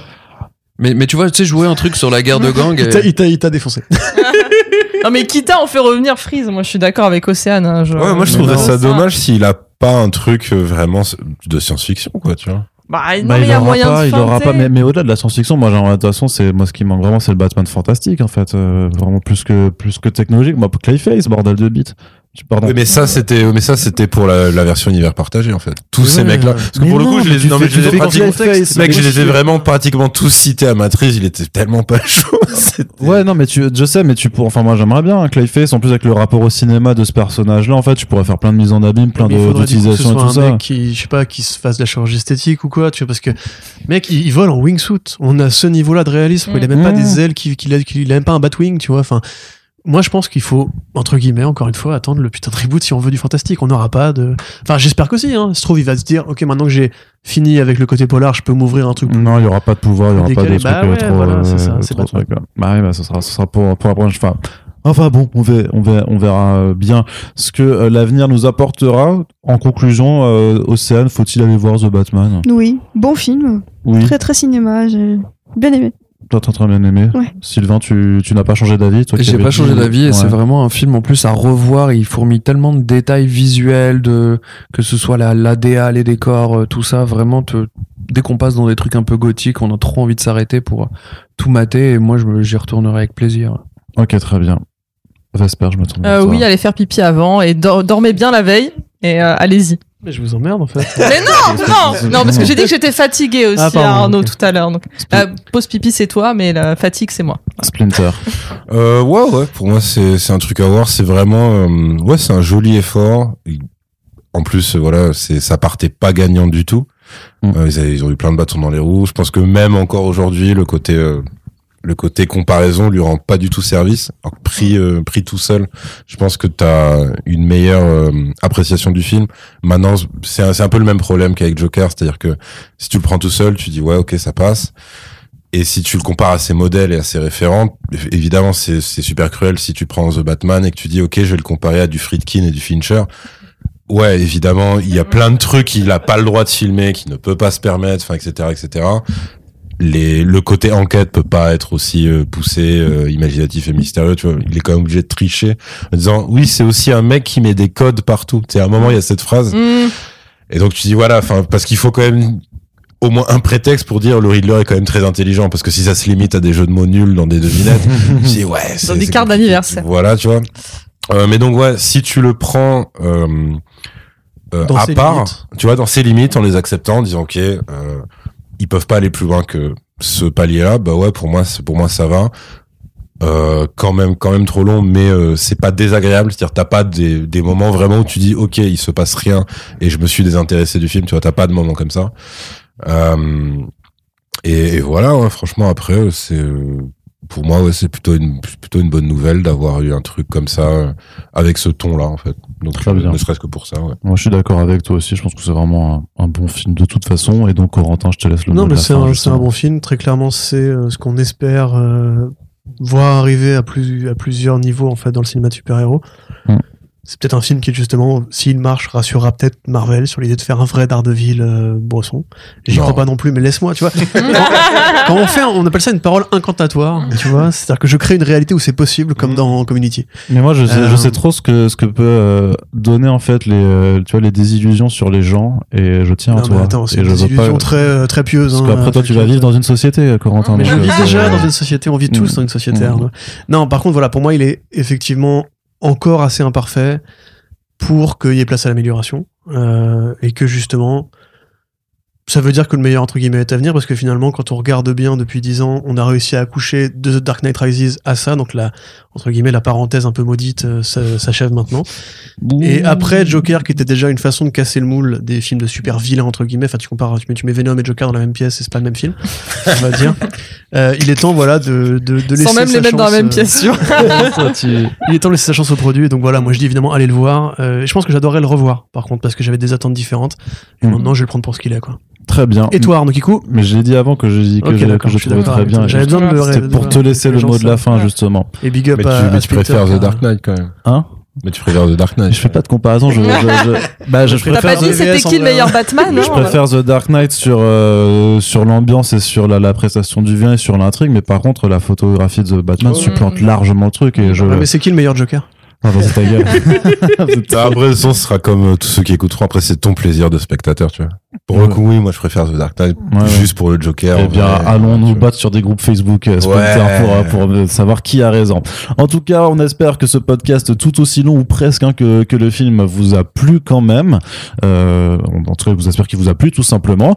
On vous rappelle que vous pouvez euh, également donner votre avis sur notre site dans l'espace commentaire et sur les réseaux sociaux. Et bien entendu, vous pouvez partager ce podcast pour que même Matt Reeves, il va l'écouter, il va faire oh putain c'était vachement bien First Sprint, j'ai adoré cette émission où j'ai pas trop compris mais il y avait un présentateur, il était incroyable.